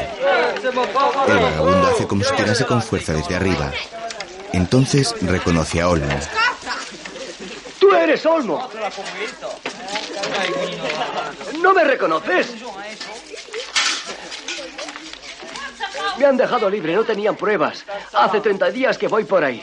¿Y has vuelto? Yo camino, camino, camino. Nunca me detengo. ¿Por qué te metiste en medio aquel día? Tú estabas en el suelo. Los tenías encima. Te iban a matar a patadas. Tantos años de cárcel por nada. Cárcel, pajar, bajo un árbol. ¿Qué más da? El vagabundo baja.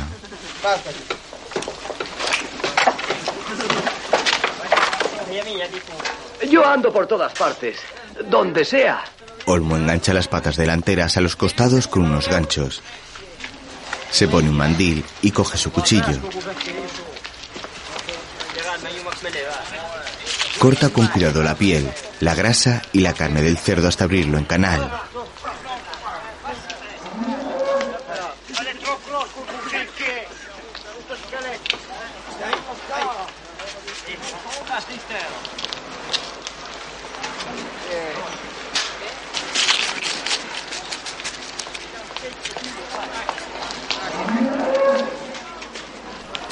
Estirpa la vejiga y se la da un compañero.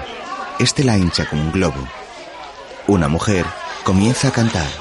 Quando pradera rossa se cantava, 30 franca l'ora se ciapava. Adesso che sei cata giovinessa, se casca in terra dalla debolezza. Olmo saca el hígado y se lo da al vagabundo. Este lo guarda en su zurrón. Basta, basta, no cantéis esa canción. Basta. Basta. Si os oyen los fascistas, nos meterán a todos en la cárcel. Yo no maté al muchacho. Y tú tampoco. Fue uno con la camisa negra. ¿Quién? Vi cómo lo escondía en la cueva. ¿Quién era? Dime quién era. Todos se parecen. Con la camisa negra todos son iguales. Yo camino, camino, camino. Y no me detengo nunca.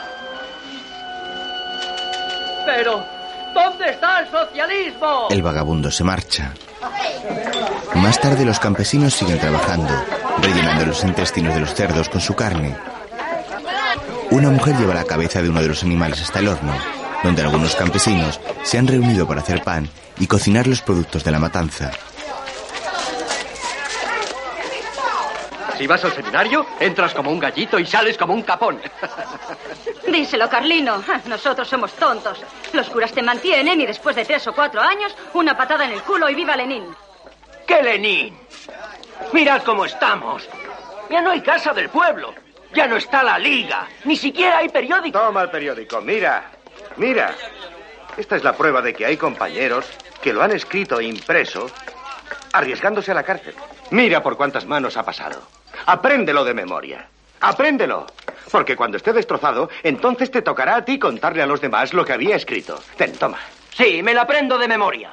Pero ¿cómo vamos a seguir adelante sin la liga? Sin nadie que nos guíe. Di la verdad, Olmo. Estamos solos. Si protestas, te meten en la cárcel. ¿Cómo vamos a seguir adelante sin el partido? El partido, sí. Vaya excusa. El partido eres tú y lo sabes. Es Eugenia, es Enzo, es Armando. Y además, cruzando el río está la familia Atzali. Y al fondo del valle la familia del Vizco. Ahí está, en todas partes donde hay alguien que trabaja, ahí está el partido. Tras los barrotes de la cárcel donde hay miles de compañeros, ahí está el partido, ahí está. Díselo tú, Eugenia. Cuando bandera Tarirarirarirarara. Tarirarirarirarara. Es esto que te canta Jovineta. Han sido detenidos 100 obreros en la fábrica Ross. Muy bien, Eugenia. 135 en los astilleros de Monfalcone. Anita, Anita, ¿dónde está mi hija? Anita. ¡Olmo! ¡Olmo! ¿Qué? Ha ido a la escuela con el ama. ¿Qué ama? La señora Ada. Ah, Ada, Ada. Los obreros en huelga hicieron una violenta manifestación en el pueblo, agrediendo y maltratando al alcalde. Tuvieron que acudir desde Milán dos camiones de carabineros y en el enfrentamiento murieron dos obreros. Olmo se marcha, mientras en una sala de billar, ¿Y ahora de dónde vas a sacar fuerzas para volver con tu mujer? Alfredo, tienes que darme la revancha. Bueno, bueno, tranquilo, Ferrari. Ya has perdido el establo con todos los animales. ¿Qué otra cosa quieres jugarte? ¿Qué quieres hacer? ¿Acabar como el alcalde de Mantua? Tenía mucho honor, pero poco dinero. Y se vio obligado a jugarse a la mujer. ¡Viva Italia! le riega con champán. Oh, qué distraído soy. Perdonad. Señor Alfredo. El señor Piopi quiere hablar con usted. ¿Le hago pasar? Ya te he dicho muchas veces que no entres aquí con las botas sucias de barro. Atila se retira. Señor Piopi. El anciano entra con su mujer, la cantante de ópera. Todos conocéis al señor Piopi, señora. La única persona honrada entre nosotros. Os ruego que paséis ahí dentro. No olvides la revancha, señora. No, no, no, no, de acuerdo, tranquilo. Te daré la revancha y al final habrás perdido toda la finca. Encantado. Pero mientras haya salud. Señora. Adiós. Los amigos de Alfredo salen dejándola a solas con los Piopi. Afortunado tú que te diviertes con los amigos. Nosotros. Bueno, nosotros no conseguimos salir adelante. La tierra ya no rinde como antes. Tu padre y yo éramos muy buenos amigos. Él siempre me decía, ten cuidado, Piopi, que si no te sabes administrar acabarás mal. Pero nos ayudaba. ¿Cómo nos ayudaba? Haciéndonos firmar tantas hipotecas que ya no nos queda ni un palmo de tierra. Cálmate. Yo no quería venir. Ha sido ella. Antes había una simpatía entre tú y yo. Es tan embarazoso. ¿Cuánto necesitan? Sabía que lo entenderías. Tú eres mejor que tu padre. Bueno, ¿les queda algo por hipotecar? No sé. La casa. Olmo llega.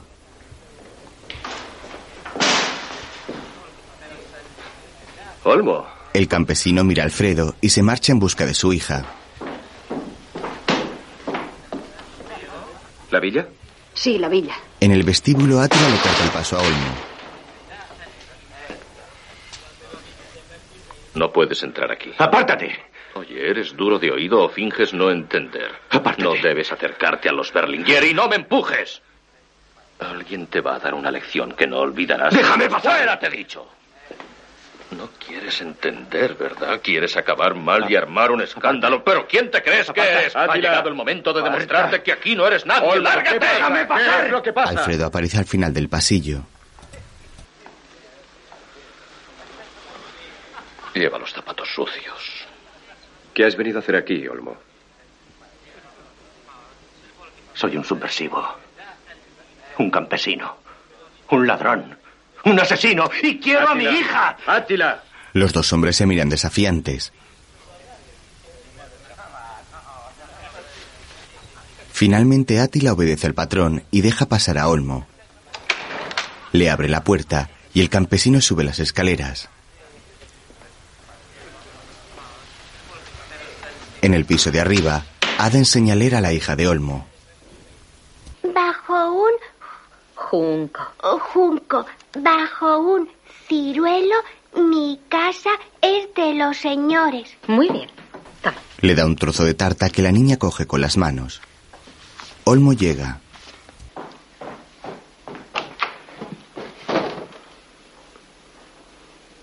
Vámonos a casa. Pero papá, todavía no hemos acabado.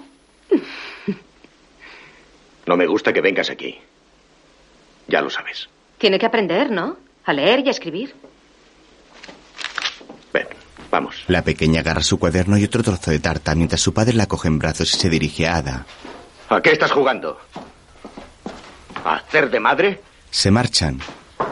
Alfredo entra en la estancia.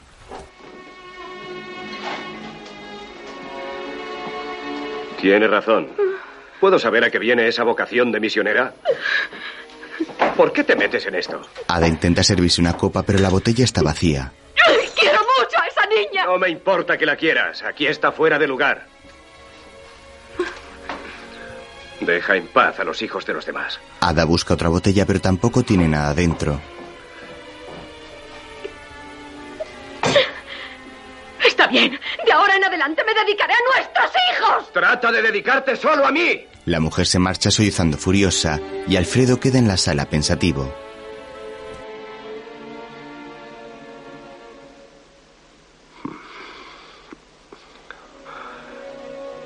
Noviembre es el peor mes del año. Ada baja por unas escaleras hasta una sala cerrada con una puerta de barrotes y un candado. Estira el brazo intentando alcanzar las botellas que hay dentro.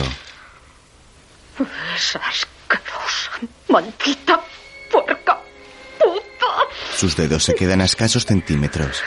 En el piso de arriba, Regina agita las llaves.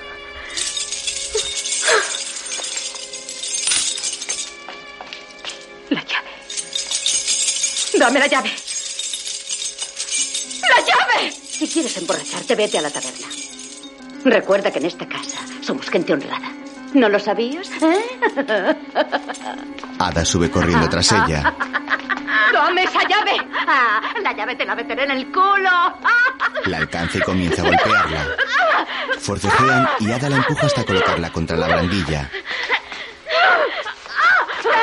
Regina no para de reír.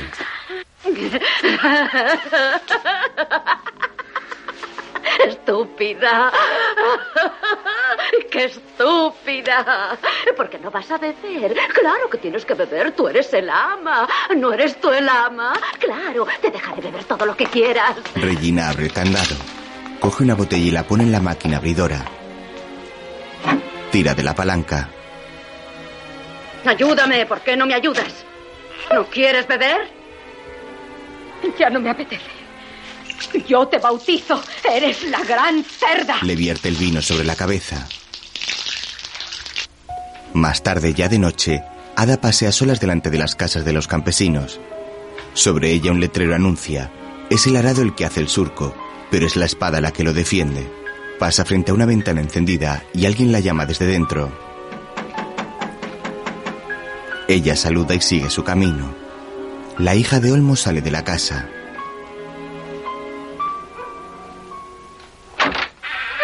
La coge de la mano y la lleva adentro. Olmo está cenando y Rosina duerme en una silla junto a la chimenea. Buenas noches.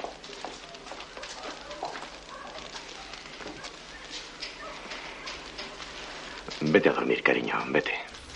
Le da un beso y la pequeña va hacia las escaleras. La mujer se acerca y la niña salta a sus brazos desde un escalón. Buenas noches, tesoro. Que duermas bien. La niña sube. Señora, ¿quiere un poco de vino?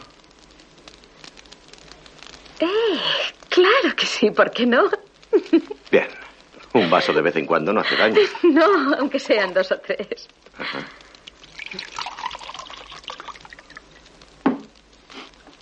Qué bonito es esto. ¿Qué es lo que encuentra bonito aquí? Anita yéndose a dormir. El olor de la sopa. Lo felices que sois juntos. Y tu madre que duerme junto al fuego. Ada se sienta a su lado y coge el vaso de vino. Si le gusta, venga a vivir aquí. Le puedo poner una cama. ¿Ha visto las dos puertas del patio? Todas las noches el patrón venía a cerrarlas. ¿Ah, sí? Lo recuerdo muy bien. La llave era así de grande.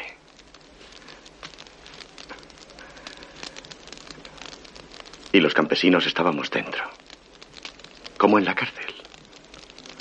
Oh, se podía cantar, bailar, tener hijos, morir. Pero no podíamos salir.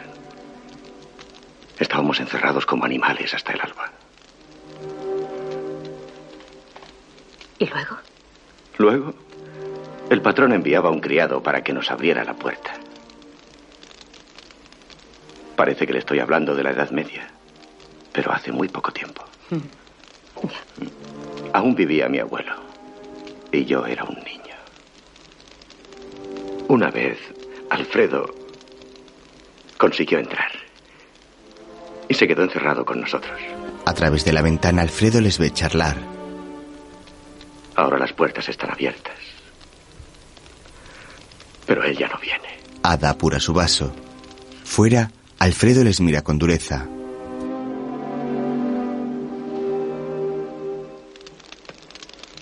¿Qué opinas de Alfredo? Los patronos son enemigos y quieren destruirnos.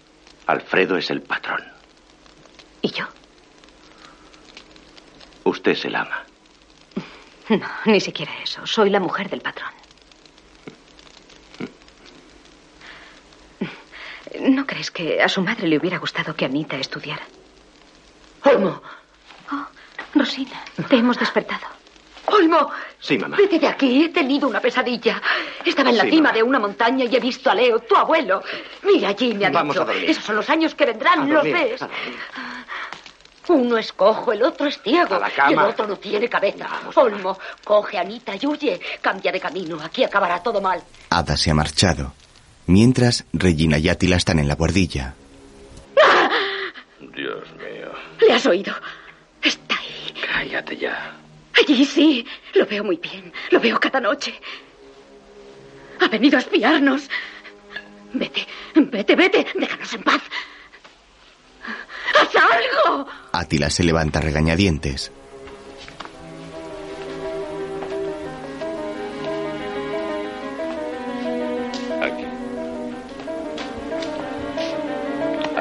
Tira un carrito cubierto por una manta.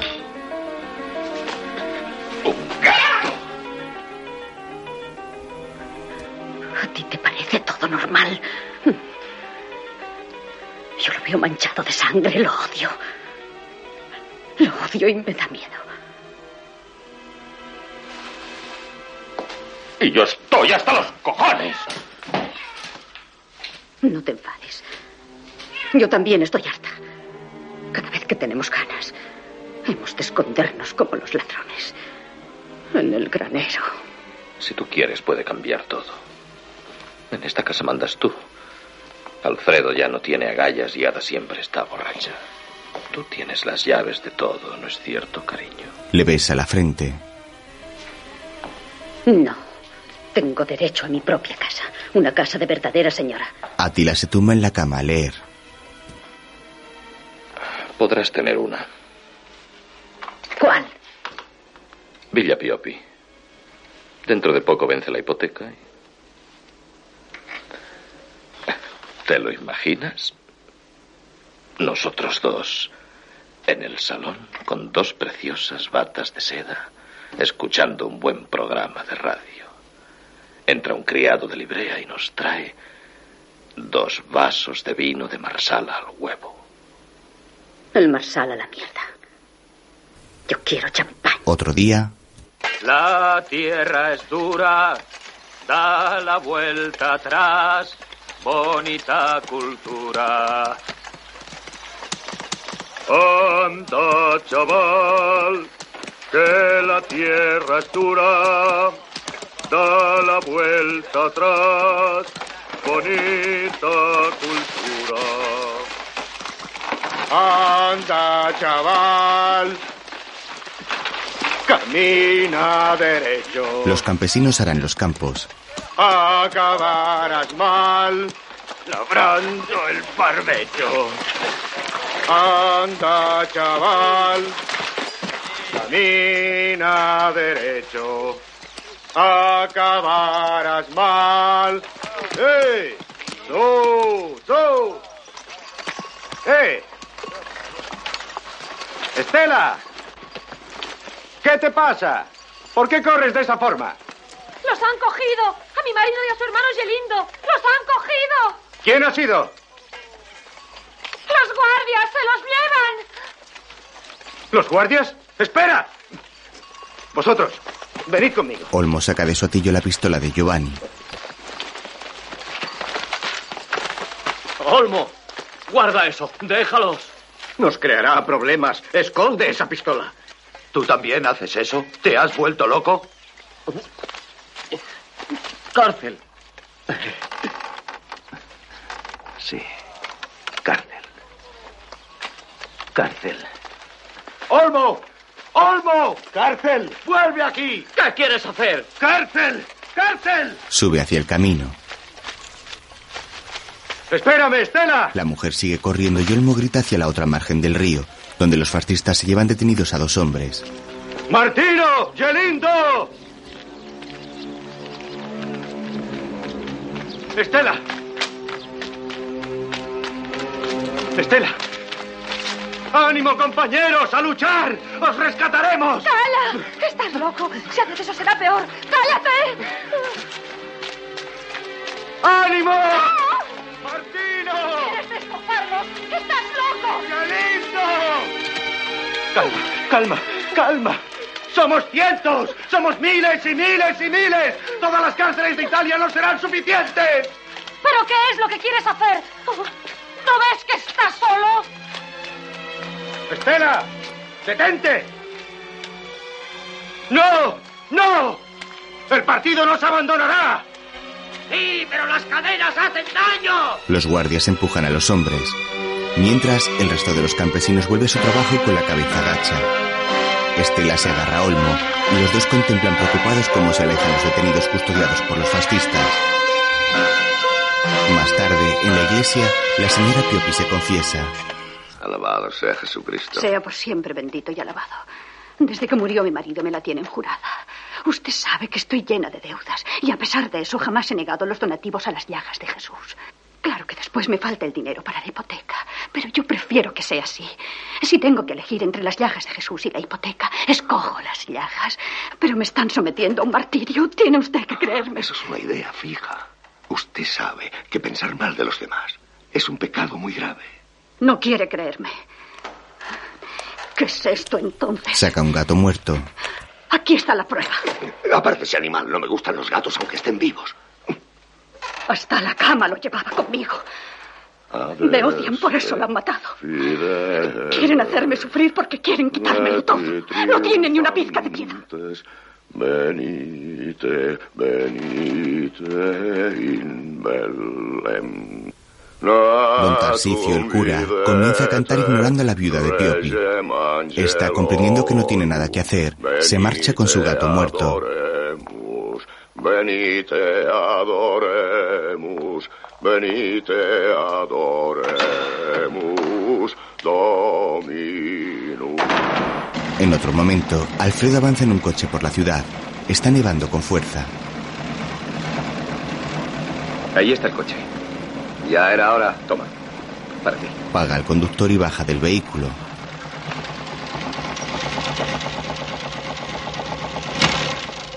Estaba esperando. Bueno, ¿no traéis? Oh, no. Esta noche acaso. Buenas noches, señor. Buenas noches. Nos veremos más tarde para la tómbola. Sí, un poco antes de medianoche. Adiós, adiós. Alfredo entra en una taberna casi vacía. Una mujer limpia la barra mientras el dueño va hacia la zona de atrás.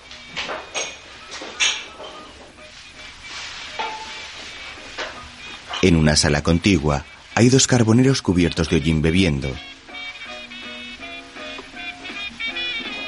En la otra esquina se encuentra Ada sentada una mesa sola con una botella y una taza de porcelana.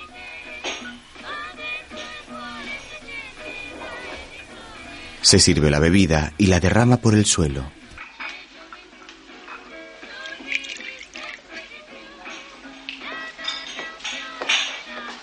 ¡Feliz Navidad! ¿Se ha quemado el asado? No, está haciéndose bien, mira. Feliz Navidad. Feliz Navidad. ¡Feliz Navidad a todos! Se bebe otra copa y Alfredo se acerca a ella. Le quita la taza de un manotazo. Los dos hombres les miran extrañados. ¡Feliz Navidad! ¿Sabes cuánto tiempo llevo buscándote?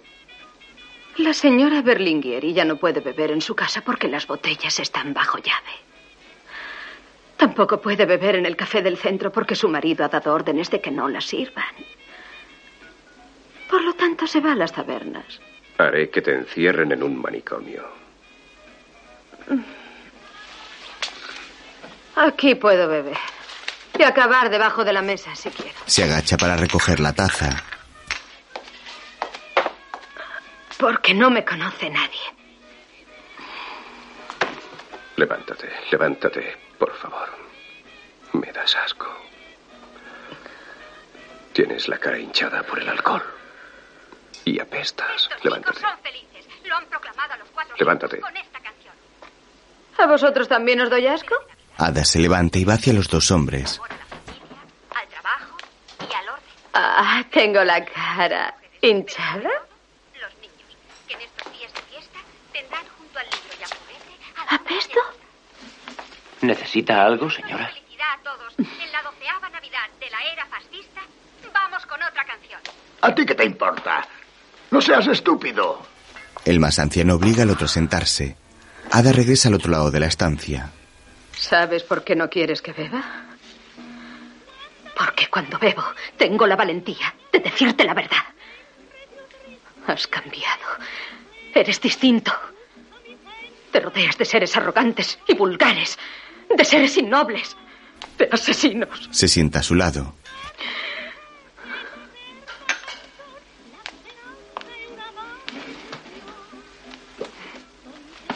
Y tú eres aún peor que ellos.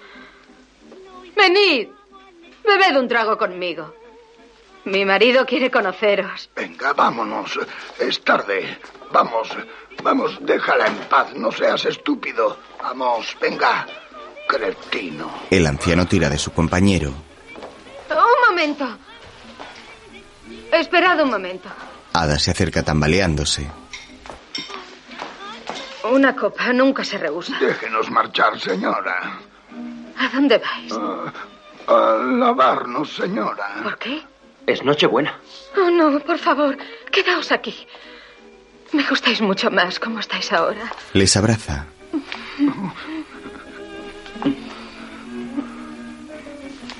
¿Me regalas tu gorra? El más joven se la entrega. ¿De verdad la quiere? Sí, para acordarme de vosotros. Perdónenos, señora. Perdónenos. El anciano se lleva al otro a empujones. Al abrazarles, Ada se ha manchado la cara de hollín.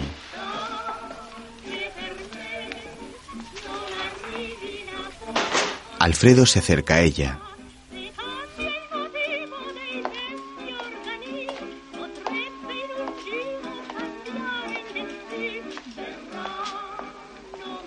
¿Qué quieres? Dime lo que tengo que hacer. La tabernera enciende la luz. Vamos a cerrar. Sí, gracias. Coge tu abrigo. La tabernera apaga la radio. Mientras, Ada se quita el gorrito en forma de turbante que lleva y se coloca la gorra del carbonero. Carbón. ¿Quién me compra carbón? Carbón. Eres una puta. Te vas con todos, te gustan todos. Incluso Olmo. ¿Olmo? ¿Qué imaginación tienes? ¿También fue imaginación cuando te vi en su casa? ¿Y la forma como os mirabais? Algunas veces he notado en ti incluso su olor. ¿Eres tan estúpido que crees que Olmo se liaría con la mujer de un fascista? ¿Fascista? Yo no soy un fascista. Si vuelves a decirlo otra vez, te mato. Y te mataré si vuelvo a verte con él. Di mejor que ya no podemos hacer el amor juntos. Se pelean, ¿eh? Eso es bueno. Quiere decir que se quieren. Ha entrado una mujer que cubre su cara con una bufanda. Al mirar a Alfredo, ambos se reconocen. Es la mujer epiléptica. Ella baja la cabeza y pasa por su lado. Va hacia el fondo del local, pero se vuelve, se baja la bufanda y le saluda con timidez. ¿Cómo está? Bien. ¿La conoces? Sí. Siéntate.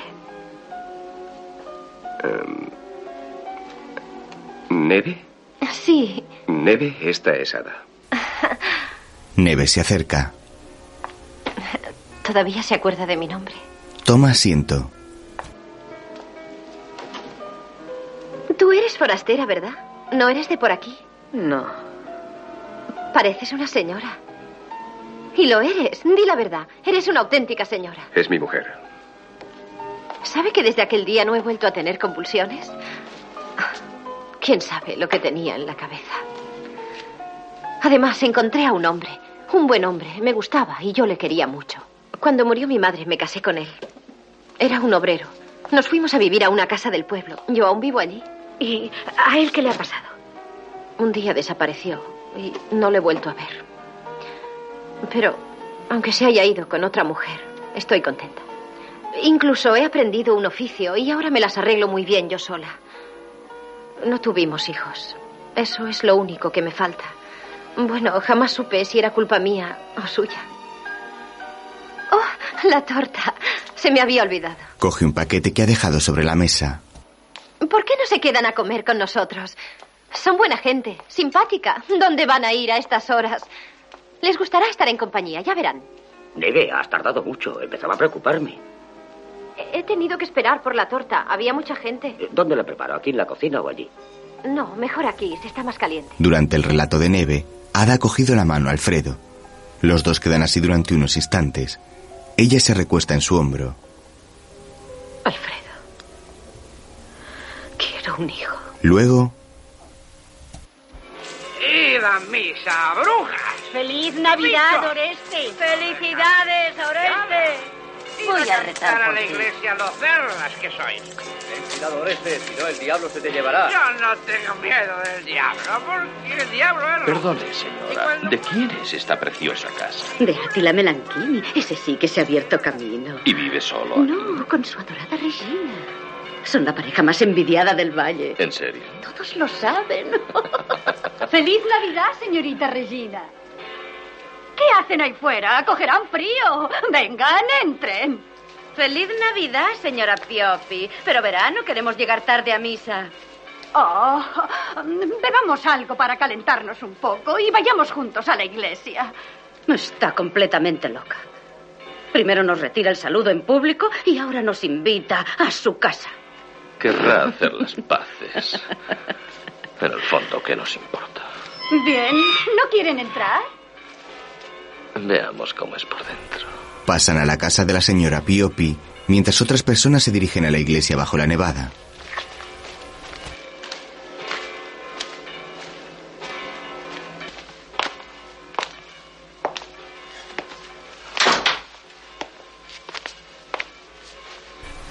La viuda cierra las puertas y hace el saludo fascista. Feliz Navidad, señor gobernador. Quiere tomarme el pelo, ¿eh? Un día u otro lo será. Es todavía tan joven, joven y fuerte. Todo esto es tan artístico. Es como estar en el extranjero, ¿verdad? Una casa perfecta para una auténtica señora. Muy elegante, muy refinada, llena de cultura. ¿De veras lo creen así? Pasen, por favor, verán el salón grande. Avanzan por el pasillo de la hermosa casa.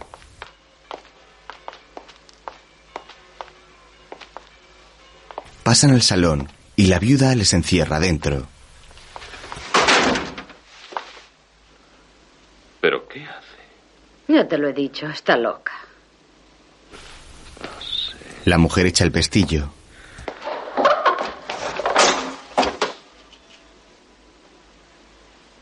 Habéis caído en la trampa. Ahora tendréis que escucharme.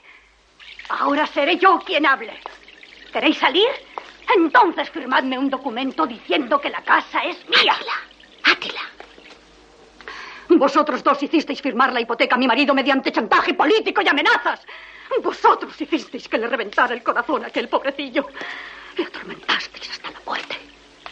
Todo muy artístico, como estar en el extranjero, ¿eh? Justo lo que le gustaría a usted, señor gobernador. Pero ahora soy yo quien os tiene encerrados y no os soltaré. De aquí no salís. Esta casa es mía y seguirá siendo mía. Como nadie se atreve a defenderme, me defiendo yo sola. Made en Checoslovaquia. Pecadores, escandalosos, concubinos, concubinos. ¿La estás oyendo? Ya te lo dije. Nos ha llamado concubinos. Si no nos casamos enseguida estaremos en boca de todo el pueblo. Pero la radio no funciona. Fuera, la viuda coloca una silla contra la puerta y se sienta en ella. Ahora ya no podéis hacerme daño. ¿Qué os había hecho mi pobre gatito? Criminales. Eso es lo que sois, criminales. ¡Asesinos! ¡Malditos asesinos! Átila se pone los guantes y revisa la puerta. Regina se acerca.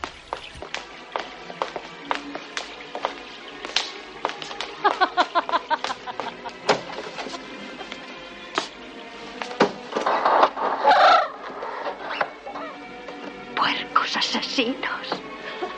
Puercos asesinos. Puercos. Señora Piopi, cállese. Abra esa puerta. Basta ya de histerias. Está diciendo tonterías. Acusaciones estúpidas. Si abre la puerta enseguida, nos entenderemos mucho mejor. Nosotros somos personas formales, señora Piopi. Átila carga contra la puerta y la derriba llevándose por delante la. Luego Ada y Alfredo van en el coche riendo. Ella conduce. ¿Estaba guapa con el sombrero del carbonero? Oh, sí, estabas irresistible, divina. Pero te prefiero con el mío. Se lo pone y comienza a besarla. ¡Quieto! De pronto ven a mucha gente arremolinada en torno a la casa de los Piopi.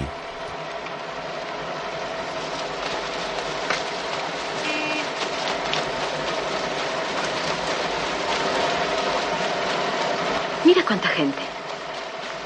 Deben de ser los que vuelven de misa. Ada detiene el vehículo.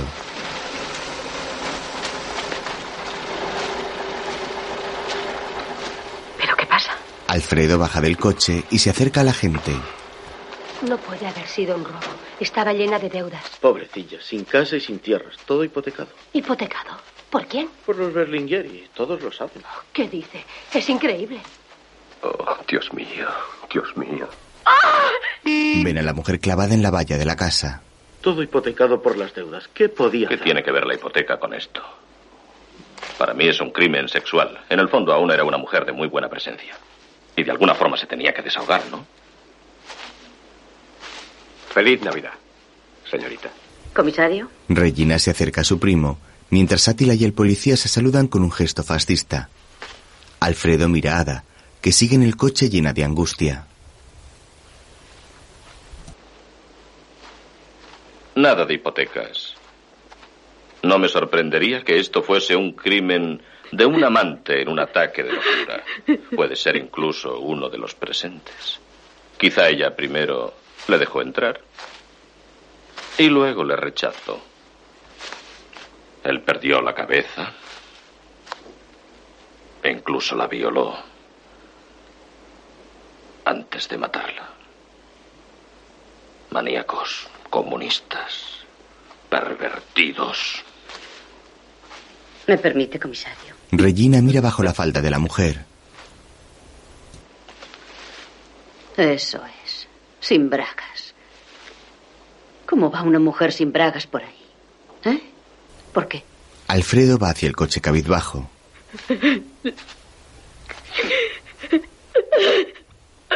Asquerosos. Ada se quita el sombrero de su marido con rabia. Arranca y se marcha. Tira el sombrero por la ventanilla. ¡Ada! ¡Ada! Más tarde Alfredo llega a casa de Olmo.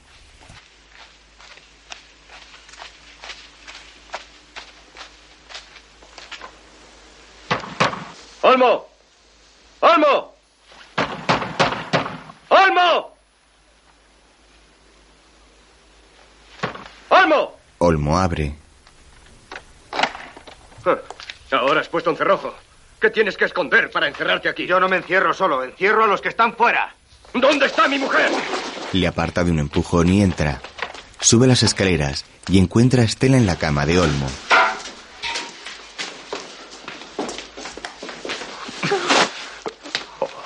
¡Ya basta! ¡Fuera! ¡Fuera de aquí! ¡Fuera! ¡Lárgate! Lo siento, yo no... ¡Fuera de aquí! ¿Qué busca? ¡A su mujer! Despertarás a los niños. Sí, sí. Baja y se reúne con Alfredo.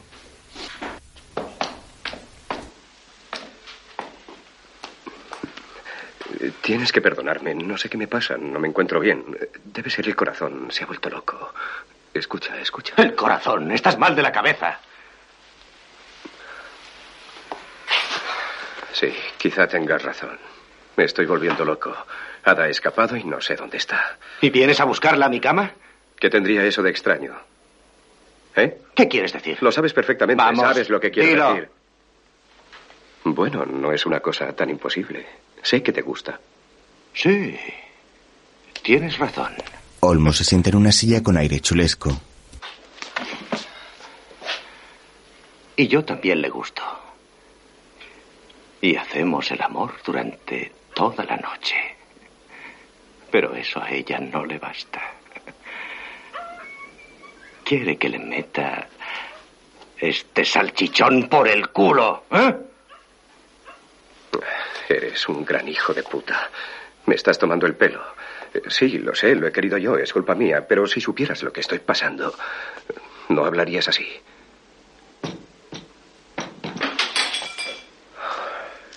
Esa pobre viuda Piopi. Estamos rodeados de violencia. Qué mundo tan horrible. Se sienta frente a Olmo. Tenía que ocurrir precisamente esta noche, justo ahora que Ada y yo nos sentíamos juntos de nuevo, como cuando nos conocimos. Luego toda aquella sangre y ella escapó como si hubiese sido culpa mía, como si yo tuviese algo que ver. ¿Quién se va a quedar con la casa? ¿Eh? Con Villa Piopi. Meterán en la cárcel a un pobrecillo que no sabe nada. Dirán que es un subversivo. Ha habido demasiados muertos, Alfredo. Demasiados. Y cada vez habrá más y más y más. Hay demasiada gente en la cárcel. Y eres tú y los que son como tú los que lo habéis querido. Los dos bajan la mirada hacia la mesa. Alfredo se sube los cuellos del abrigo.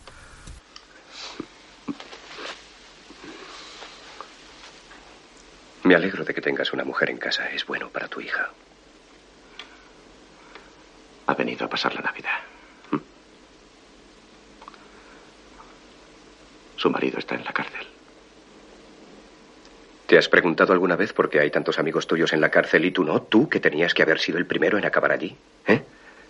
Porque yo le he parado los pies a Atila y porque yo te he protegido siempre. Si me proteges será por tu propio interés. Oh, está bien, sigue insultándome. Insulta al viejo amigo. Sí, sí, te he protegido, pero solo porque te quiero.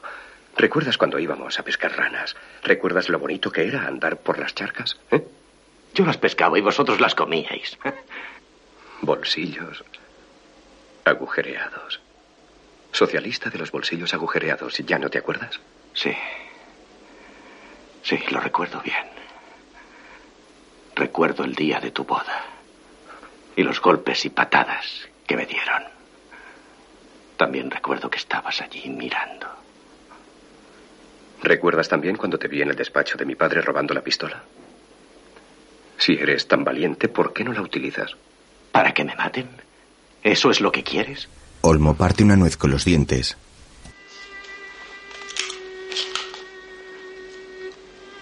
Basta de charla, Alfredo.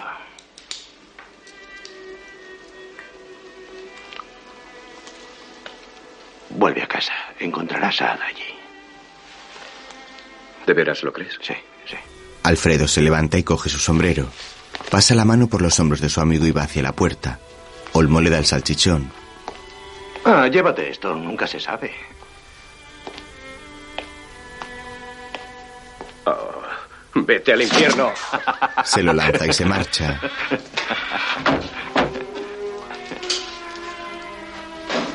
Olmo se come otra nuez y mira hacia el piso de arriba.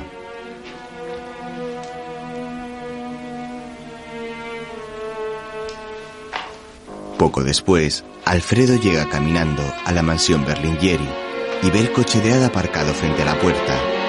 Corre hacia allí. Apaga los faros del vehículo y entra en la casa, cuya puerta está abierta de par en par.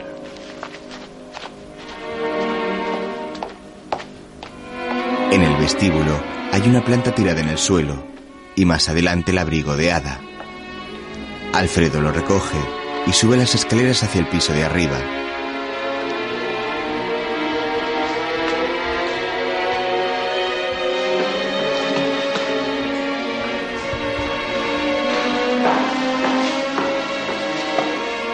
Avanza por el pasillo y llega a una alcoba.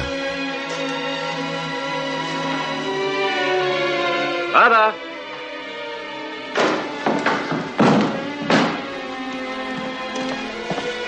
Va atravesando estancia tras estancia hasta llegar a la habitación de su mujer. La puerta está cerrada. ¡Ada! ¡Abre la puerta! ¡Ada! ¿Te encuentras bien? ¡Ada! ¡Ada! ¡Contéstame! ¡Ada! Dentro del cuarto, la mujer empuja una mesa para bloquear la puerta. ¡Ada! ¿Qué estás haciendo? Ada, dime algo por lo menos. No estarás enferma, ¿verdad? Perdona, ¿qué te he hecho yo? Vamos, abre. Tengo que decirte una cosa. Hagamos un viaje. Vámonos a París. Podemos salir mañana o ahora mismo si quieres, cuando tú quieras. Tengamos, tengamos un hijo. Tiempo después, He visto a la tía Ada. Come, nena, sé buena. Te lo he preparado a propósito. Vamos, un poquito más. Vamos, Ítalo, ven a comer. Venga. Regina y Attila se han casado y tienen dos hijos. La aviación italo-germana ha prestado su eficaz colaboración. Si no comes, no crecerás. Vamos, acábate la comida, por favor. Viven en la casa de los Piopi. En el transcurso de estos combates han Ah, ¿sí? un total de 2.800 ¿Has visto a la tía Ada? La he visto, la he visto. No digas tonterías. Ada está muerta, muerta, muerta y muerta. ¿Por qué dices que está muerta? Está en su habitación. En una jaula. Es un animal. Y les come el corazón a los niños malos. Luego, en el patio de los campesinos, los niños corren detrás de un nuevo tractor conducido por Átila. Mientras un hombre llega en una moto con sidecar y examina los caballos que sujeta por las riendas Olmo.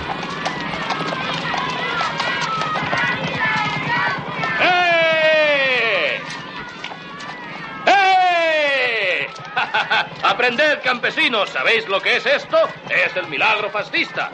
El milagro consiste en transformar los caballos de tiro en caballos de vapor. ¿Habéis oído a ese? Ahora ya no servís. Eh, Baroni. Hazme caso. Si quieres comprar los caballos, compra también al arriero.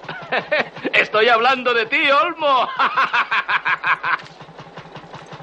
Parece fuerte. ¿Tiene familia? Ah. Es viudo con una hija. Agarra a la hija de Olmo ya adolescente. Esta se suelta y se aparta. Depende del precio. Baroni, jamás has hecho un negocio mejor.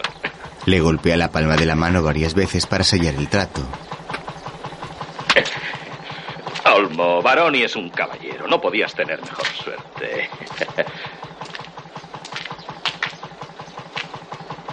¿Entonces me has vendido? Mm, Formas parte del contrato.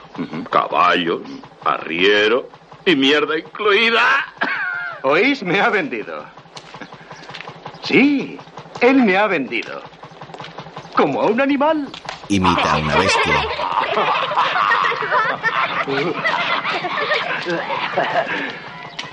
Pero yo no doy leche. No se me puede ordeñar. Yo no como, yo no como pienso. No soy un animal. Yo soy un campesino. Un campesino. Como vosotros. ¿Es justo que nos vendan? ¿Es justo que nos compren? ¿Os parece justo? Mira el tractor. Se acerca y apaga el motor.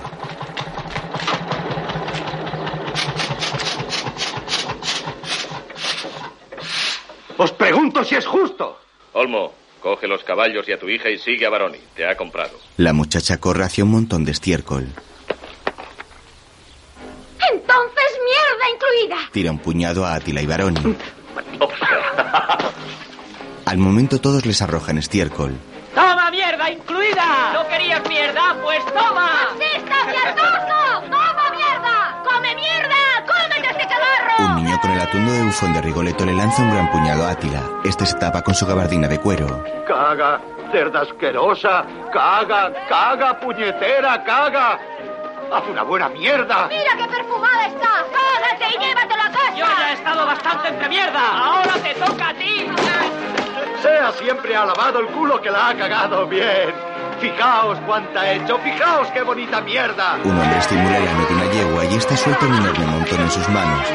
Bombardean a Atila con excrementos. ¡Llegan los refuerzos! Un hombre llega con otra carretilla llena de boñigas. Olmo agarra al administrador mientras Baroni se esconde entre los caballos.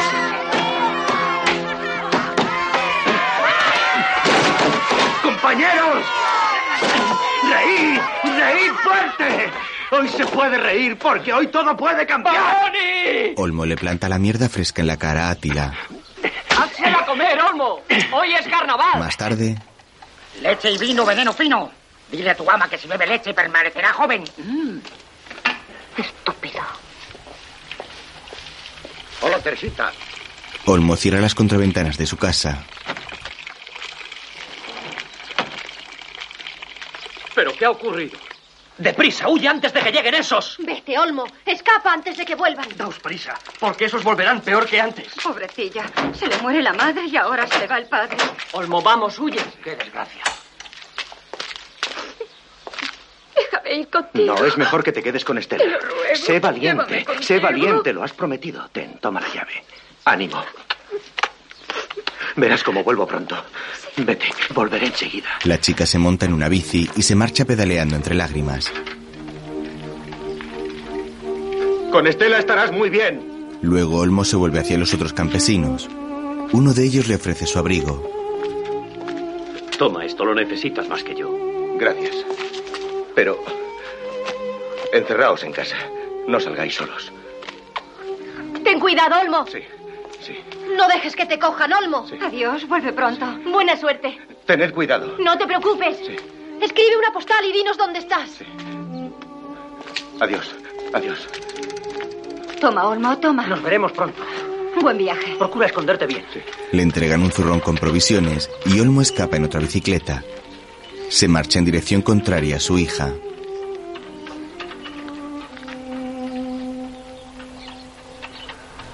Entre tanto, Teresita corre con la leche a la mansión Berlingieri y sube las escaleras a toda prisa.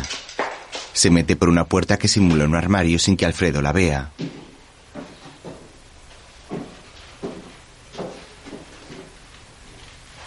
Llega al cuarto de Ada.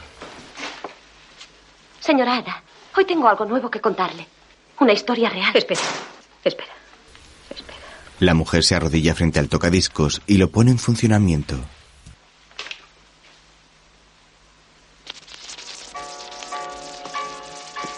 Attila quería vender a Olmo. ¿Venderlo? Sí. Porque como ha comprado un tractor nuevo, pues ha dicho que Olmo y los caballos ya no le servían y quería vendérselo todo a un comerciante. ¿Y nadie ha ayudado a Olmo? Sí, todos. Todos, todos. Ada se tumba sonriendo en la cama. ¿Sabe lo que ha pasado después? Ha empezado a nevar. ¿Cómo? Sí, a nevar mierda. Tanta mierda que le caía toda a Átila. En los ojos, en la boca, en la cabeza pelada. ¿Y a Regina nada? No, Regina no estaba allí. ¡Qué bonito! Hasta los caballos ayudaban. Cagaban, cagaban. Le han hecho una máscara de mierda.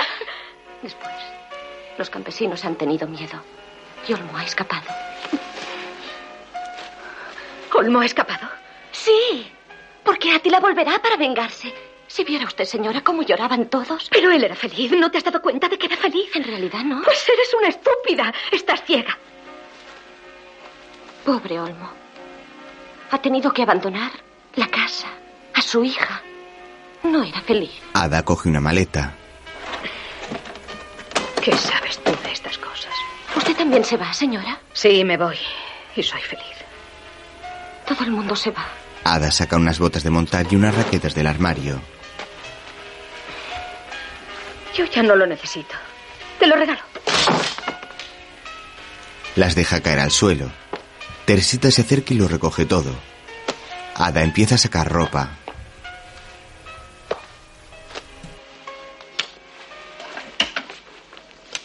Esto también. Toma, esto también. Y esto. Y esto. Y esto. Y esto.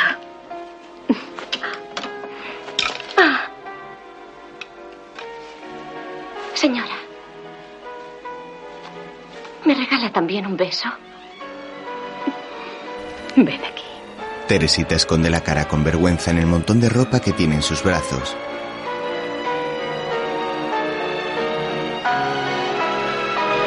Luego se acerca a su señora, que está detrás de la maleta abierta. Ada la abraza y le da un beso. Más tarde, Átila y su grupo de fascistas registran la casa de Olmo y lo destrozan todo a patadas. Rompen las camas, rajan los colchones, desfondan los cajones y vacían los baúles.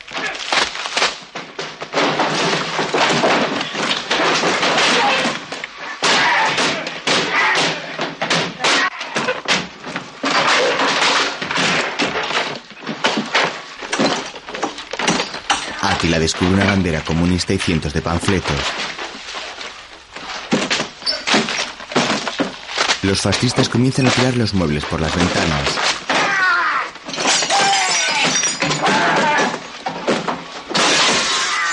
Fuera, Alfredo llama al administrador.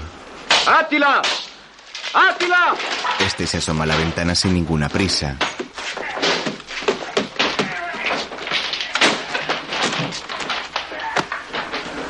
Ven aquí enseguida. Atila baja las escaleras y se reúne con el patrón. Sanfoni, allí hay muchas palancas. Yo me ocupo.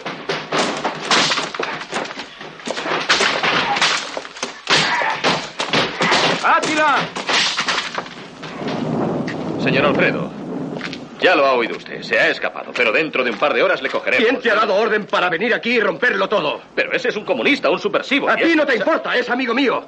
Un buen amigo. Fue él quien robó la pistola de su padre hace mucho tiempo. Aquí está. Has tardado mucho tiempo en encontrarla. Entonces, usted lo sabía. ¿Y por qué no? Hoy has terminado. Tus servicios ya no son necesarios. Alfredo se marcha dejándole confundido. Le he despedido. ¿Me oís? He despedido al administrador. He echado a Átila. Átila se va. Alfredo grita para que le oigan los campesinos encerrados en sus casas. Luego llega la alcoba de su mujer. Ada, soy yo. Eh, sé que no tenía que venir aquí, pero hoy ha sucedido una cosa muy importante. Eh, sí, tiene razón. Tenía que haberlo hecho antes, pero... Ve a una mujer tras un biombo poniéndose unos zapatos. Lo he hecho. He despedido a Átila. Se acabó. Teresita sale detrás del biombo vestida con la ropa de hada. La señora se ha ido. ¿Se ha ido? ¿A dónde? La señora no volverá. ¿A dónde ha ido? Ya no volverá. ¿A dónde ha ido? ¡Contesta! Teresita se aparta asustada.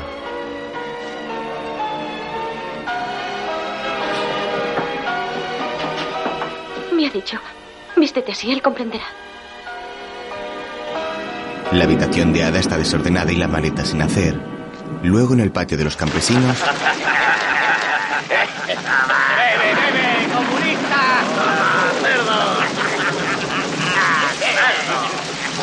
¡Traga, traga, maldito campesino! ¡Asqueroso! ¡Vamos, tú! ¡Vamos! ¡Y ya! ¡Mira bien acabaréis todos! ¡Como la raci! ¡Bebe, bebe, puerco! ¡No haga! ¿Qué? ¿Está buena el agua, cerdo? ¡Vamos, bebe! ¡Mira qué buena está! Venga, lávate. ¿Cuánto hace que no te lavas? ¡Euriano! ¡Euriano! los fascistas ahogan a un campesino delante del resto. Otro a defenderle y Akira le abate de dos disparos. Un fascista toquetea a una mujer. Ella le empuja y se abre la camisa. ¡Cerdo! ¡Mira! ¿Te gusta? ¡Cápate, descontada! ¡Cápate!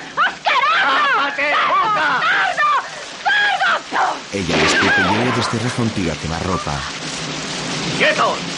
¡No os mováis! ¡No os mováis o disparo! ¡Quietos! ¡Quietos! La mujer cae muerta bajo la fuerte lluvia. Demesio, ¿tú crees que Dios existe? ¡No! Átila, ¿ese cerdo de Mussolini existe? Demesio, ¿Qué? ¿existe el duce? ¡No! ¡El duce no existe! Dispara. Le matan. ¡Quieto! ¡Quieto, te mato! ¡Átila! ¡Tú tampoco existes! Átila le dispara y el anciano campesino cae sobre el fango. Otro de ellos comienza a silbar.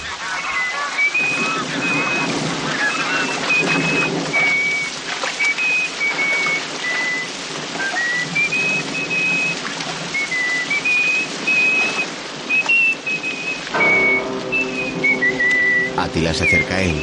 El hombre sigue silbando hasta que le dispara y otro comienza a silbar.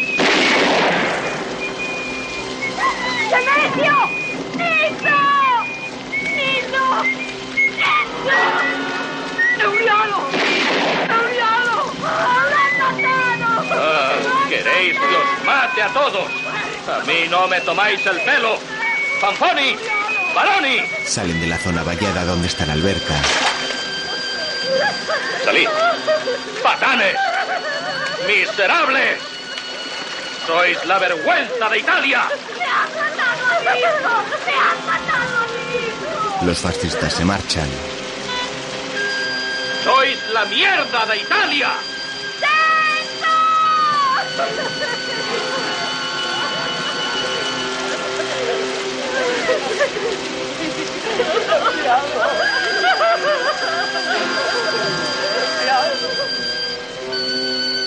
Tiempo después, 25 de abril de 1945, Día de la Liberación.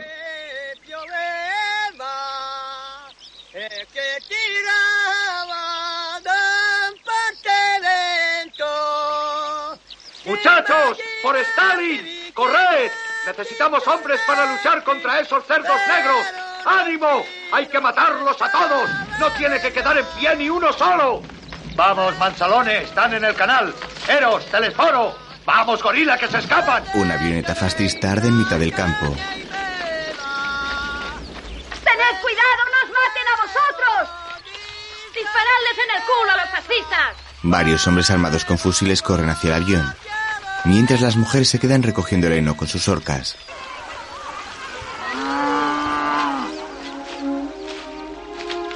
¡Anita! ¡Anita! ¡Dinos lo que estás viendo! ¿Qué veo? Veo muchas cosas. Sí, veo un montón de escarabajos negros que huyen como conejos y veo a uno de los nuestros que va tras ellos sin fusil. Anita. ¿Qué? Ese debe ser mi tigre. Que Dios le bendiga. La hija de Olmo mira hacia el horizonte desde lo alto de un carro lleno de heno. Solo lleva un palo en la mano. ¡Coño, qué fuerza!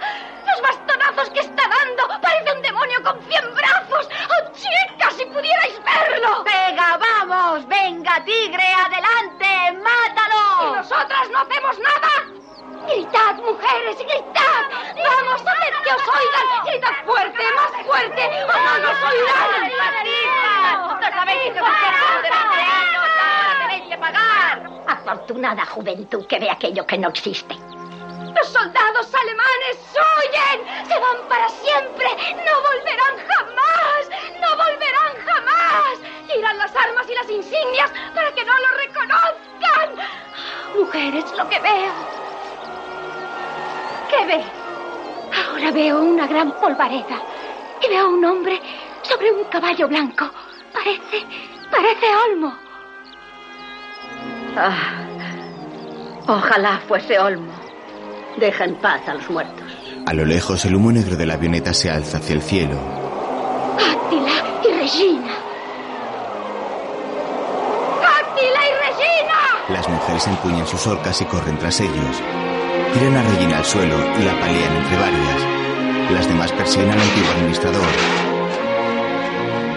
¡Átila, dispara! ¡Dispara! Al rato, las mujeres llevan a la pareja sobre un buey. El hombre está herido tras haberle clavado las orcas. Llegan al patio de los campesinos y todos acuden al verles llegar.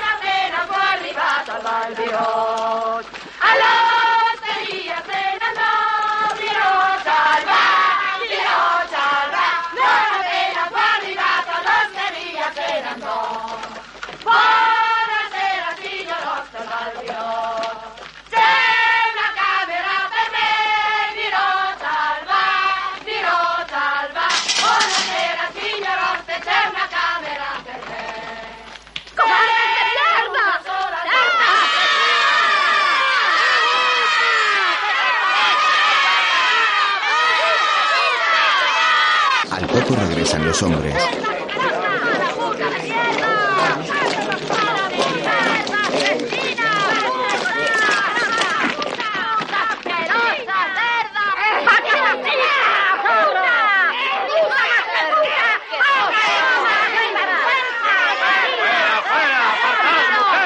¡Llevémosles a la pocilga! ¡Vamos a la mierda con los cerdos! ¡Tirémosles a la mierda! Arrastran a Atila cubierto de sangre hasta la pocilga. A Regina la llevan entre dos hombres.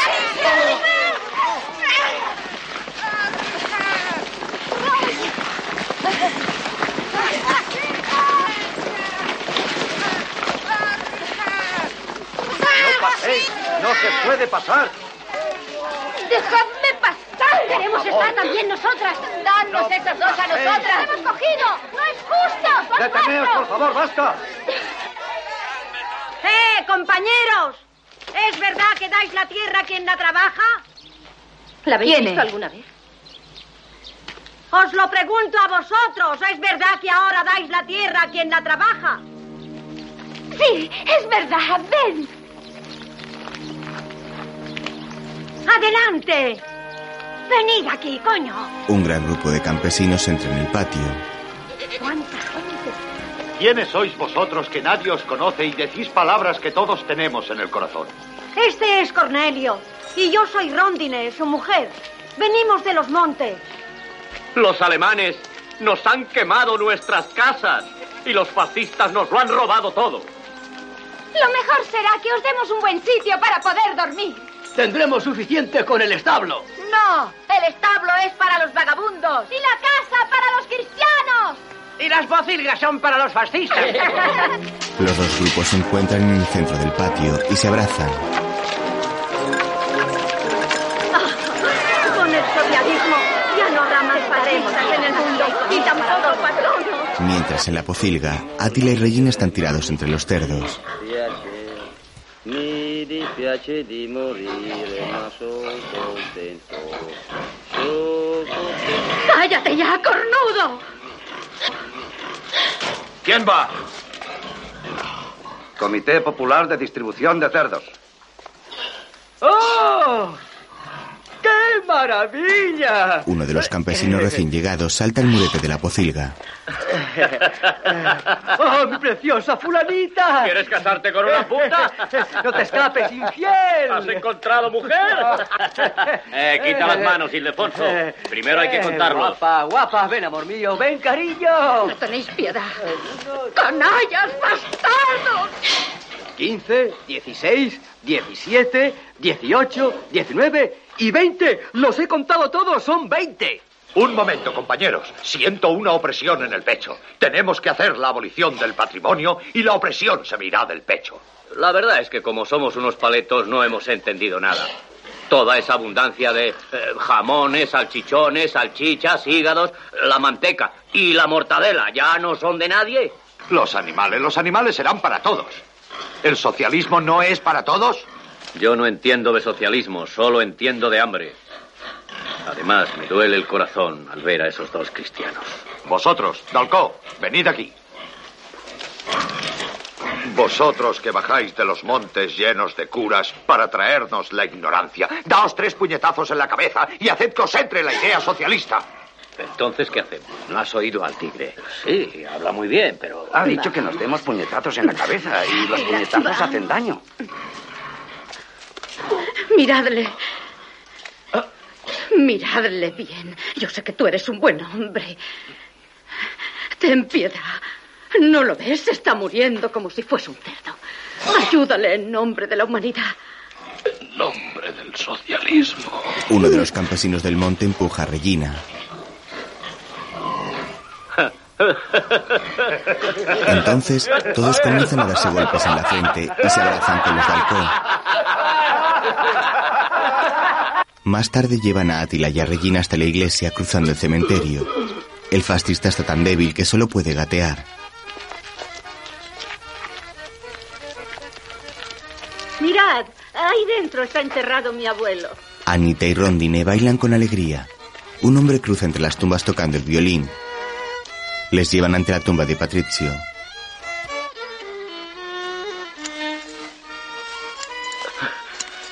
Patricio Avanzini, tierna flor, arrastrado por la mano cruel del destino, cruel del destino.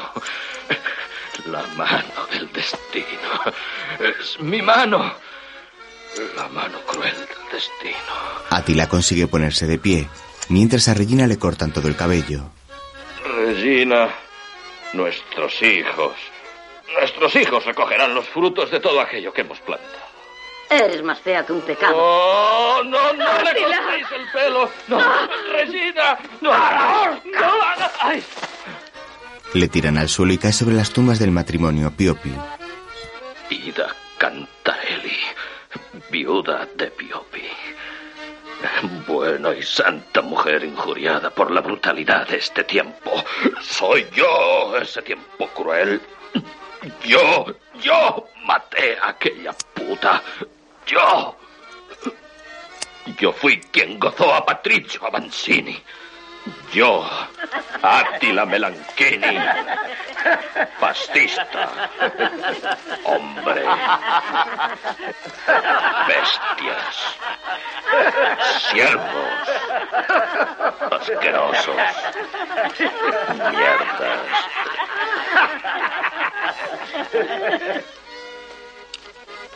¡Basta de música! Esto no es un baile. ¿No sentís respeto por vuestros muertos? Atila sonríe con la mirada perdida mientras una pistola se acerca a su sien.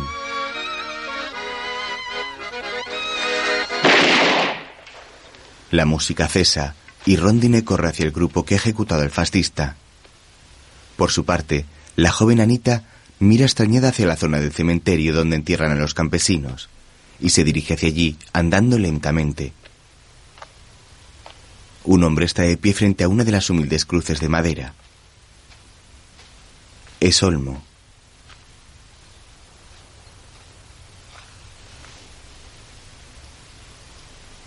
Venid aquí. ¡Corred todos! Los campesinos se acercan. ¿Quién es ese? Regina le suplica a un hombre. Mátame, mátame, mátame, mátame, mátame, mátame. Déjame en paz. ¡Matadme! ¡Matadme! La dejan a solas con el cadáver de Átila entre las tumbas de sus víctimas.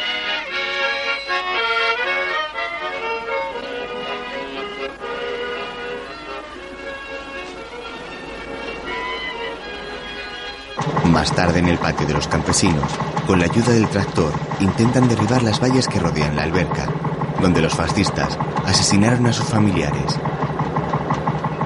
Ten cuidado, ven aquí dentro.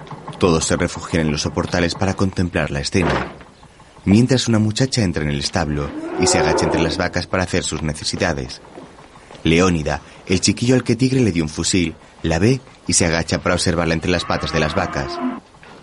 ¿Qué estás mirando, estúpido? La chica se levanta y se encara con el muchacho.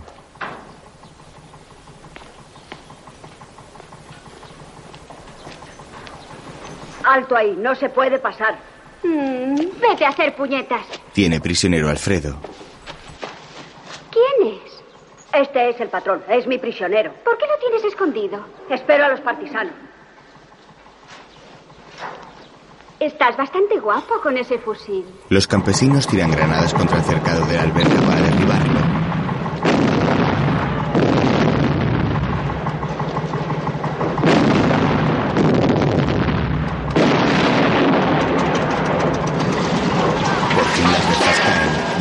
Las arrastra. Todos lo celebran con vítores.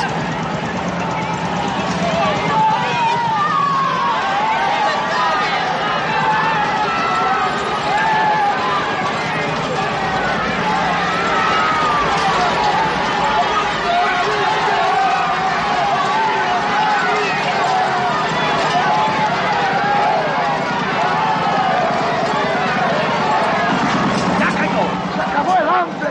¡Empieza la abundancia! ¡Hay comida para todos! ¡Vamos, Marta, date prisa! ¡Llegarás la primera! ¡No te caigas de la escalera! Bórralo todo, ¡Borradlo, bórralo bien. borradlo! Borrad esas palabras de mierda. ¡Tapa esas palabras asquerosas! espera! La oca es mía. Mi oca es mía del todo. Y nadie va a tocarla. Y es tuya, es de todos. Ya no puede ser tuya, es de todos. Justamente la mía es la que tiene que ser de todos. ¡Más rojo! ¡Píntalo más rojo! ¡Queremos rojo! Entre varios cubren con pintura el letrero sobre el arado y la espada. Leónida y la chica sacan del establo a Alfredo y le obligan a caminar con los brazos en alto.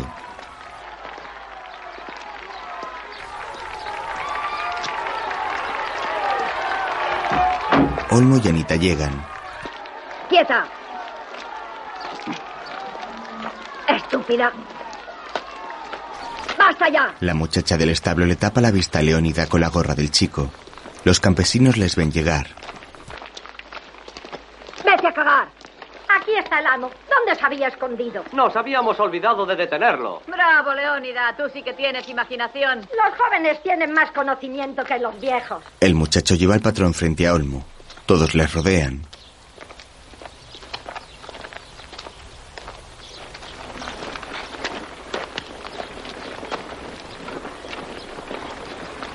Uno de los campesinos empuja a Alfredo y le tira al suelo.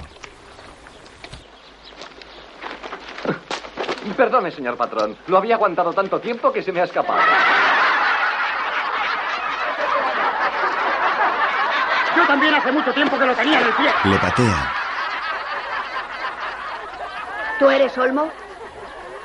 Te entrego a mi prisionero. Muy bien.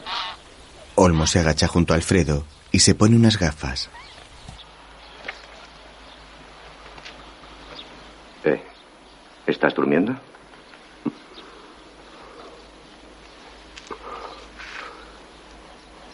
Ada no ha vuelto, ¿sabes? Preferirías que hubiese muerto, ¿eh? Tú por lo menos has vuelto. Le ayuda a levantarse y entra en su casa seguido de Anita.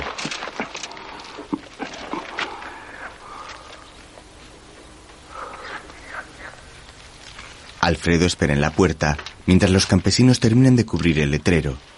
Entre tanto, otro grupo cava un hoyo.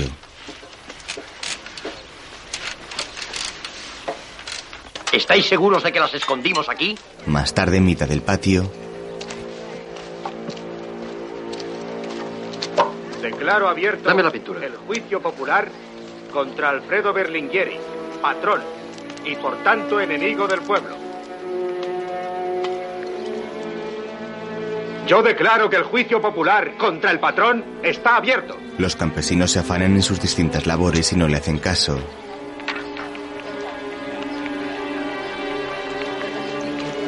Olmo toma el fusil de Leónida.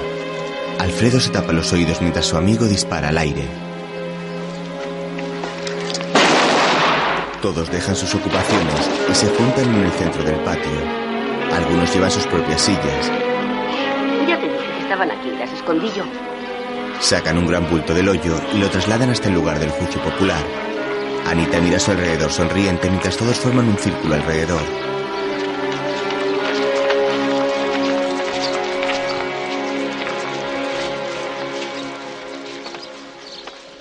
Declaro que el juicio popular contra Alfredo Berlingueri, patrón y por tanto enemigo del pueblo, está abierto.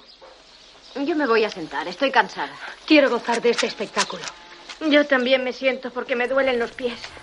Olmo le devuelve el fusil a Leónida. Ada no No está. ha vuelto si no la hubiéramos juzgado como a ti. ¿Sabes cuándo se fue? El mismo día que tú escapaste. Ella tiene más cerebro. Tú te has quedado a hacer de patrón hasta el final. Anita coge un cuaderno y los otros sacan del paquete una inmensa tela roja formada por miles de retales. ¿Qué escribes, Anita? ¡No estamos en la escuela! ¡Quieta, Anita! Este es un juicio popular. ¿Qué quieres escribir? Compañeros, todo lo que se hace tiene que ser escrito. Y todo lo que se escribe tiene que ser leído. ¿Cuántos años ha estado escondida? Nuestra bandera. ¡Todas nuestras banderas! Esa era la bandera de la Liga de los Braceros. La cosí yo con Rosina y cada año se hacía un poco más grande. Olmo, nosotros somos ignorantes. Eh, Pero ¿cómo se va a hacer un juicio sin abogados? Yo os traigo aquí a un culpable y vosotros buscáis abogados. Pero bueno, ¿qué queréis? Pero al patrón lo hemos arrestado nosotros, no tú. No es verdad, no es verdad. A ese lo arrestó Leónida con su fusil. Sí, sí. Extienden la tela por encima de sus cabezas como si fuese una enorme carpa roja. ¡Vamos! ¡Arriba! ¡Más arriba! La sujetan entre todos y la mantean. Los hombres que tienen fusiles los utilizan como puntales para subirla aún más. Todos bailan felices.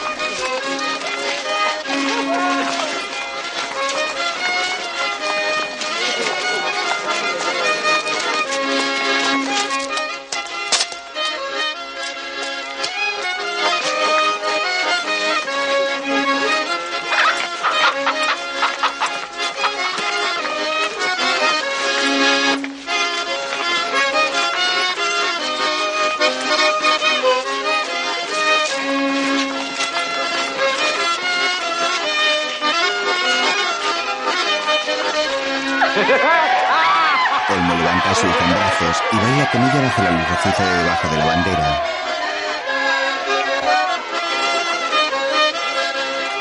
¡Vamos, baila! ¡Vamos, baila! ¡A bailar! ¡Uh! Un anciano campesino se acerca a Alfredo quitándose el sombrero. Olmo y Anita se aproximan.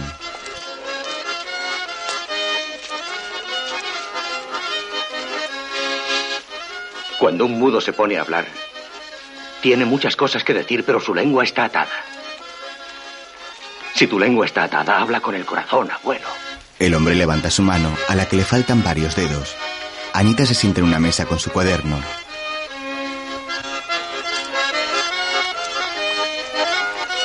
Basta de música. Los músicos dejan de tocar y los campesinos extienden la bandera en el suelo. Yo perdí dos dedos por cortar tu trigo. ¿Quién me devuelve ahora mis dedos? Anita apunta. Los músicos comienzan a tocar de nuevo mientras una anciana se acerca cruzando por encima de la bandera.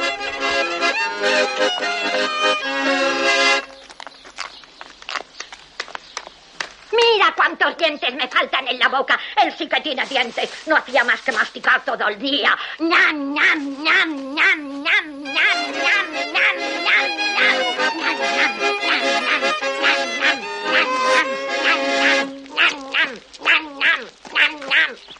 Tú limpio y nosotros sucios. Para ti todo y para nosotros. Tú nada. siempre descansando. Tú comiendo y nosotros a pasar hambre.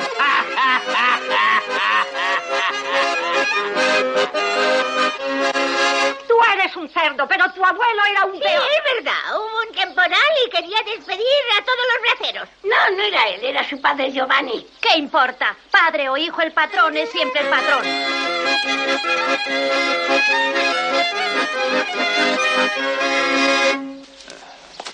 Los campesinos son necesarios. Si no, la tierra se echa a perder. Pero el patrón. ¿Para qué sirve el patrón? ¿Eh?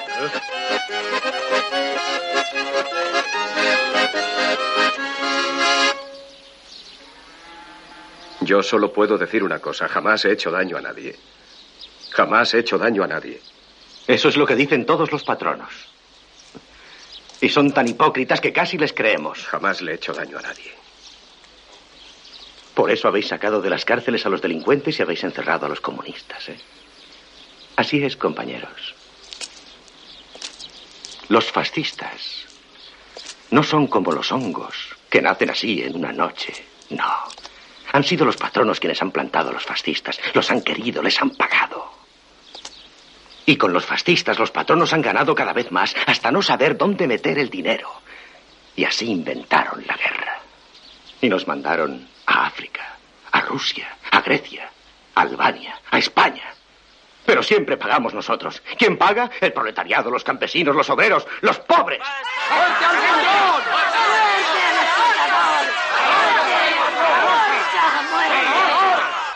Bien, ¿lo oyes, Alfredo Berlinguieri? ¿Oyes la voz del pueblo? Nosotros somos los cerdos. Los muertos de hambre. Pero el ejemplo saldrá de aquí, de este pueblo en el culo del mundo que tiene el valor de condenarte a muerte y con nosotros todo el pasado te condena.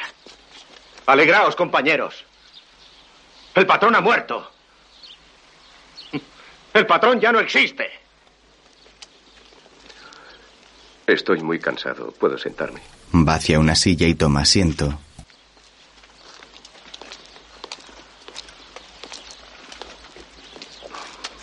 Estoy muy cansado.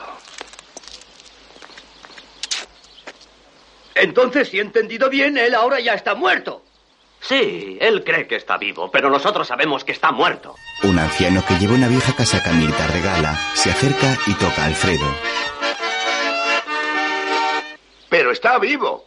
Los muertos están fríos y él está muy caliente. Oh, no, tú has aprendido a hablar muy bien, sí. Pero yo no comprendo tus palabras. Todo esto es un embrollo. El patrón está muerto. Pero Alfredo Berlinguieri está vivo. Y no tenemos que matarle. ¿Pero por qué? Porque así él es la prueba viviente de que el patrón ha muerto. Un campesino arranca el cartel de la hacienda agrícola Berlinguieri.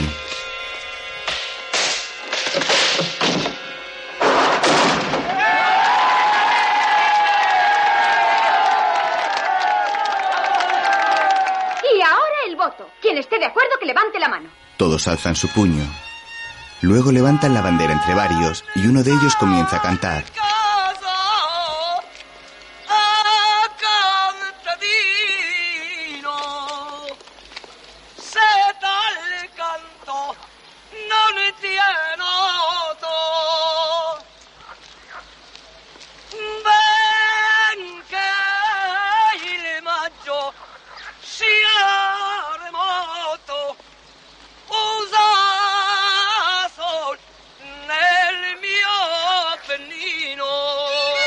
Campesinos de otras haciendas avanzan por el campo llevando banderas rojas. En el patio todos se sientan en la gran tela.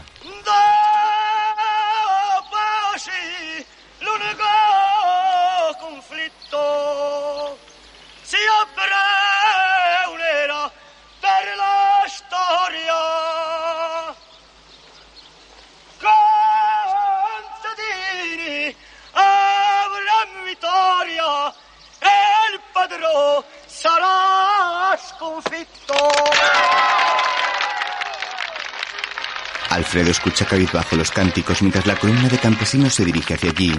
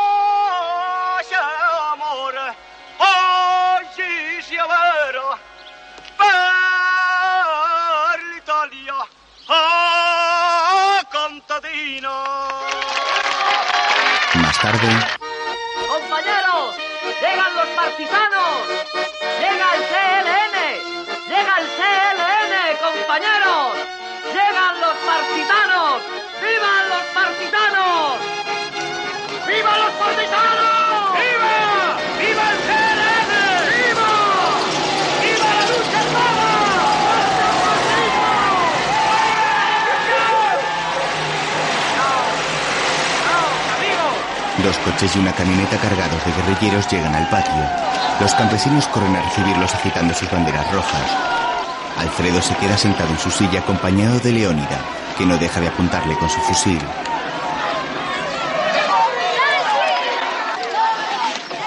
Por favor, un poco de silencio. Tenemos buenas noticias. Quitadle las manos, que son cosas peligrosas. Mira qué fusil americano. Nosotros estamos aquí en representación del Comité de Liberación Nacional. Representamos a los democristianos, representamos a los liberales, representamos a los socialistas y a los comunistas y representamos al Partido de Acción. El Comité de Liberación Nacional ha asumido todos los poderes, sobre todo en lo que respecta al orden público. Y ahora, queridos amigos, no os queda más que adheriros a la decisión del Comité de Liberación y entregar las armas. Estas son las órdenes. Los campesinos retroceden confusos. Compañeros, la victoria es como una borrachera. ¡No! Sí, si bebes dice las cosas que tienes en el corazón. Es una las trampa. verdades más ocultas. No, no la entregues, loco, si Sí, las cosas son así, pero siempre hay alguien que te mete la cabeza debajo del grifo y que te grita, despierta, despierta, deja ya de beber. Sí, pero bueno, pero bueno, ¿me dejáis hablar o no? Está bien, está bien. Mañana, mañana os dirán que todo esto es una utopía. Pero aunque los hechos nos quieran hacer creer que el patrón está vivo, no debemos creerlo. Porque nosotros lo hemos visto con nuestros propios ojos. El patrón está muerto. Olmo dispara al aire y entrega el arma. Sus compañeros le imitan.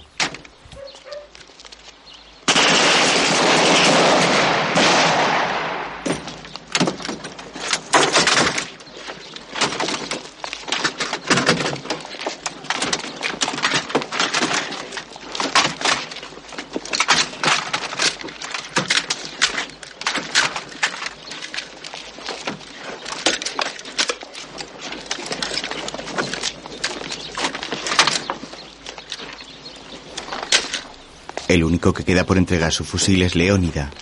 ¡Eh, tú, muchacho! ¿No entregues el arma? Es mío. El fusil, devuélvemelo, devuélvemelo. Es mío, es mío. El soldado le da un bofetón y le quita el fusil. Anita recoge la bandera con otro campesino.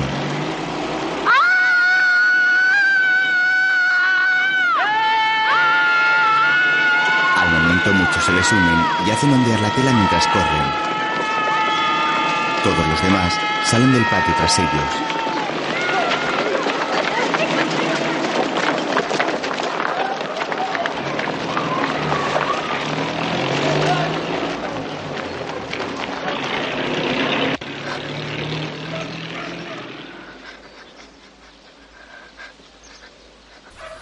Final quedan a solas Alfredo, Olmo y Leónida, que llora sentado en una silla.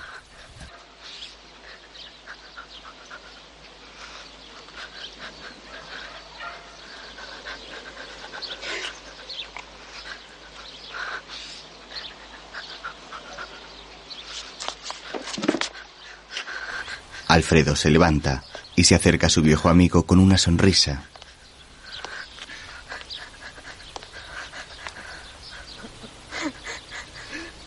El patrón está vivo. Leónida le mira con los ojos llenos de lágrimas y Olmo baja la mirada derrotado. Alfredo se marcha de vuelta a su mansión. Olmo va tras él y le detiene. Le empuja y le arrastra.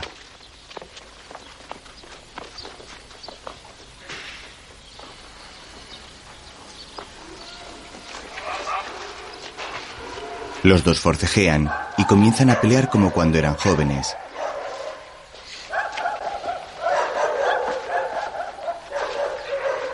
Leónida les observa.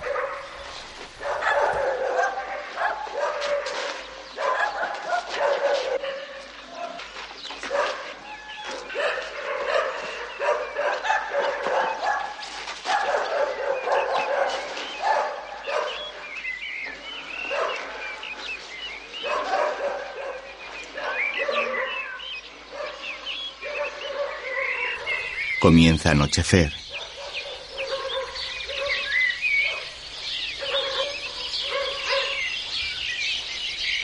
Los campesinos siguen ondeando la bandera roja. Años después, Alfredo y Olmo, ya ancianos, siguen peleando y forcejeando entre ellos sin que ninguno consiga vencer.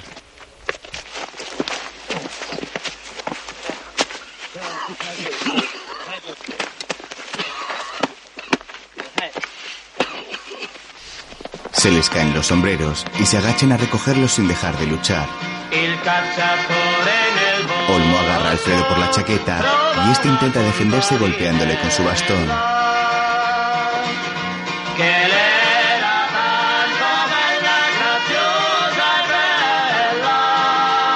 Olmo tira de él por una vereda.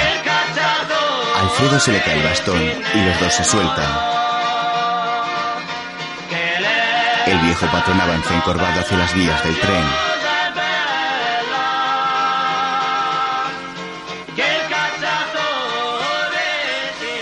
Olmo se detiene junto a un poste de telégrafos. Le da una patada y pega la oreja a la madera como cuando era un niño. Comienza a reír.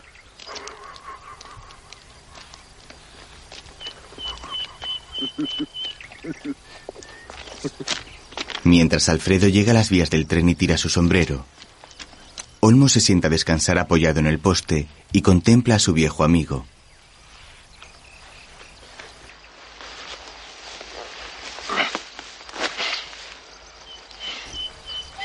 Un tren se acerca. Olmo avisa a Alfredo, pero este se tumba sobre las vías. Esta vez, al contrario que cuando eran pequeños, se coloca atravesado, con su cabeza y sus piernas descansando en los raíles, dispuesto a suicidarse como su abuelo. El tren se aproxima lleno de banderas rojas y Olmo aparta la vista. Un topo sale de su agujero. En flashback, Alfredo vuelve a ser un niño tumbado en la vía y dejando que el tren pase sin rozarle.